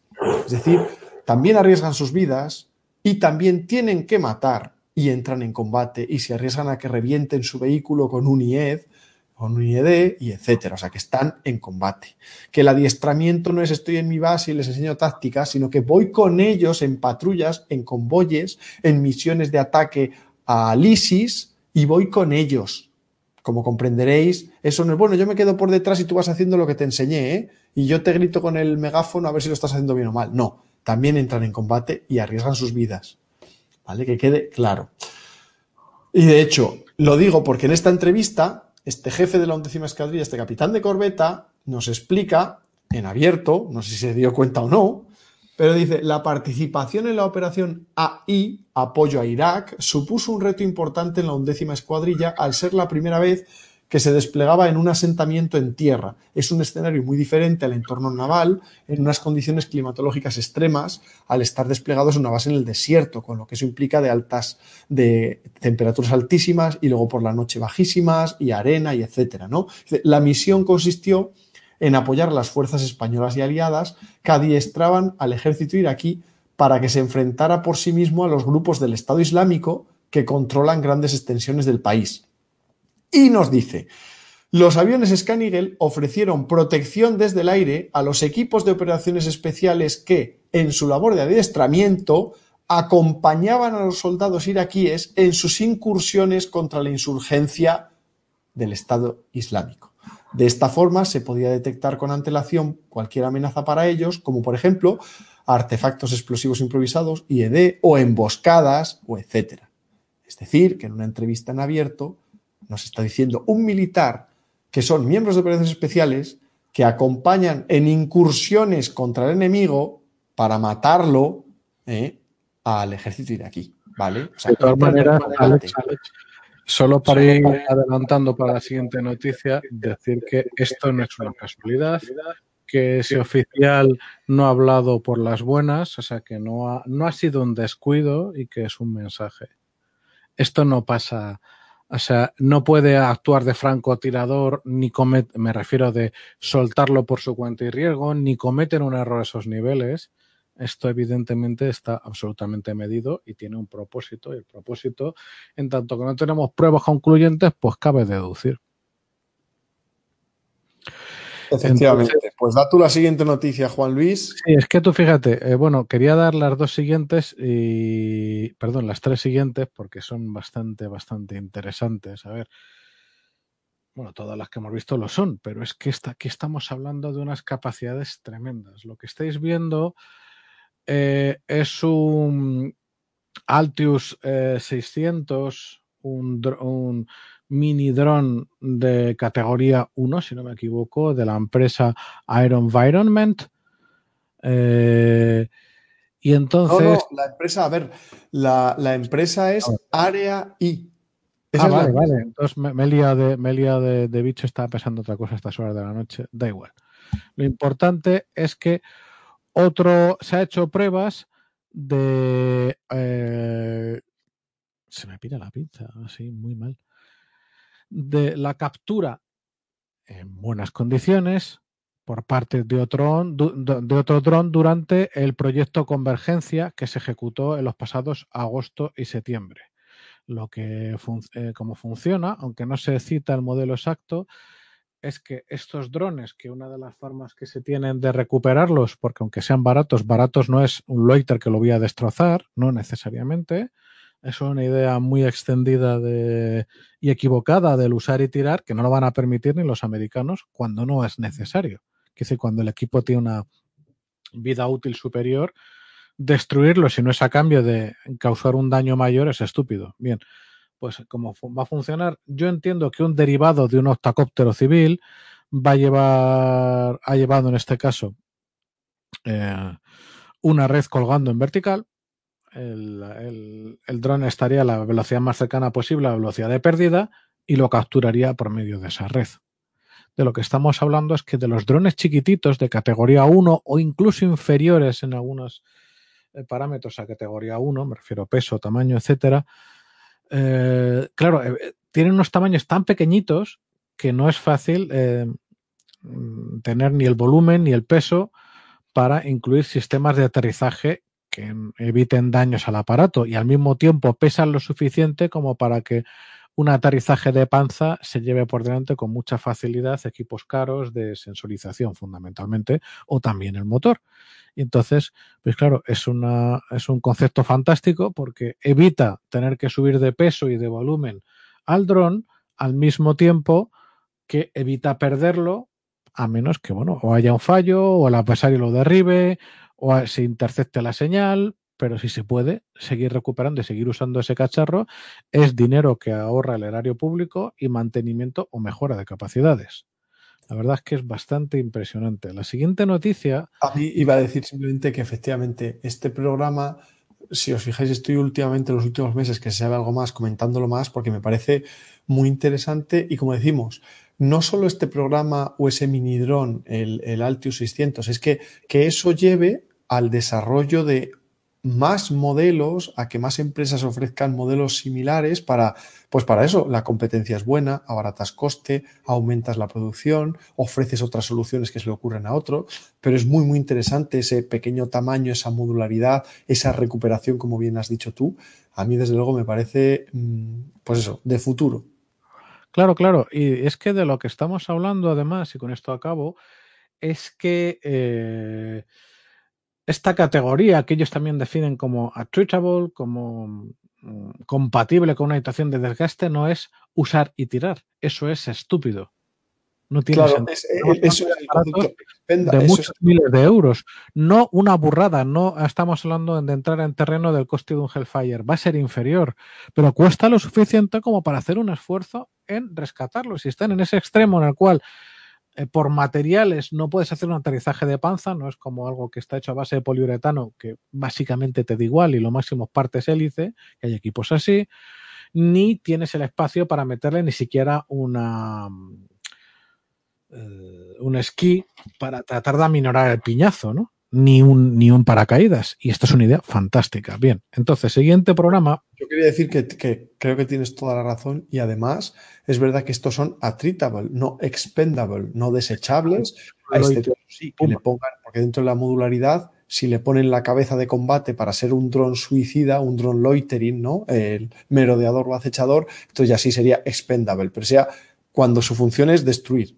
pero en el todo el resto de misiones. Hablando, y fíjate lo que te digo, de recuperar esos con el módulo de cabeza de combate que no ha encontrado un objetivo y dice, bueno, ¿y ahora qué hago? ¿Lo reviento por ahí? Pues no necesariamente, porque incluso lo que está, se está evitando es un impacto lo más mínimo fuerte y por lo tanto se le puede recuperar en condiciones de buena seguridad a ese dron y volver a ser empleado para la siguiente que el señor adversario le dé por asomar la cabeza y encontrarse lo que estaba buscando. Siguiente noticia, las empresas canadienses Wex, eh, Wexcam y Bombardier bloquean la venta de bolas FLIR y motores para drones turcos. Hay que, eso hay que añadirle también la austríaca Rotax, que ha hecho otro tanto, porque, hombre, pues han encontrado que en el desgraciado conflicto de Artsaj o Nagorno-Karabaj, eh, el ejército de las Fuerzas Armadas Armenias lo estaban empleando en profusión, sobre todo el dron que vemos aquí en la foto, que es el Bayraktar TV2 eh, turco, que en principio era un proyecto que asombró al mundo. Quiero decir, en un número de años ridículo, partiendo, se supone, de una pequeña consultoría inicial israelí, estos señores te montan un dron que en, ya en distintos conflictos, fundamentalmente que yo sepa, Libia, Siria y ahora eh, Nagorno-Karabaj, pues estaba demostrando cierta efectividad, porque encima era un sistema, es tanto el aparato como su munición. Es un male armado de pequeño tamaño, pero que tiene un techo nada despreciable de 8.000 metros y una cierta capacidad de carga. Bueno, pues resulta que no hay milagros. como dice el dicho inglés, there ain't such thing as a free lunch, el Tanstaffel ese famoso, y resulta que estos señores son unos integradores. Ningún demérito. En pocos años haber hecho esto es la leche, pero claro, pocos años también significa haberse ahorrado un montón de tiempo de desarrollo con los distintos componentes. Y claro, cuando tú eliminas componentes fundamentales como motor, como sensorización, pues resulta que el bicho ni vuela y aunque volara no pilla nada, no puede captar nada, ¿no? Entonces, dada que, dado que el régimen actual turco, el gobierno de Erdogan, pues tiene una política extremadamente agresiva, expansionista, intervencionista y demás, sobre todo en este caso, hay que no hay que olvidar que Canadá cuenta con una importante población eh, descendiente de armenios que están en Canadá y no están en Armenia, porque Turquía en 1915 cometió uno de los primeros genocidios y uno de los más masivos del siglo XX. Decía Adolf Hitler en 1928 cuando le preguntaban por sus futuros planes, ¿quién se acuerda hoy de los armenios? Y hasta hoy en día es un delito cuando no te pasan cosas directamente si en ciertas partes de Turquía hablas del exterminio armenio porque ellos lo niegan. Entonces, que en un país con alta población armenia haya un, haya un gobierno turco que esté atacando de nuevo a población armenia, pues nadie nos puede extrañar que ahí y en Europa empiece a haber muy rápidamente un embargo que lo que va a provocar es que una vez que gasten los pedidos que les hayan llegado, pues chico, le va a pasar lo de la F-35. Bonito pájaro, se acabó. Y se acabó. tal cual. Es que además lo que tú dices es que encima ya Turquía además de todo el apoyo con drones de combate y armamento para esos drones, es que ha desplegado sus F-16, sus cazas F-16 en bases AC-10 para atacar a Armenia. O sea, es que es...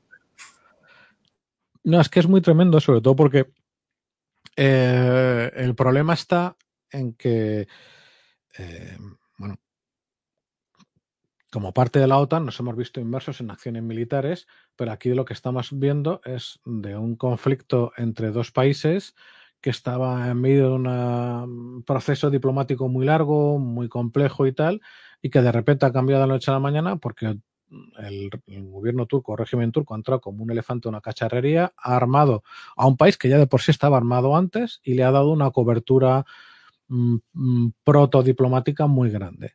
Como resultado, bueno, pues encima han inundado las redes sociales, cosa que yo también alucino.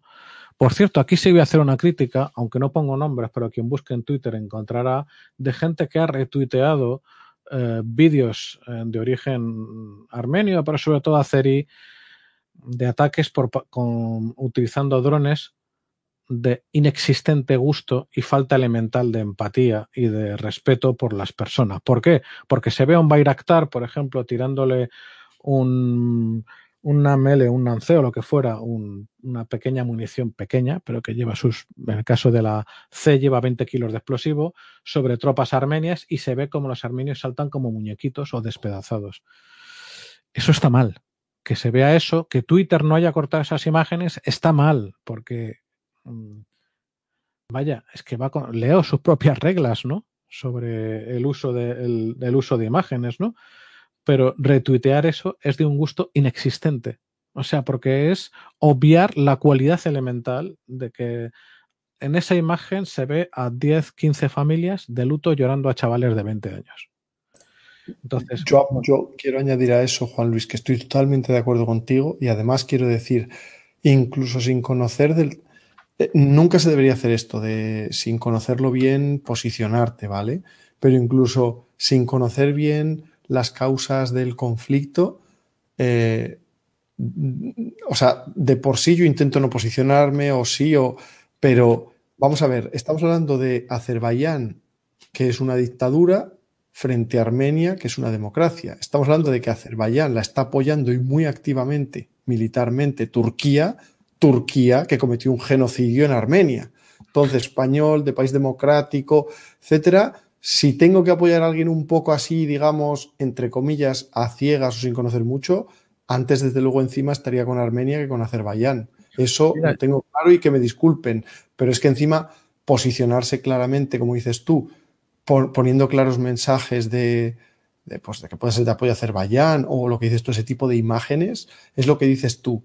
Ya es, va más allá de, de, bueno, eso, del, del, del, saber estar. Mira, te digo, te digo más, yo tengo amigos armenios y azeríes. Para mí, esto es un conflicto muy complejo que, mm, ante todo, me parece absolutamente rechazable que hayan llegado hasta este punto y que lleve ya miles de muertos, porque unos y otros le están echando unos huevos importantes y no se están limitando en absoluto a la hora de zurrarse la badana. Para mí lo más importante no es apoyar a unos y a otros, porque a mí me costaría, si uno puede tender a simpatizar con el débil, pero antes hubo empiezas a ver la cadena de acciones de unos y de otros y aquí no hay inocentes tampoco, porque al fin y al cabo Azerbaiyán está entrando en un terreno que había limpiado, que ha hecho una limpieza étnica eh, la República Armenia, ¿vale? No hay que pensar en términos de buenos o malos, eso lo dejamos a los gringos o a los podemitas. Entonces, eh, pero dicho eso, lo más importante, en mi opinión, es no deshumanizar. O sea, el, armenio es un ser humano, es un grupo de seres humanos que están ahora mismo en combate y los azeríes igual, o los, entre comillas, voluntarios sirios desplazados allí con sus padres, sus, sus, parejas y sus hijos. Efectivamente. Entonces, lo único que yo creo que es inaceptable es la deshumanización. Y sabemos que esto lo hace y encima nosotros lo estudiamos y mantenemos un interés como civiles que somos en este tema. Pero sin olvidar nunca que cuando este pajarito tan bonito vuela y suelta esos interesantes eh, pequeños objetos MAM, MAM C o MAM L, mata gente. Coño, ver esas imágenes está mal. Y, además, bueno, pues como dicho sea de paso, aquí en España tenemos una pequeña eh, colonia armenia. Yo celebré mi tesis doctoral en un restaurante hoy en día cerrado en la calle Leganitos que se llamaba Bartán y que aparecía una, una imagen del monte Ararat. Pero bueno, resulta que en Francia o en Canadá o en Estados Unidos hay comunidades armenias de importantes a muy importantes. Y claro, esa gente no ha olvidado en un siglo ya no queda gente viva o apenas queda gente viva que recuerde ni remotamente lo que pasó, están muriendo todos, 105 años ya del genocidio armenio, pero es que están viendo una y otra vez lo que está pasando eh, con una potencia expansionista que es Turquía apoyando esto, incluso algunos políticos suyos hablando de eh, hacer limpieza étnica y de cosas peores. Entonces, pues es normal y esto es solo el principio y aquí ya sí que entramos para ir a la siguiente noticia que este proyecto muy, de hecho, luego hablaremos de Ucrania y los Bayraktar, que yo lo veo en globo, la verdad, que este proyecto tiene las patas muy cortas, porque Turquía ha logrado, como hemos dicho antes, la enemistad de tantos países que tanto esos ahora ya enemigos directos, Francia para empezar, lo han logrado y no es tan fácil, ¿no? Pues mira, ya está, está posicionado en vuestra contra. Grecia, obviamente, Chipre, Egipto no era tan fácil. Israel era vuestro puñetero aliado, como amigos. Se han logrado enajenar eh, la simpatía y el apoyo de Estados Unidos, etcétera, siendo un país que no tiene desarrollado muchos aspectos, de, o sea, muchos sistemas, subsistemas de un producto tan complejo como este, que hablamos de un pajarito que cuesta 7 millones de dólares y extremadamente capaz, se ha acabado. O sea, eh, o consiguen algún nuevo proveedor y el único que se me ocurre es China y eso no es gratis, o eh, no creo sinceramente que Irán por sus conflictos territoriales les cediera y por lo que acaban de hacer en Azerbaiyán, que es un problema para los iraníes, eh, les cediera su propio equipamiento, que Irán ya casi es totalmente independiente, es una cosa increíblemente meritoria, pues se me acaban los proveedores para seguir montando estos pajaritos. Jesús en YouTube comenta si a lo mejor Ucrania, que además encima va a hacer esa Ya, pero es que Ucrania, los, este tipo de motorización no lo sé, tengo mis dudas. Mm, Bolas Fleer, Ucrania, mm, tío, de verdad que es que no es. No, no creo, no creo. ¿eh? De lanza tecnológica. No digo que no puedan, pero me parece muy difícil. Esto me lleva a la siguiente noticia. Eso sí, antes, antes de la siguiente, Juan Luis, perdona, es que te lo puse aquí, no sé si lo habías visto en amarillo, que Turquía eh, al ah, Sí, sí, bueno, lo, lo, daba por supuesto, sí, perdóname, ha dicho que logrará sustituirlos con productos locales. Claro, sí, sí, como si nos ponemos muy duros, y ojo, que sigo hablando de lo meritorio que es este diseño, que es este sistema, pero las empresas turcas aquí son integradores de productos extranjeros. No es, venga, pues ahora yo tengo mi propia cosa y la monto. No, Eso no, es. La hayas o no desarrollado, la tienes que probar, tiene que funcionar todo en concierto. Eso no es fácil en absoluto. O sea, me parece realmente difícil que no se corte la, la cadena temporalmente, cuando menos, si es que no definitivamente. Y ojo, que los Bayraktar han dado un salto bestial, porque han, han pasado de la nada a tener males armados como los Reaper. Menos capaces, sí. Bien, a una quinta parte del precio. Pero, ojo, eh, porque de, eh, los Bayraktar en Siria han perdido bastantes. Y Rusia, porque no se ha puesto, se habla de, ah, qué torpes han sido los sirios con los Panzer. Los sirios puede, los rusos no.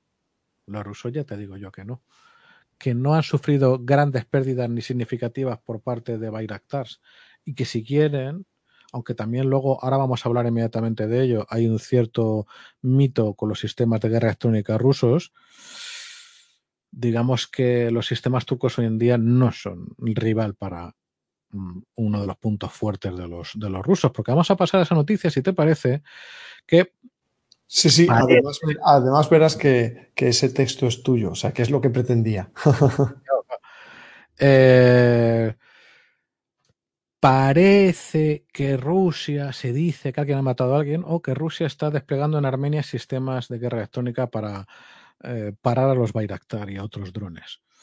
Hombre, es complicado. Nuestro querido Volodia no se ha puesto muy flamenco defendiendo a Armenia ha hablado de que todos tienen su parte de razón, de que hay que volver a la mesa de diálogo, entre otras palabras, no ha dicho hasta aquí. Cuando Bolodia diga esto se ha terminado, eh, a mí me parece evidente que todos se ponen con el rabo entre las piernas y dicen lo que usted diga, señor Vladimiro, pero de momento no ha pasado. Y ojo que no está del todo claro que haya habido, más allá de alguna prevecita, como ya las había habido antes, trabajo serio contra los Bayraktar y contra los demás sistemas, incluidos sistemas más capaces como los Harpy o los Orbiter K israelíes.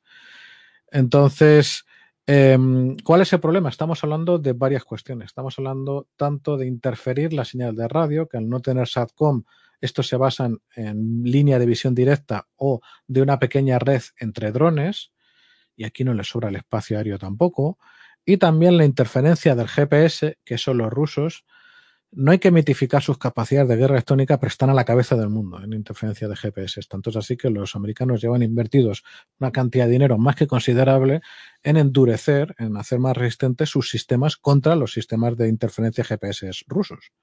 Entonces, claro, ¿cuál es el problema? Que si a un aparato de estos, eh, un Bayraktar, le cortas el GPS, le, mandas una falsa señal, por más que pueda compensar, no sé cómo estarán por dentro, hasta qué punto puedan compensar con sistemas inerciales eh, esa discrepancia de dónde cojones estoy, aquí no es donde debería estar. En teoría la programación dices aborta misión y te vuelves. Lo cual significa un mission kill como una casa, aunque el bicho va a volver a volar en cuanto pueda, pero esa vez ya deja de volar. Eh, no sé muy bien por qué me has dejado aquí lo, de lo, lo del Warmate, pero hay un problema en general, que es que estos bichos son muy caros. O sea, son muy capaces, pero son muy capaces en guerras coloniales o contra un estado fallido o destruido, tipo lo que ha sido Siria hasta hace poquito.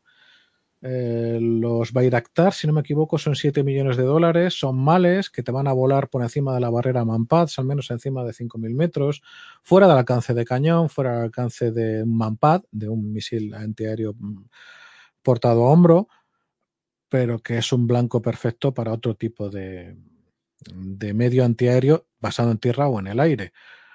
Por eso yo creo que el futuro, eh, ahora mismo esto es el presente, pero que el futuro, sobre todo para este tipo de conflictos, va a pasar mucho más por abaratar y la solución la tienen iraníes o polacos, por ejemplo, o los propios norteamericanos con su coyote.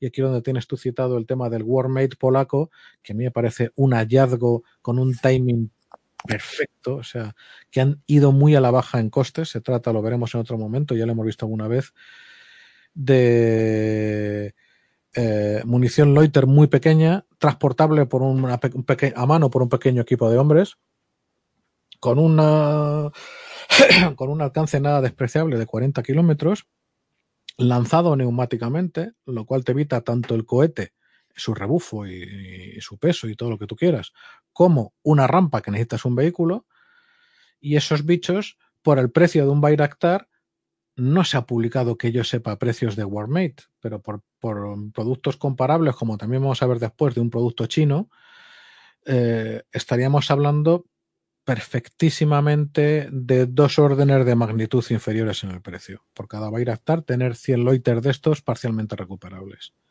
Pues lo puse precisamente por eso, porque sabes que el Warmate te gustaba y quería que lo citases, aunque luego en otros episodios más adelante hablemos de ello. Claro, es que pasa una cosa con el. A mí, desde luego, yo te reconozco que esto de los, los drones baratos o muy baratos, con la opción de llevar cabeza de guerra, pero recuperables, ¿no? Eh, me parece muy interesante, porque es que es algo que yo, de hecho, de más pequeño, cuando jugaba ciertos videojuegos militares, no, no digo simuladores hiperrealistas ni nada de eso, me planteaba el decir, joder, tú imagínate que pudieses dejar en el aire un misil pues eso, dando vueltas, esperando a que aparezca un enemigo y entonces se lance sobre él. Es que es eso.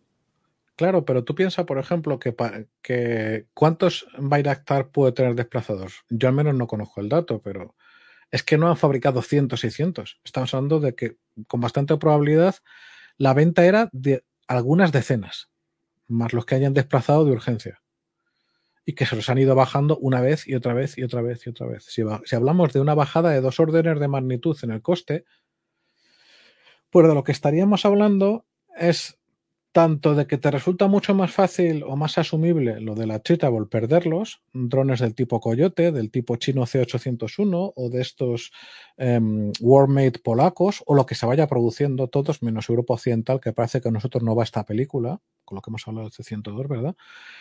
Eh, sino que además está el hecho de simplemente pararlos. Si esos bichos se ponen a lo largo de una línea de frente en vuelo y tienen una, un eh, tienen, bueno, estoy tirando de memoria ahora, pero no me acuerdo si eran 80 o 40 minutos de autonomía, con una velocidad nada desdeñable y un alcance de radio de 40 kilómetros.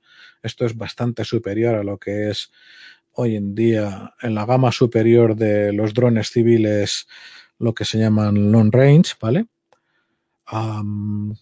Pues si pones, pongamos por caso, 50 de estos a la vez, ponte a pararlos todos. No es lo mismo que, incluso aunque se hiciera por fuerza bruta, o quien se defiende anula su propia capacidad GPS y su comunicación por radio, o deja pasillos sí o también, contando con que algunos van a caer, otros llegarán y montarán la mundial. No digo que eh, la categoría de los Bayraktar no tenga futuro, pero tiene futuro en guerras coloniales. A poco que el, adversario sea capaz y disponga de medios antiaéreos de entidad. O sea, fíjate, el, año pasado, no, me acuerdo qué ejercicio del ejército del aire se hablaba de derribar drones. Nuestro ejército del aire sería perfectísimamente capaz de bajarse todos estos bichos en una mañana sin descanso y sin parar. No tendrían nada que hacer. Son a, todo, a todos los efectos avionetitas no tan pequeñas, que no deben tener un eco radar diminuto ni mucho menos, que son detectables a muchas millas y que nuestras fuerzas aéreas se los podrían bajar si quisieran, sin problemas. Ahora, ponte a bajarte eh, un par de cientos de cacharritos de un metro y medio de envergadura por un metro de, de, longitud. Ahí están los cálculos. No, no, eso está clarísimo. Y el que hay que ponerse las pilas, tanto a, a desarrollarlos y o adquirirlos, como a desarrollar y o a adquirir medios contra ellos. Efectivamente. Totalmente de acuerdo. Por eso digo, yo veo más, in- esa es mi humilde opinión, igual que la tuya. Veo eso más interesante y no solo pequeñitos, muy pequeñitos, muy baratos, también drones mayores como el Bayraktar o aún mayores como el Aksungur, también turco, ¿no? Veo es desarrollar eso más interesante y más interesante no digo solo militarmente, digo desde el punto de vista industrial como desarrollo tecnológico y, y tecnología de cara a futuro y para ventas, ¿no? Para exportaciones, ganar pasta, veo eso más interesante que un entrenador avanzado, un reactor de entrenamiento avanzado. Pero no sé, seré, no, no sé.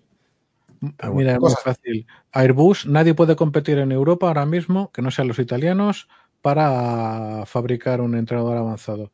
Solo en España habría unas cuantas empresas, y las hay, desarrollando y fabricando drones de distintas categorías. Sí, aunque sin armar, pero sí, cerrado para ellos solos y esto se hace porque es mío. Sin embargo, ellos tendrían que competir siendo una empresa muy grande con otras empresas más chiquititas y más ágiles por el desarrollo de un equivalente a un Bayraktar, de un equivalente del puñetero Euromale o de drones más chiquititos de uso dual civil y militar. Porque mira el salto que pegaríamos si pudiéramos vigilar nuestros bosques y nuestros campos con drones que se les integrara finalmente en espacio aéreo no segregado, por ejemplo. ¿Quieres dar tú, por cierto, la siguiente noticia también, que es breve? Sí, muy breve. Alemania, ay, va, ahora se me ha saltado esto, macho. Alemania bloquea la venta de motores para drones iraníes que usan los Husíes. No estoy seguro si es Alemania o es Austria y sus Rotax. Para mí que va a ser Austria, los Rotax austriacos. A lo Tanto mejor ya- me, me he liado al escribirlo, disculpa, pero bueno, está, al lado. tiene importancia. Es que cuando pensamos en dron, pensamos en aparato completo y una y otra vez, salvo, bueno, es que ni siquiera, ¿qué cojones? Ni los israelíes. Cada sistema es suyo. Los sensores sí, el diseño aerodinámico sí, bastante sí, pero el motor casi no, no hay drones israelíes a partir de esta categoría que monten sus motores. No, no, se los vende la propia Rotax desde hace 50 años, se los vende eh, Bombardier, por ejemplo, también. Mm, General Electric también me parece.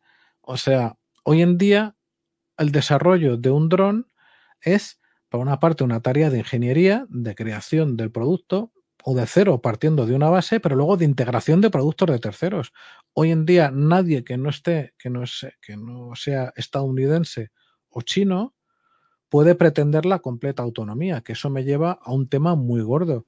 De China nos llegan recurrentemente, y lo tenéis en el foro, noticias de todas las categorías de drones conocidas, civiles y militares, chinos. Pero eso no es el chino que ha copiado, no, eso es el puñetero pasado.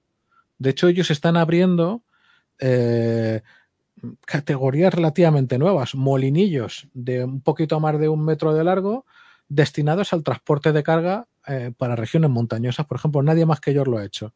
Y no estoy hablando de quadcópteros o octacópteros o hexacópteros, no, no, no. Un molinillo que parece como Un mini Chinook. un mini Chinook, por ejemplo. Perfecto. Ellos fabrican el motor, desarrollan el motor, desarrollan la sensorización, hacen toda la ingeniería, son plena y absolutamente autónomos. Y no solo eso, tienen las capacidades de fabricación chinas que hoy en día ya nadie más tiene. Claro, yo solo que pasa que, Lo de los drones es chino porque les hemos dejado, entre otras cosas, porque nos hemos dormido en los laureles, que si el FKS, que es el C102, que si el A400M, todos proyectos megalíticos, míticos y tal, y mientras tanto muriéndose de asco pequeñas empresas a lo largo de todo el ancho y largo de Europa que podían, no digo ponernos a la altura china, pero siquiera competir, amigos.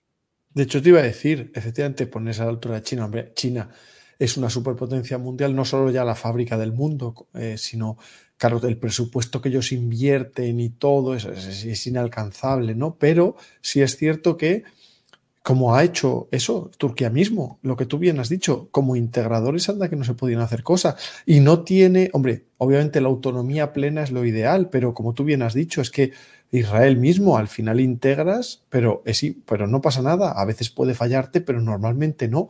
Y de hecho, lo que tú también comentabas tantas veces de la importancia de usar de lo que ya está disponible de tecnologías de sistemas, productos COTS, ¿no? Components of the Cell, on the Cell, para abaratar, para acelerar y abaratar precisamente. Y eso no es malo. O sea, idealmente que tú puedas desarrollarlo todo tú, ya lo sabemos, pero no es viable o es más caro y es que para, no está nada mal tampoco y con la globalización el usar COTS, ¿no?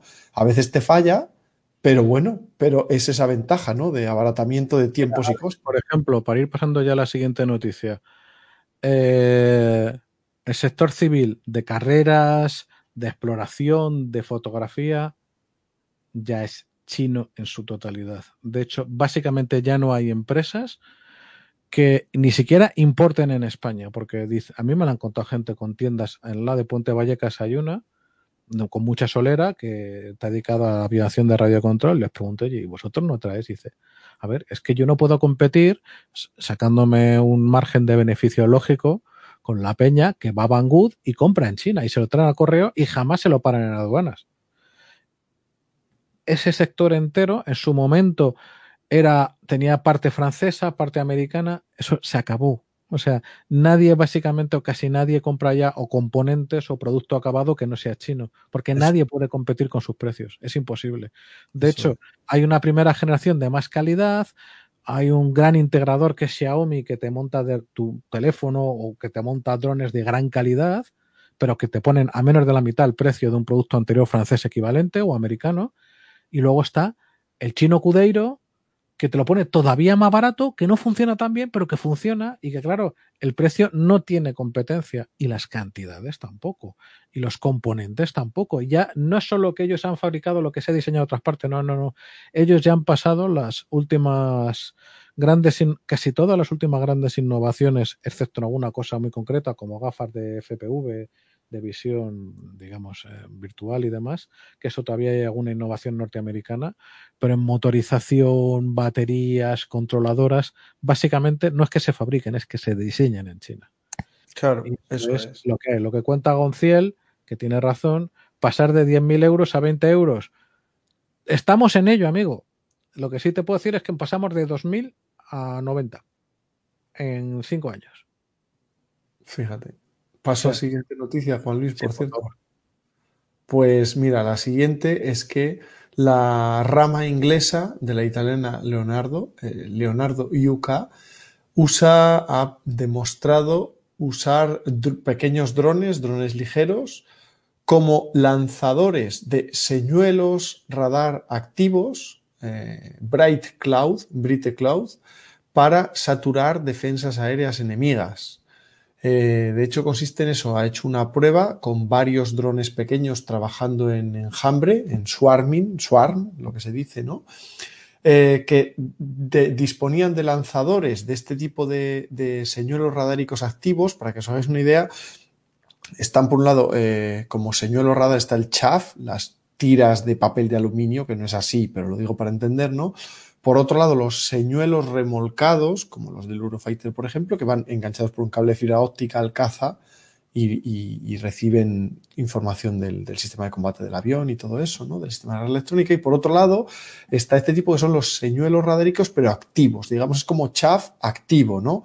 Es decir, son una especie de cartuchos, de, como, las bengalas, de cilindros, pueden ser cartuchos tipo cilíndrico, cartuchos tipo eh, también. Eh, rectangular, pequeñitos, con aletitas y todo, que dentro tiene una pequeña batería y circuitería, de manera que durante unos segundos generan una señal disruptiva electrónica para, para despistar los radares o los misiles enemigos de, este tipo de guía radárica, ¿no? Pues bien, estos señuelos que hace ya un par de años se probaron e integraron en los Eurofighter ingleses, que es decir, suma a su sistema de guerra electrónica interno, al señuelo remolcado, además chaff activo, ¿no? Pues lanzando con estos drones, dronecitos trabajando en enjambre, los han lanzado desde ellos, suponiéndose que con eso estaban saturando defensas aéreas enemigas, ¿no? Con la idea de actuar eso de señuelo, despistar o neutralizarlas para que se puedan colar los aviones tripulados u otros no tripulados de combate, ¿no? A futuro. Entonces, nada, es una idea muy interesante. No tengo idea del precio, no tengo idea de, porque no han dicho más, de a qué nivel pueden llegar a saturar qué tipo de radares, ¿no? Pero en todo caso son este tipo de experimentos interesantes con tecnologías, oye, que poco a poco cada vez más los drones también estamos viendo, incluso los pequeños y ligeros y baratos, pues les están dando unas capacidades de cierta electrónica interesantes, ¿no? Juan Luis, ¿querías decir algo? No, tenemos que ir un poco rápido porque nos hemos disparatado tanto que me quedo sin pasear a la perrilla otra vez. Se me va a mear la pobre. Ah, pues no te preocupes, que terminamos en el ratito que quedan, los 10 minutos. si acaso damos, nos saltamos lo de Turquía, que le hemos tocado un poquito ya antes, y pasamos directamente, si te parece. A lo de China. A, la China, porque es una noticia brutal. Vale. Bueno, de Turquía permíteme decir simplemente que eh, Ucrania, que en 2019 compró 12 Bayraktar TV2 turcos, eh, ha dicho que podría llegar a comprar hasta 48 drones más Bayraktar TV2, que es una barbaridad. Estamos hablando, fijaos, de 60 de estos drones, que ya habéis visto la foto antes, son drones grandes ya, drones Male, armables, etcétera.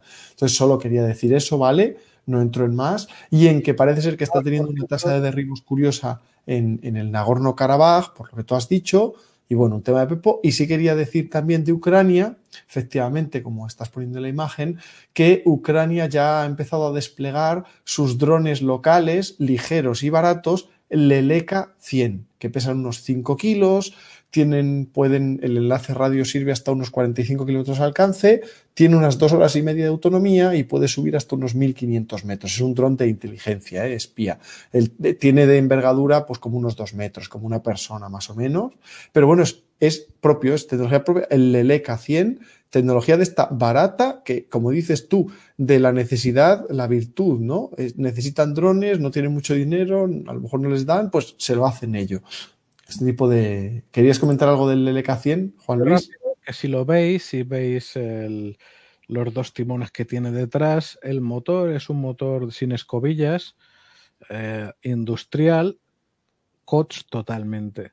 De hecho, si lo veis cómo lo están montando, lo están montando con unos bastidores de fibra de carbono para aguantar un poco los leñazos. No sabría si es poliuretano, sí tiene pinta, pero podría ser fibra, me da exactamente igual.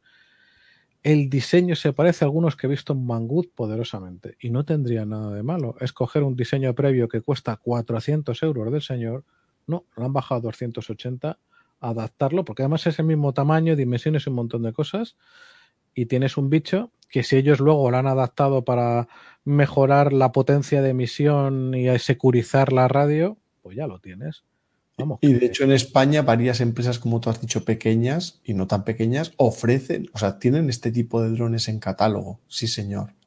Efectivamente. Lo que habíamos dicho antes, solo por ir rápido, y perdóname que ahora meta el acelerador, pero es por, lo, por mi... Por, no, iba a decir la China ya rápido para que comentases, ¿eh? Sí, sí. Pues eso, de, lo, de Ucrania, alguien ha dicho que, o sea, perdón, Jesús ha, comentado que si puede ser la vía de atrás para que Turquía siguiera importando eh, drones, o sea, perdón, componentes, pues puede ser al contrario, puede ser que esto en el gran eh, tablero de las cosas, Ucrania se quede sin esos componentes, pese a que Ucrania tiene acuerdos previos con Estados Unidos y demás. Vaya a saber, es pronto para saberlo, pero ahora mismo eh, aliarse con Turquía, si no te llamas Qatar, tienes un problema. Eso ha, tenido la rara habilidad de enemistarse con todo. Es una cosa muy impresionante. Pero, ojo, es que yo hay un problema que yo veo con los Bayraktar en el, en el este de Ucrania y las zonas de conflicto que tiene, que es que se enfrenta a la red antiaérea y de guerra electrónica más potente del mundo. Pero vamos, años luz de, de cualquier otra. O sea, esos pajaritos, incluso dentro de su espacio aéreo, si el señor ruso dice, hoy me sale de los cojones bajártelo desde 50 kilómetros, te lo voy a bajar. A ver, que los señores rusos han interferido a la bestia de Kandahar y se la han hecho bajar. Que era el dron, el último grito Sentinel norteamericano. ¿Vale? O sea, ¿cómo no se van a bajar un Bayraktar? No sé, me parece que lo que se dice es que se, se, compra tecnología y se compra capacidad porque ellos mismos se sienten, parece ser, un poco avergonzados de tener estos drones civiles off the shelf y yo creo que avergonzados porque por una mentalidad de orgullo malentendido o vergüenza malentendida, porque es estúpido. Porque Sería, este desde luego. que vemos en pantalla va a sobrevivir mucho mejor a los señores rusos, aunque solo fuera por cantidad y por coste y los que puedes poner en el aire, que un Bayraktar volando a 5.000 metros y ofreciéndose como blanco a cualquiera de los sistemas antiaéreos rusos. En fin, vamos Bueno, a... sí. La siguiente noticia, que es la que sé que quieres comentar, Sí, es que China, eh, desde Shenzhen, ha publicado un vídeo en el que muestra una especie de drones que tienen pinta de ser muy baratos, de ser eso, a treatable, pero de verdad, es decir, de bajo, muy bajo coste. Eh, pues la forma es algo parecida a esos Ale Airline HCFET que hemos dicho, el Altius 600, o a los Raytheon Coyote, que ya hemos hablado, pero el caso es que son eh, cilíndricos con una especie de pequeña doble ala, frontal y trasera, o ala y estabilizadores traseros, muy pequeñito, muy barato. Además, en el vídeo se muestra cómo los lanzan desde tubo, desde helicópteros, tipo lanzacuete, y también cómo los lanzan desde vehículos ligeros terrestres que tienen un lanzador múltiple, un lanzatubos, una especie de lanzacuetes múltiple en la parte trasera, pudiendo lanzar docenas de estos bichos en muy poco espacio de tiempo, con lo cual pueden saturar al enemigo con enjambres de drones baratos, de los cuales la mayoría serían merodeadores, pero también podrían ser, supongo, pues de vigilancia, inteligencia, etcétera, aunque la principal misión es la de ser de ataque, no son drones loitering, drones merodeadores o acechadores. Entonces, es esta capacidad que estáis viendo en la imagen, además de eso, esta especie de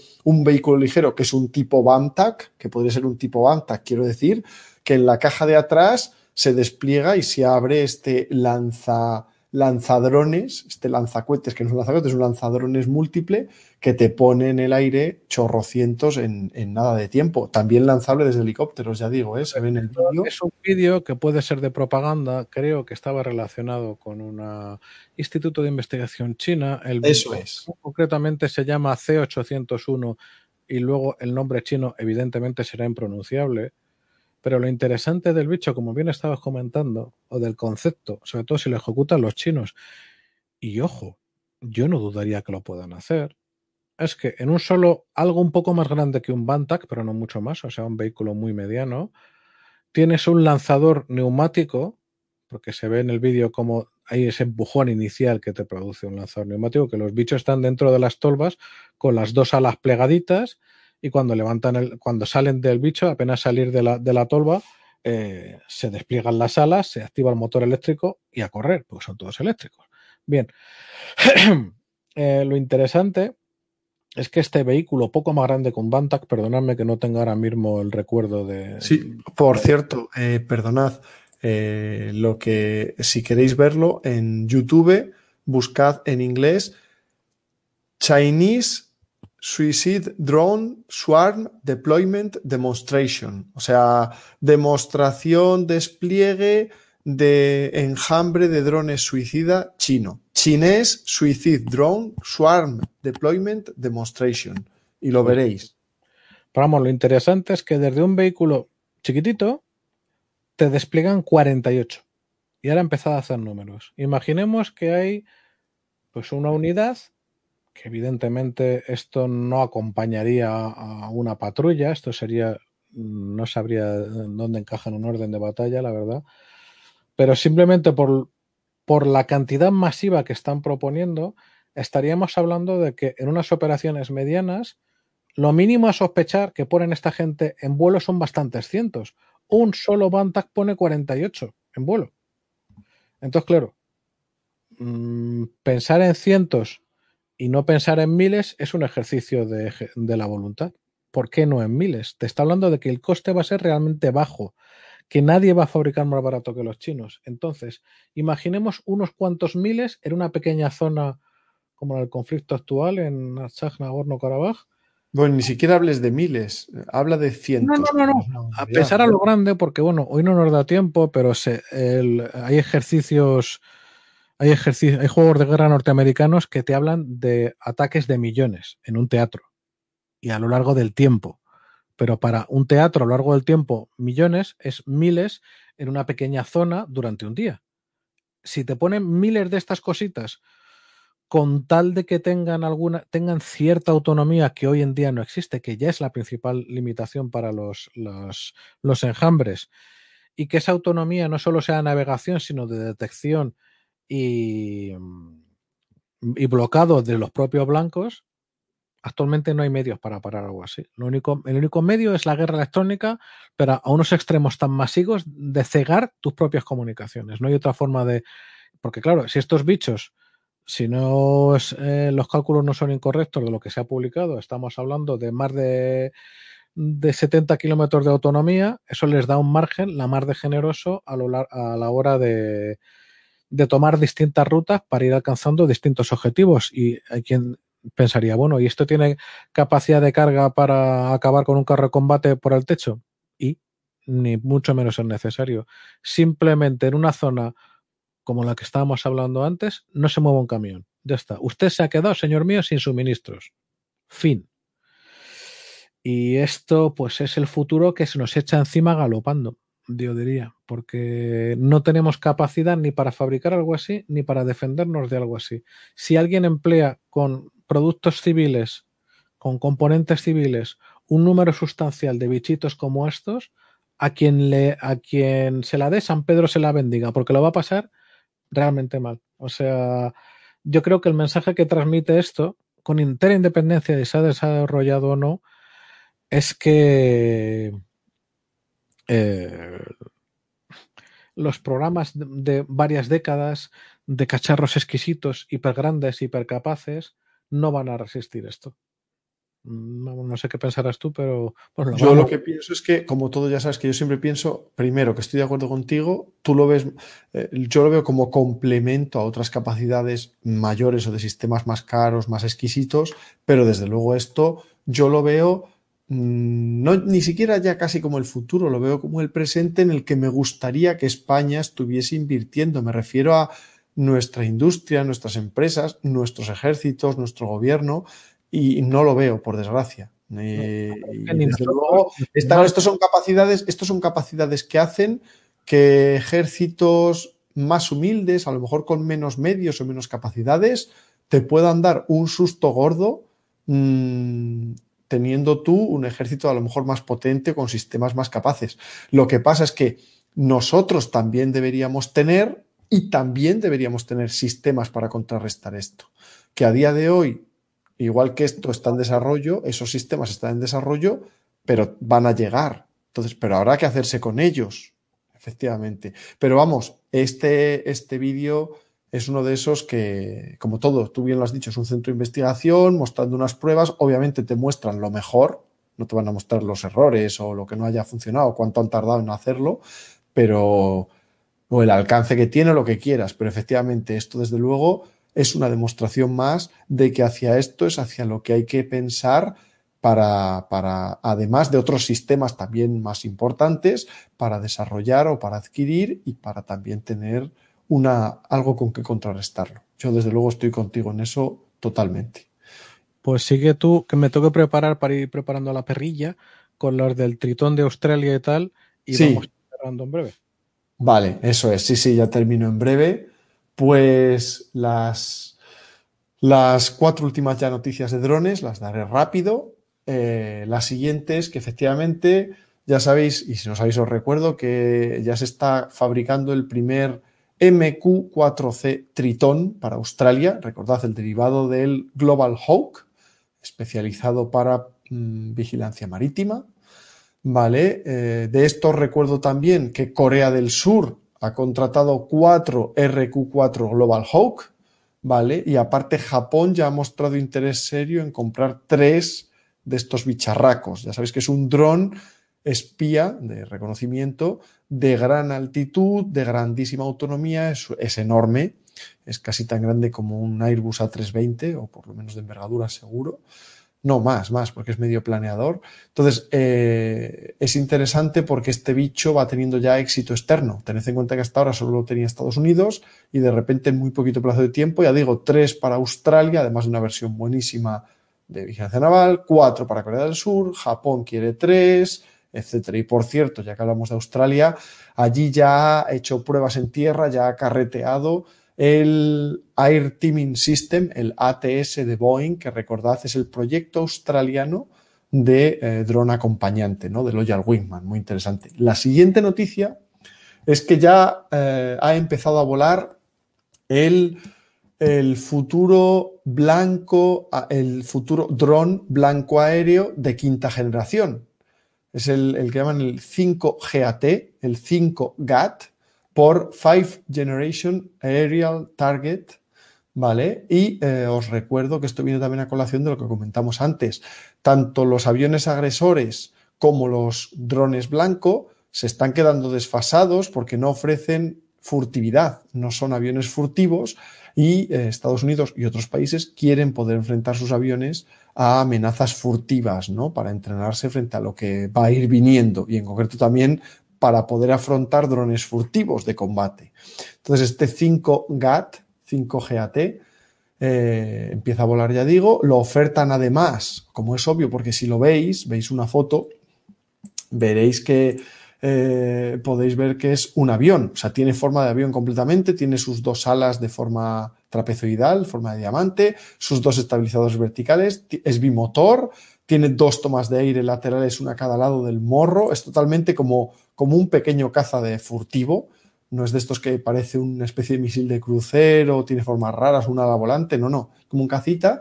Entonces lo ofertan también, como es lógico, como UCAS, como avión de combate attritable, de bajo coste, eh, porque esto basta ponerle armamento y ya tienes un pequeño dron de combate eh, furtivo, ¿no? Encima.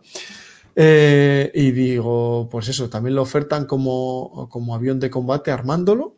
Pensad también en los Valkyrie de Kratos, que recordad que Kratos transformó drones blanco en aviones de combate, como estos Valkyrie, etcétera. O sea que también. Y eh, yo no me explico, por ejemplo, como aquí en España no aprovechamos la base de, de drones blanco españoles como los INTA Diana o los SCR de la empresa SCR, Scrap y Alba, para también hacer algo de drones de vigilancia o sea drones armados o tal, alguna base hay. Bueno, el caso es que este 5GAT, este dron blanco furtivo de quinta generación, es fabricado por Sierra Technical Services en California eh, y como subcontratas tiene a Fast Optimal Engineering y, también a 5D Systems, ¿vale? Para el software. Eh, en este caso han dicho que puede llegar a maniobrar durante cierto tiempo a 7,5 Gs positivas, 7,5 gravedades positivas y 2 negativas, es decir, que es bastante maniobrable, también para poder hacer de, caza enemigo maniobrable.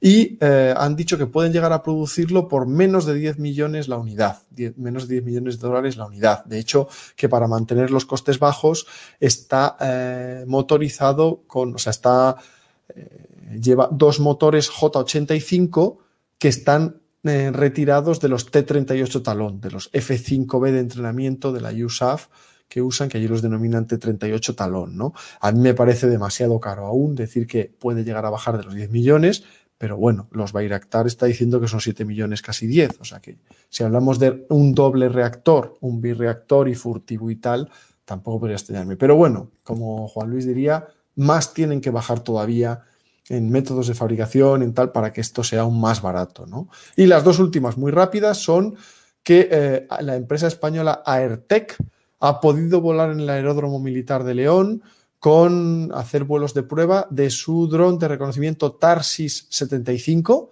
que ya tiene una envergadura curiosa si lo buscáis, ya digo Tarsis 75 de Aertec con permiso del Ministerio de Defensa y con colaboración del INTA y de otros organismos. Eh, les deseamos éxito, como a, otros proyectos españoles también. Y la última de todas, que la empresa española Sener ha vuelto a presentar su NATOPOD, su barquilla estandarotan para drones Male tipo Predator o Reaper, dentro de la cual se podrían poner distintos tipos de equipos.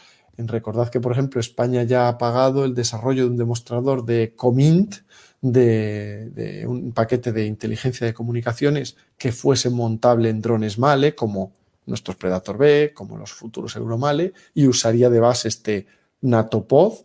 Y además también se ha anunciado el desarrollo de capacidad de lanzasonoboyas y lanzatorpedos para drones Male tipo Reaper, para darles cierta capacidad antisubmarina o apoyo en tareas antisubmarinas, a SW, ¿no? Y con esto termino las noticias, terminamos las noticias aéreas y de drones de hoy. Y por cierto, Juan Luis tenía problemas para ver si podía sacar a su perrilla, porque en Madrid hay toque de queda a partir de las 12 de la noche y hasta las 6 o 7 de la mañana. Eh, aquí en País Vasco el toque de queda es desde las 11 de la noche, porque como estamos con estos temas de la pandemia. Así que nada, Juan Luis, no sé si estás por ahí.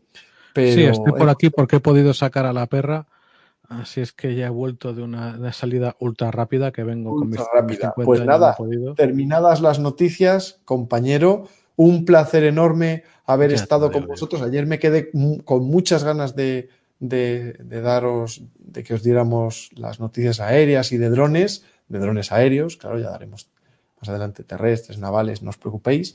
Y, y nada, mm, muchísimas gracias Juan Luis por haberte apuntado conmigo para hacerlo además ya tan rápido como al día siguiente. Así, oye, queda hecho para, para nosotros y también para vosotros, oyentes. Muchas gracias por haber estado ahí los nada más y nada menos que 95 valientes que estabais aún en directo cuando lo he mirado, que ya es decir, ¿eh? estamos hablando ya de directos de 100 personas, hablamos de palabras mayores, ¿eh, Juan Luis? Ya te lo digo. Tremendo. O sea, de verdad, gracias, chicos, porque. ¿Puedes poner un instante solo, por favor, la foto del 5GAT para que la vean los Sí, espera, espera un momentito, hijo, que he ido a toda leche. Sí, además que es que es, este cumple el cumple la ley de, de, de Bloch fabulosamente. O sea, tiene que volar bien porque es muy bonito. Eso es. Ese es el 5GAT, el blanco aéreo de quinta generación furtivo que os decía, ¿vale? Que lo dejo para que lo veáis unos segundos y al menos os suene. Y simplemente si puedes poner ahora, Juan Luis, el Tarsis 75, que ya que es español, y ya con eso nos despedimos del todo, hombre. Claro que sí. Pues espera un segundo. Ahí lo tenemos. Ahí lo tenéis. ¿Ves? Y es que como esta gente pues no tiene el músculo comercial o de lobby de otros, pues dedicamos el dinero a otras cosas en vez de esto. Muy triste. Talento nos falta, capacidad nos falta, lo que falta es voluntad. Eso dicho todo esto, ahí le has dado. Dicho todo esto, para ir acabando rápido ya, porque me reclaman familiarmente, gracias a todos por estar ahí, de verdad, gracias por esa capacidad tremenda de, de, aguante de las 4 horas y 20 minutos, en total casi 9 horas de noticias entre ayer y hoy. De verdad, muchísimas gracias. Todas vuestras palabras pues, nos dan ánimo para seguir. Eh, la semana que viene pues tenemos más programas para no variar. Y chicos, lo dicho, gracias por todo, gracias por estar ahí, gracias Alex por el palizón que te has pegado con las noticias, que yo me le he pasado pipa con muchas de ellas y con otras, bueno, pues le entra uno la amargura o la tristeza, pero es lo que hay. En fin, que termino muy rápido. Gracias, Alex, tío, por el trabajazo, como acabo de decir, y a todos, cuidaos y cuidaos de los vuestros. Eh, llámame pesado. Nadie va a cuidar de nosotros. Cada día va a ser una nueva ocurrencia para cómo, para cómo seguir simulando que están tratando de luchar contra el virus cuando realmente lo que están haciendo es dejar que pase. Entonces, sed prudentes vosotros, cuidad de vuestros mayores. Lo siento por los abuelos que casi no ven a los nietos, como mis padres a mis hijos, pero es lo que tiene que haber una temporada para que los nuestros sigan adelante y pasen esta difícil prueba. Un abrazo a todos y hasta pronto. Un placer enorme haber estado contigo, Juan Luis, y eso, lo dicho, un abrazo a todos vosotros, claro que sí, cuidaos, mucho ánimo y disfrutad el fin de. Eso es. Hasta pronto. Chao, chao.